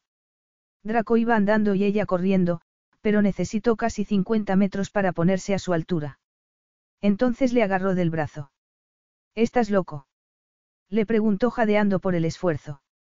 Draco elevó las comisuras de los labios. No, ya no, durante semanas había luchado contra la certeza de que la amaba, y finalmente admitió que tenía miedo. Sentía que había avanzado, cuando en realidad tenía razón al principio. Amar a alguien siempre terminaba mal. Su críptica respuesta solo añadía un poco más de confusión a la que ya reinaba en su cabeza. Pensaba que Draco estaba en Estados Unidos, y de pronto sucedía aquel episodio con Mark. Ni siquiera estás aquí, Eve supo al instante que aquello era una estupidez. Sí, ya veo que mi presencia supone un inconveniente para ti, se burló Draco. Siento haberte estropeado la velada. Supongo que sabes que está casado, ¿verdad? Eve frunció el ceño y trató de entender qué estaba pasando. En aquel momento Mark se acercó a ellos. Tenía moratones en la cara, y Eve se sintió fatal al verlos. Se colocó entre los dos hombres. Déjale en paz, le advirtió a Draco. Draco apretó las mandíbulas ante aquel gesto de protección. Tengo curiosidad, es por el título. ¿O es que ahora te gustan los rubios guapitos? Eve parpadeó. Y entonces cayó en la cuenta de lo que Draco pensaba. Creía que la había pillado en una cita con un amante. ¿Te da morbo estar liada con un casado? ¿O acaso eres como tu madre? Ya se sabe, de tal palo tal astilla. ¿Y qué papel juega tu padre en todo esto? Eve no fue consciente de que había levantado la mano hasta que abofeteó la cara de Draco. Mark la apartó de él y le pasó el brazo con gesto protector. Está muerto. Nuestro padre está muerto, afirmó furioso. Draco se quedó paralizado y miró primero a uno y luego a otro. Ambos le observaban con expresión de odio y disgusto. ¿Es tu hermano? Charles Ford era tu padre. Preguntó con voz estrangulada. Yo pensé que... Tú pensaste que te estaba engañando y has dado a entender que mi madre tiene una moral cuestionable, aseguró Eve con frialdad. Yo no he dicho eso. Aunque protestara, Draco fue consciente de que no importaba lo que dijera. No había vuelta atrás. Ella nunca se lo perdonaría. Había insultado a su madre y había pegado a su hermano. Le miraba con odio en sus preciosos ojos verdes, y se lo merecía. Es mejor así, afirmó Eve furiosa. Me alegro mucho de haber descubierto antes de que sea demasiado tarde la clase de imbécil intolerante y malvado que eres. Draco apretó las mandíbulas. No estaba diciendo nada que no se mereciera. El arrebato de celos que había sufrido al ver a Eve con otro hombre le había superado. Nunca había experimentado nada parecido y no quería volver a vivirlo. ¿Qué te puedo decir? Preguntó en voz baja. ¿Y si me dices que lo sientes? Sugirió Eve con tono gélido. Lo siento, dijo Draco incluyendo a Mark en su respuesta. Se supone que con eso quieres mejorar las cosas. Eve no estaba por la labor de calmarse. No quiero volver a verte nunca más. Gritó como una salvaje. Y luego, agarrando a su hermano del brazo, se dirigió a la entrada de su edificio sin detenerse hasta llegar al vestíbulo. ¿Viene detrás? Le preguntó a Mark apretando los dientes. No te preocupes, se ha ido, aseguró su hermano con una sonrisa. Se ha ido. Repitió ella con un suspiro. Sí. A Mark se le borró la sonrisa cuando su hermana rompió a llorar. Capítulo 13. La secretaria de Draco estaba sentada en su escritorio cuando él entró en la oficina.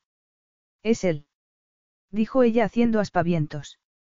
Pásame la llamada a mi despacho, no preguntó de quién se trataba, solo había una persona capaz de sonrojar a su secretaria de mediana edad, y ese era Camel, el príncipe de Surana. Hola, Camel, ¿qué puedo hacer por ti? Echarle valor. Aquella era una respuesta que solo podía dar un amigo, pero Draco alzó las cejas. He hecho algo que te haya molestado. Has hecho algo que ha molestado a mi esposa, que es lo mismo. Eve es la mejor amiga de Hannah, Draco. Ahora son incluso hermanas. Tu nombre está prohibido en mi casa. ¿Qué te pasa, amigo. Camel no era el primero que le echaba la bronca. Josie había dejado de preguntarle por Eve, pero podía ver la desaprobación y la decepción en sus ojos cada vez que le miraba. Su mejor amigo, su hija, debería hacer caso al mensaje. Pero no, Eve había dejado muy claros sus sentimientos, y aunque hiciera lo imposible por conseguir que volviera con él, quien decía que no volvería a suceder. Él era como era. El caso es que no te llamo para echarte la bronca. Espero estar haciendo lo correcto, como sabes, Hannah está embarazada y los médicos no la dejan viajar en este momento. Y yo no voy a dejarla sola. Draco sintió como si le hubieran propinado un puñetazo en el pecho. ¿Le ha pasado algo a Eve? No, Eve está bien. Es su madre, Sara. Se la han llevado a toda prisa al hospital. Al parecer sufre una severa preeclampsia y van a sacarle al bebé antes de tiempo para darle una oportunidad. Esto te lo ha contado Charles. No, ha sido Eve. Al parecer Charles no podía ni hablar del disgusto. Hannah está preocupadísima por Eve, por su padre y por Sara, y se siente muy culpable por no poder estar allí. Está enfadada conmigo porque no quiero dejarla ir a ocuparme de la situación. Tengo muy claro que mi sitio está aquí con ella, pero si pudiera decirle que alguien va a estar con Eve, que no va a tener que pasar por esto sola. Draco apretó las mandíbulas. Soy la última persona del mundo a la que Eve querría ver allí. Esto no se trata de ti. El comentario golpeó a Draco con la fuerza de una patada bajo el cinturón. Necesitaba oír algo así. Tal vez Eve no le quisiera en su vida, y tenía sus motivos, pero sería un estúpido si no intentaba convencerla para que cambiara de opinión. Pero eso sería en el futuro. Ahora la prioridad era estar ahí para ella, liberar sus pequeños hombros de tan pesada carga. A medio camino de la puerta, con las llaves en la mano, Draco le dijo a Camel. Voy para allá, estaba a punto de lanzarle el teléfono a su secretaria cuando se dio cuenta de que no sabía dónde iba. ¿En qué hospital está? Draco recorrió cada segundo de los 50 kilómetros con las mandíbulas apretadas y los nudillos blancos de sujetar con tanta fuerza el volante. Se torturaba al pensar que Eve estaba pasando por aquello sola. Sola. La palabra no dejaba de reverberar en su cabeza. Pues bien, ya no tendría que enfrentarse sola a nada más. Él iba a estar allí para ella tanto si Eve quería como si no. No iba a dejarla ni a sol ni a sombra. Muy bien, Draco, intenta salirte con la tuya como una apisonadora, que hasta ahora te ha ido muy bien. ¿Qué te parece si demuestras un poco de humildad y dejas que Eve decida si quiere que estés ahí o no? se dijo. El hospital era un laberinto de pasillos, pero finalmente encontró a alguien que fue capaz de decirle dónde estaba la sala de espera. La expresión seria de la enfermera no era una buena señal. Eve iba a necesitar mucho apoyo si algo le había pasado a su madre. Habría contactado a alguien con su hermano. Señor Morelli. Draco dejó de caminar arriba y abajo y se giró hacia el médico de bata blanca que había entrado en la sala. Asintió con la cabeza para indicar que era él. ¿Hay alguna noticia? ¿Es usted de la familia? Draco tuvo que hacer un gran esfuerzo para no mostrarse ofendido por la pregunta después de todo el tiempo que llevaba allí esperando. Soy Draco Morelli. Eve Curtis es mi prometida. El médico suavizó la expresión y le tendió la mano. Lo siento, pero antes hemos tenido un incidente. Un reportero se enteró de lo que había pasado y llegó hasta las puertas de la sala de recuperación vestido de operario. Una enfermera le guiará a la unidad de prematuros. Ha sido niño. El médico asintió. Es muy pequeño, como cabía esperar, pero su condición es estable. Lo que más nos preocupa en estos momentos es la madre. Cuando llegó a la unidad de cuidados especiales de prematuros, Draco se sintió muy alejado de su zona de confort. Asintió para dar las gracias cuando le dieron una bata y, tras lavarse las manos, le guiaron hacia una zona de la sala que tenía un panel de cristal. La enfermera que le acompañó estaba diciendo algo reconfortante, pero Draco solo entendía la mitad de las palabras. El corazón se le detuvo en el pecho al ver a Eve a través del cristal sentada al lado de la puerta. Llevaba también una bata quirúrgica, y tenía la vista clavada en el pequeño trozo de humanidad que estaba en la incubadora, conectado a unos tubos y a unas máquinas que emitían pitidos. El niño parecía más pequeño que la mano de Eve, y la expresión amorosa de su rostro mientras acariciaba con el dedo la minúscula mejilla del bebé, provocó que a Draco se le llenaran los ojos de lágrimas. Eve oyó entrar a la enfermera, pero no apartó la mirada de la pequeña figura de la incubadora. Los bebés debían ser rollizos y rosados, pero su hermanito era minúsculo y tenía la piel brillante. Parecía tan frágil que le daba miedo tocarle, aunque decían que el contacto era bueno para él. Al escuchar unos pasos, Eve levantó la mano y giró la cabeza. Abrió los ojos de par en par al verle. Draco había anticipado muchas reacciones por parte de Eve, pero no la que tenía delante. Algo para lo que tampoco estaba preparado era la fuerza de los sentimientos que se desataron en su interior al verla. Parecía tan vulnerable y estaba tan bella que en aquel momento supo que habría dado la vida por evitarle aquel momento de dolor. Parecía una persona en trance cuando se puso de pie. No le gritó, no le rechazó, sino que esbozó una sonrisa trémula. ¿De verdad estás aquí? Era como un sueño, aunque las últimas horas habían sido una completa pesadilla. Draco se acercó a ella en dos pasos, y Eve se lanzó a sus brazos, rodeándole la cintura y apoyando la cara en su pecho. Draco hizo lo único que podía hacer, la rodeó a su vez con sus brazos mientras ella sollozaba. Lo siento, murmuró Eve contra su pecho. Los sollozos habían disminuido, pero ella seguía allí apoyada, incapaz de apartarse. Te he echado de menos. La presencia de Draco llenaba cualquier habitación en la que entraba, pero en aquella caja antiséptica y blanca resultaba abrumadora aunque también intensamente reconfortante. Eve se había sentido hasta entonces desesperadamente sola, incapaz de reprimir los pensamientos negativos que se le pasaban por la cabeza. Y ahora ya no estaba sola. Se apartó del pecho de Draco, se llevó una mano al vientre y recordó que no estaba sola y nunca más volvería a estarlo. No era el momento ni mucho menos el lugar para hablar de la nueva vida que crecía en su vientre cuando había otra vida nueva luchando desesperadamente por salir adelante. Y no solo eso. Los labios le temblaron al sentir cómo los ojos se le llenaban de lágrimas. Mi madre podría morir, Draco. Él le acarició la mejilla suavemente con los dedos antes de tomarle las manos y colocárselas en el pecho. ¿Por qué pensar en lo peor? Tu madre está en el mejor sitio posible, y torturarte de ese modo no va a ayudarla. Lo que necesitas es un descanso. Eve esbozó una tenue sonrisa. Necesitaba el amor de Draco. Lo anhelaba. Por ese amor se despertaba en medio de la noche sintiendo su vacío como un gran agujero negro en el pecho. Los sentimientos que llevaba semanas conteniendo amenazaron con hacer explosión. Quería contarle a Draco lo del bebé, pero mantuvo el control. Aquel no era el momento ni el lugar. ¿Has visto a Charles? Le resultaba extraño preocuparse de alguien a quien durante tanto tiempo había odiado, pero así era.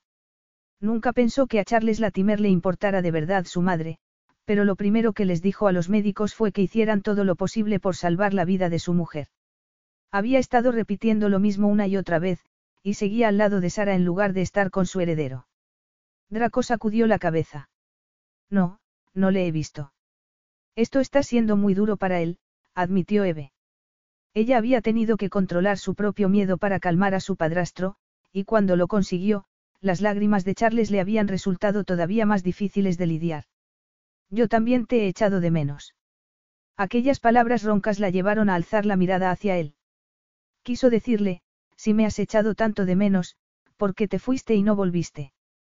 Pero se mordió el labio y preguntó. ¿Cómo te has enterado de lo de mi madre? Camel me llamó para contármelo. También me dijo que Hannah está preocupadísima por ti y muy frustrada por no poder estar a tu lado en estos momentos. No sé por qué te han llamado. No tenías que haber venido. Los oscuros ojos de Draco se mostraron tiernos cuando le apartó un mechón de la cara. Los dos sabemos que eso no es cierto.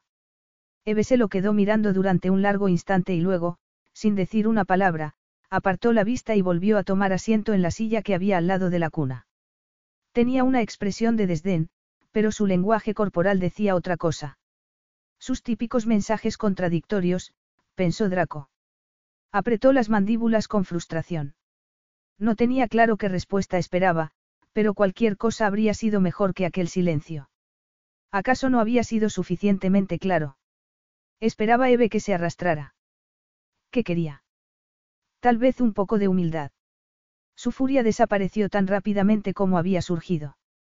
Lo cierto era que haría cualquier cosa para recuperar a Eve, y sinceramente, se había mostrado de lo más inoportuno. Los dos sabemos que eso no es cierto, había dicho. En otras circunstancias, Eve se hubiera echado a reír. Lo cierto era que sentía que no sabía nada, y entendía todavía menos. Le dolía la cabeza por la falta de sueño y el estrés incesante de no saber si su madre estaba bien. Tenía las hormonas disparadas y, para colmo, su secreto le pesaba sobre la conciencia. Draco podría estar diciendo lo que ella quería oír, o tal vez estuviera confundiendo la simple amabilidad con otra cosa. Eve no podía confiar en su buen juicio. Y esto era demasiado importante para cometer errores y quedar expuesta al ridículo, o peor todavía, a la compasión. Draco se acercó un poco más y bajó la voz al acercarse a la cuna de cristal. ¿Cómo está? Dicen que es un luchador.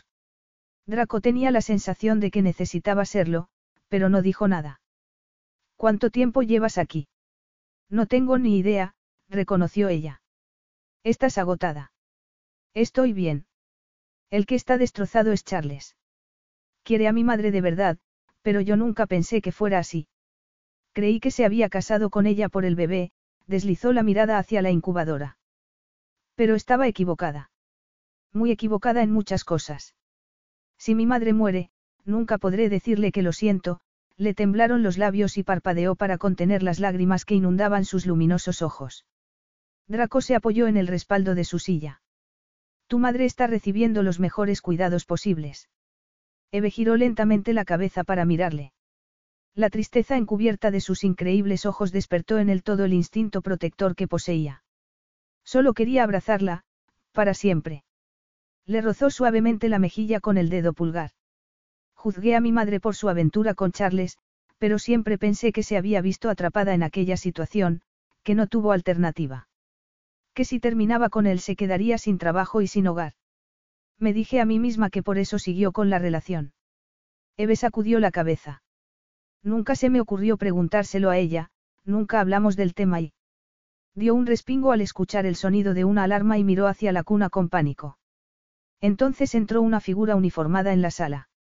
Eve sintió la reconfortante presión de los dedos de Draco en el hombro mientras veían cómo la enfermera miraba al bebé antes de presionar unos cuantos botones. Está. Está bien. Todos los padres se asustan al principio, pero luego aprenden a leer estas máquinas mejor que nosotras. La sala de padres está al fondo del pasillo, por si quieren tomarse un café o darse un respiro. Mi nombre es Alison, acabo de entrar al turno y voy a cuidar de, ya saben cómo se va a llamar. Eve negó con la cabeza. De acuerdo, nos veremos más tarde, la enfermera de mejillas sonrojadas escudriñó el rostro de Eve. ¿Se encuentra usted bien, mamá? Eve no tenía fuerzas para hablar, y menos para corregir el error. Ahora era un error, pero en un futuro no muy lejano no lo sería. ¿Y si no era una buena madre? Oh, Dios, no estaba preparada para aquello. ¿Y si ella no lo estaba, qué pensaría Draco?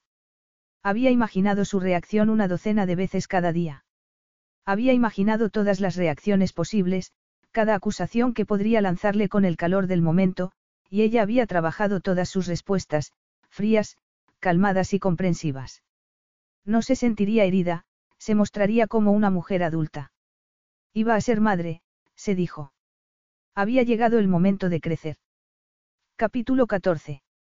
Estaba lista y completamente preparada. Se había acostado cada noche pensando en que debía contactar con Draco al día siguiente, y al despertarse encontraba siempre una razón perfectamente válida para dejarlo para otro día. Y el día que finalmente descolgó el teléfono, la llamada fue enviada directamente al buzón de voz.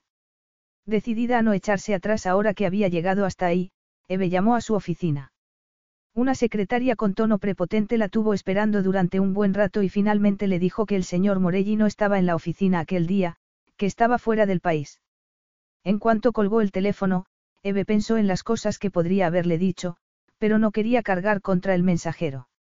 Así que fuera del país, sí, claro. Draco debería encargarse él mismo del trabajo sucio.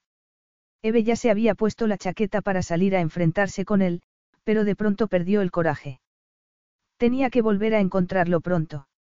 Siento no haber corregido a esa enfermera y no haberle dicho que no éramos los padres, dijo ahora. Al escuchar su tono lloroso, Draco aspiró con fuerza el aire y luego lo soltó. Josie había estado bastante enferma un par de veces, y eran momentos que no quería revivir. Lo siento. Sé que tendría que habérselo explicado, pero... Draco dejó escapar un silbido de desesperación, rodeó la silla y se puso delante de ella de cuclillas mirando su rostro pálido y triste. Puedes dejar de disculparte y de pensar que todo es culpa tuya. No es así. No. No sabía lo que mi madre sentía. Yo decidí lo que pensé que debía sentir. Draco soltó una carcajada amarga. Es lo mismo que ser padre. Yo llevo haciendo eso 14 años. Eve le miró y sintió cómo se le hinchaba el pecho con el amor que sentía. Eres un buen padre. Y lo sería también para su bebé. En sus momentos más calmados y racionales, Eve lo tenía claro, y también sabía que, cuando se le pasara el enfado y se acostumbrara a la idea, podría contar con él. Pero Eve no quería obligaciones, quería amor. Yo estaba convencida de que, si mi madre hubiera tenido una opción, la habría aprovechado, admitió Eve con pesar. Entonces me parecía todo muy simple, blanco o negro. Me he portado como una cría. No, eres una hija que quiere mucho a su madre. ¿Qué sentido tiene castigarte con esto, Eve? Llega un momento en el que la culpabilidad se convierte en autocompasión. No eres responsable de lo que ha pasado, aseguró con firmeza. Eve bajó la cabeza y se mordió el labio inferior mientras escuchaba. No me excuses, soy una persona horrible, alzó la cabeza y le torció el gesto. ¿Por qué sonríes? ¿Por qué no eres una persona horrible? Y aunque lo fueras, Draco se detuvo. Había estado a punto de decir, aunque lo fueras te amaría. No era el momento. ¿Qué te parece si seguimos el consejo de la enfermera y nos damos un respiro? No voy a aceptar un no por respuesta. Como siempre, murmuró Eve mirando hacia el bebé. Ni siquiera es capaz de respirar por sí mismo. No puedes hacer nada aquí, y si ocurre algún cambio, nos lo harán saber. Charles está con tu madre. Y ella está bien. Te lo han dicho. Draco no podía soportar ver la esperanza reflejada en sus ojos esmeraldas. Hablé con uno de los médicos cuando llegué, dijera lo que dijera, no repercutiría en el resultado final, y para Eve sería más fácil soportarlo así. Así que, en lo que a él se refería, una mentirijilla no tenía importancia. Es tan pequeño, y con todos esos tubos, a Eve se le entrecortó la voz por la emoción. Si algo le sucediera a mi madre, se quedaría solo. No estaría solo. Os tendría a Charles y a ti. Ahora mismo está asustado, pero pase lo que pase, quiere a su hijo. ¿Cómo podría ser de otra manera? Mi padre no me quería a mí, murmuró ella con voz cansada. Quería que mi madre interrumpiera el embarazo, le mandó una carta diciéndoselo. Yo la encontré. Nunca se lo dije a mi madre, volví a guardarla. Mi madre solo era una estudiante que trabajó en su hacienda durante el verano. La trató como si fuera una basura, y a mí igual. Solo quería librarse de mí. Draco sintió una punzada de dolor por la niña que fue. Si Charles Ford estuviera allí ahora, pero no lo estaba. Había muerto, pero le había robado a Draco la satisfacción de enfrentarse a él. Suspiró y la miró. Estás mejor sin un padre así. Eso es lo que dice Mark también. De pronto los recuerdos de su último encuentro surgieron entre ellos, y el aire pareció más pesado. Tu hermano no es ningún idiota. Se encuentra bien después de que yo. Está bien. Me alegro. Esa noche te dije cosas para herirte, Draco sacudió la cabeza apesadumbrado. Estaba celoso, le resultó más fácil admitirlo ante ella que ante sí mismo. Eve abrió mucho los ojos ante aquella confesión. Eso fue lo que Mark dijo también, murmuró, asombrada ante lo que implicaban sus palabras. Le dije que era una tontería, que tú no eras celoso. Los labios de Draco esbozaron una media sonrisa. Tienes razón. No soy celoso excepto a lo que ti se refiere, la miró fijamente. Me gustaría decirte que no volveré a actuar nunca así, pero creo que, si te veo besando a otro hombre, lo haría. Sabes que me vuelves loco desde el momento en que te vi, ¿verdad? Draco se pasó una mano por el pelo. No puedo hablar de esto aquí. Eve se puso lentamente de pie. Su cabeza era un auténtico caos. Estaba confundida, asombrada, emocionada. Miró hacia su hermano y se debatió entre el deber y el deseo. Siento como si le estuviera abandonando. De acuerdo, lo entiendo. Yo necesito un respiro. Te traigo algo. Eve negó con la cabeza y le miró marcharse. La puerta acababa de cerrarse cuando volvió a abrirse y entró la misma enfermera de antes. Voy a acomodar un poco a este pequeño. ¿Por qué no se va a tomar algo con su hombre? Para ellos puede llegar a ser muy duro, sabe. Contienen demasiado sus emociones. El pequeño no estará solo, yo estaré aquí mismo, en el escritorio, señaló con la cabeza hacia la zona de enfermería. Eve se quedó allí quieta un instante y luego asintió, sonriendo antes de lanzarle un beso a su hermano. Peleándose con la bata blanca, que le quedaba enorme, alcanzó a Draco en la puerta de la sala de padres. Pero estaba saliendo, no entrando. No vas a. Draco giró la cabeza y la miró. Eve se olvidó de todo excepto de que era el hombre más guapo que había visto en su vida. La forma de su cara, los ojos, los labios, la cicatriz, todo. Le resultaba inconcebible haber pensado en algún momento que estaban mejor cada uno por su lado. Aspiró con fuerza el aire. Ahora le tocaba el turno a ella. Se lanzó hacia lo desconocido y las palabras le salieron precipitadamente de la boca antes de que pudiera cambiar de opinión. Cuando te marchaste aquel día, sentí como si te hubieras llevado un trocito de mí, Eve alzó la mano con la intención de llevársela al corazón, pero gruñó frustrada porque el cinturón de la bata se le había enredado al cuello debido a los impacientes tirones. Oh, vaya. ¿Me puedes ayudar? Me estoy estrangulando y no llego. No te muevas. Los dedos de Draco permanecieron firmes cuando le rozaron la piel de la nuca. Eve no estaba nada firme, estaba temblando y el menor roce de sus manos le provocaba descargas eléctricas. Ya está. Eve mantuvo la cabeza baja mientras se sacaba el brazo por la manga. Yo siempre tan inoportuna, murmuró cuando por fin se quitó la bata. Entonces alzó la vista hacia Draco y vio que estaba muy pálido y tenso, con la vista fija clavada en. Bajó otra vez la cabeza. Entonces se dio cuenta de que estaba en pijama, porque solo había tenido tiempo para ponerse unas botas y una chaqueta encima. Estaba en la cama cuando me llamaron para, comenzó a explicarse. Pero se detuvo al darse cuenta de que no era el pijama lo que estaba mirando, sino a ella. Más concretamente, al pequeño pero inconfundible bulto del vientre. Durante semanas había sido su centro de atención constante, y justo ahora se le olvidaba. Eve alzó muy despacio la mirada desde la curva de su vientre hasta el rostro de Draco. Su expresión seguía sin indicar nada. Ni siquiera sabía si respiraba. La certeza de lo que había recibido resultó completamente abrumadora. La vida, la vida que habían creado juntos crecía dentro de Eve, y la sensación de felicidad fue seguida al instante por un miedo insidioso que extendió sus raíces como un cáncer. Tenía tanto que perder en aquellos momentos, aquella felicidad era tan frágil que podría serle arrebatada en cualquier momento.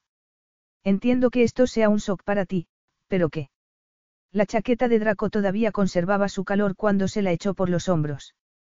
Todavía no le había dicho nada, y Eve se preguntó si aquella iba a ser la respuesta de Draco, ignorarlo para que desapareciera. El dolor que sintió en el pecho se transformó en rabia. No vas a decir nada. Draco apretó los músculos de su angulosa barbilla y cerró cuidadosamente la puerta de la sala de espera. Aquí no. Necesito un poco de aire fresco. Y un poco de intimidad. Y ella necesitaba respuestas. Necesitaba algo de él tras varias semanas sin saber nada. ¿Por qué? Draco alzó una ceja y dijo en voz baja. Piensa en dónde estamos, Eve. Esto es una unidad de bebés prematuros. Ella se llevó inconscientemente las manos al vientre. Ladeó la cabeza y dirigió la mirada hacia la puerta cerrada. De acuerdo, pero no puedo estar demasiado tiempo lejos de mi hermano. Lo que tengo que decir no llevará mucho. Eve trató de sentirse reconfortada con aquellas palabras y también trató de seguirle el rápido paso. Todos los pasillos le parecían iguales, aquel lugar era un laberinto, pero Draco parecía saber exactamente hacia dónde se dirigía. Seguramente durante el día, aquel rincón de gravilla con flores y bancos estaría muy concurrido, pero a aquellas horas de la noche estaba vacío. Cuando salieron, Eve aspiró con fuerza el aire fresco. Aquel no estaba siendo un buen día. Iba a contarte lo del bebé, aseguró. ¿Cuándo? Hace seis semanas. Eso es concretar mucho, Draco bajó la vista hacia su vientre. Todavía no lo había asumido. Un bebé. Un escalofrío cálido le recorrió el cuerpo al imaginarla con el niño al pecho. Llamé a tu oficina. Me dejaron esperando mucho tiempo y luego me dijeron que no estabas en el país, Eve bajó la mirada y recordó el dolor y la rabia que había sentido y que todavía seguía sintiendo. Capté el mensaje. Draco entornó la mirada. Pues yo no, la culpable debía de ser la secretaria temporal que lo único que hacía era limarse las uñas y que había ofendido al menos a dos clientes. No le sorprendía, pero le enfurecía, y ya había dejado claro a la agencia que la había enviado que no estaba en absoluto satisfecho con su trabajo. ¿Y cuándo está previsto que nazca? En Navidad, Eve se llevó otra vez la mano al vientre y dijo a la defensiva, ya sé que he engordado mucho. Estás preciosa, y serás una madre perfecta, Draco nunca había asociado el embarazo a la sensualidad, pero al mirar a Eve y saber que su hijo crecía dentro de ella, la deseaba todavía más. Draco tomó asiento en uno de los bancos. Parecía no encontrarse bien. Nada estaba saliendo como ella pensaba. Supongo que estás en estado de shock. No, lo que estoy es enamorado, afirmó él sin vacilar. Pensé que te había perdido. Y cuando te vi con Mark, no pude soportarlo. Quería matarle. ¿Qué hacemos llevando vidas separadas y fingiendo que podemos estar cada uno por nuestro lado? Yo no puedo, sé que no puedo. Te necesito, Eve. Ella se lo quedó mirando. El corazón le latía con fuerza. No hace falta que digas eso, susurró. Tengo que decirlo, aseguró Draco tomándola de las muñecas y atrayéndola hacia sí. Entonces la besó con infinita ternura. Eve lloraba de alegría. Dilo, susurró. Necesitaba verlo en sus ojos cuando pronunciara aquellas palabras, solo entonces se atrevería a creerlo. Te amo, Eve. ¿Quieres darme una segunda oportunidad? Oh, Draco, he sido tan desgraciada sin ti, te amo tanto. Él soltó un gruñido y la besó apasionadamente. La sonrisa se le borró del rostro cuando se retiró y vio la tristeza en sus ojos. ¿Qué ocurre? Eve sacudió la cabeza. Me parece mal sentirme feliz en un momento así. No querría tu madre verte feliz. Ella asintió entre lágrimas. Entonces, seamos felices. Las celebraciones pueden esperar, pero lo importante es que nos tenemos al uno al otro, y pase lo que pase, aquí y en otros momentos, estaré a tu lado.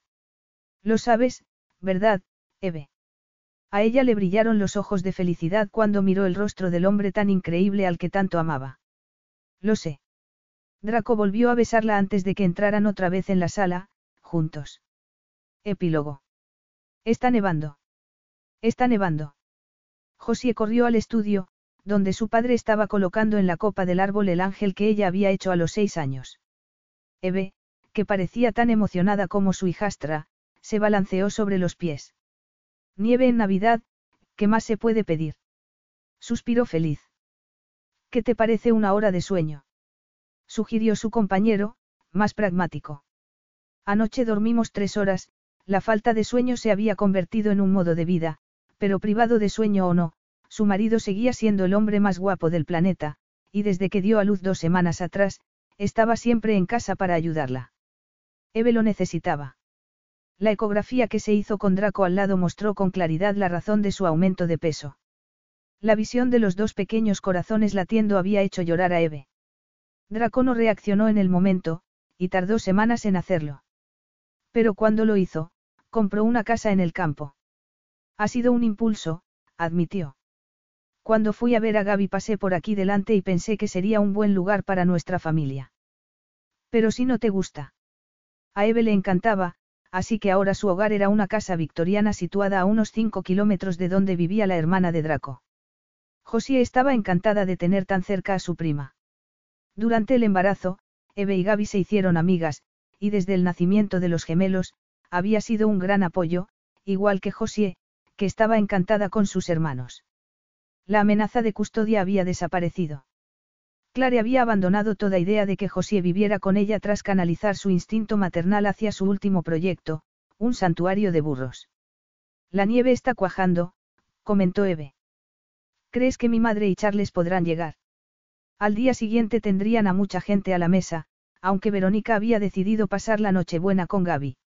Sin embargo, todos irían al día siguiente a comer. Y por supuesto, también estaría allí Joe, el hermanastro de Eve, que ahora era un muchachito rollizo y sano al que no le había quedado ninguna secuela. Sara había pasado cuatro días en cuidados intensivos, y finalmente se había recuperado y había vuelto a casa una semana antes que Joe. ¿Estarán bien? Draco se acercó a ella por detrás y le puso las manos en los hombros. Eve se reclinó contra él, se sentía segura y querida. Nuestra primera Navidad juntos. Ojalá Hannah estuviera aquí, murmuró melancólica. Vendrá en Nochevieja. Estoy deseando ver al bebé, Hannah había dado a luz a una preciosa niña llamada Cordelia, y le había pedido a Eve que fuera la madrina. Cuánta paz, suspiró y miró hacia la nevada escena. Y justo en aquel momento se escuchó el llanto de un bebé. Eve se giró y ocultó el rostro en el suéter de Draco. No debería haber tentado al destino, murmuró. ¿Es David o Dario? Preguntó Draco. Sus hijos tenían ya personalidades muy definidas, pero para Draco sus llantos eran tan idénticos como sus rostros, y le maravillaba que Eve pudiera diferenciarlos. Ella giró la cabeza y escuchó un instante. Davide, se dirigió hacia las escaleras, pero él la retuvo. No, tú siéntate aquí y te los traemos, ¿verdad, Josie? Josie, que siempre estaba dispuesta a ayudar, se puso de pie de un salto. Draco se giró al llegar a la puerta y volvió a acercarse a Eve. Te he dicho ya hoy cuánto te amo. Eve sonrió cuando sus labios rozaron los suyos. Una o dos veces, murmuró contra su boca. José, que había vuelto a entrar al ver que su padre no venía, puso los ojos en blanco. Otra vez no. Se supone que sois los adultos responsables aquí. Subida a una habitación. Fin. Nice buns, soft, fluffy, and ultra low net carbs. Discover Hero Bread, the delicious ultra low net carb bread with incredible taste and texture. Hero Bread has zero grams of sugar and is under 100 calories per serving. Plus, high in fiber with 5 to 10 grams of protein per serving. Order from hero.co now and get 10% off your first purchase with promo code AH10. That's 10% off with code AH10. H E R O.co.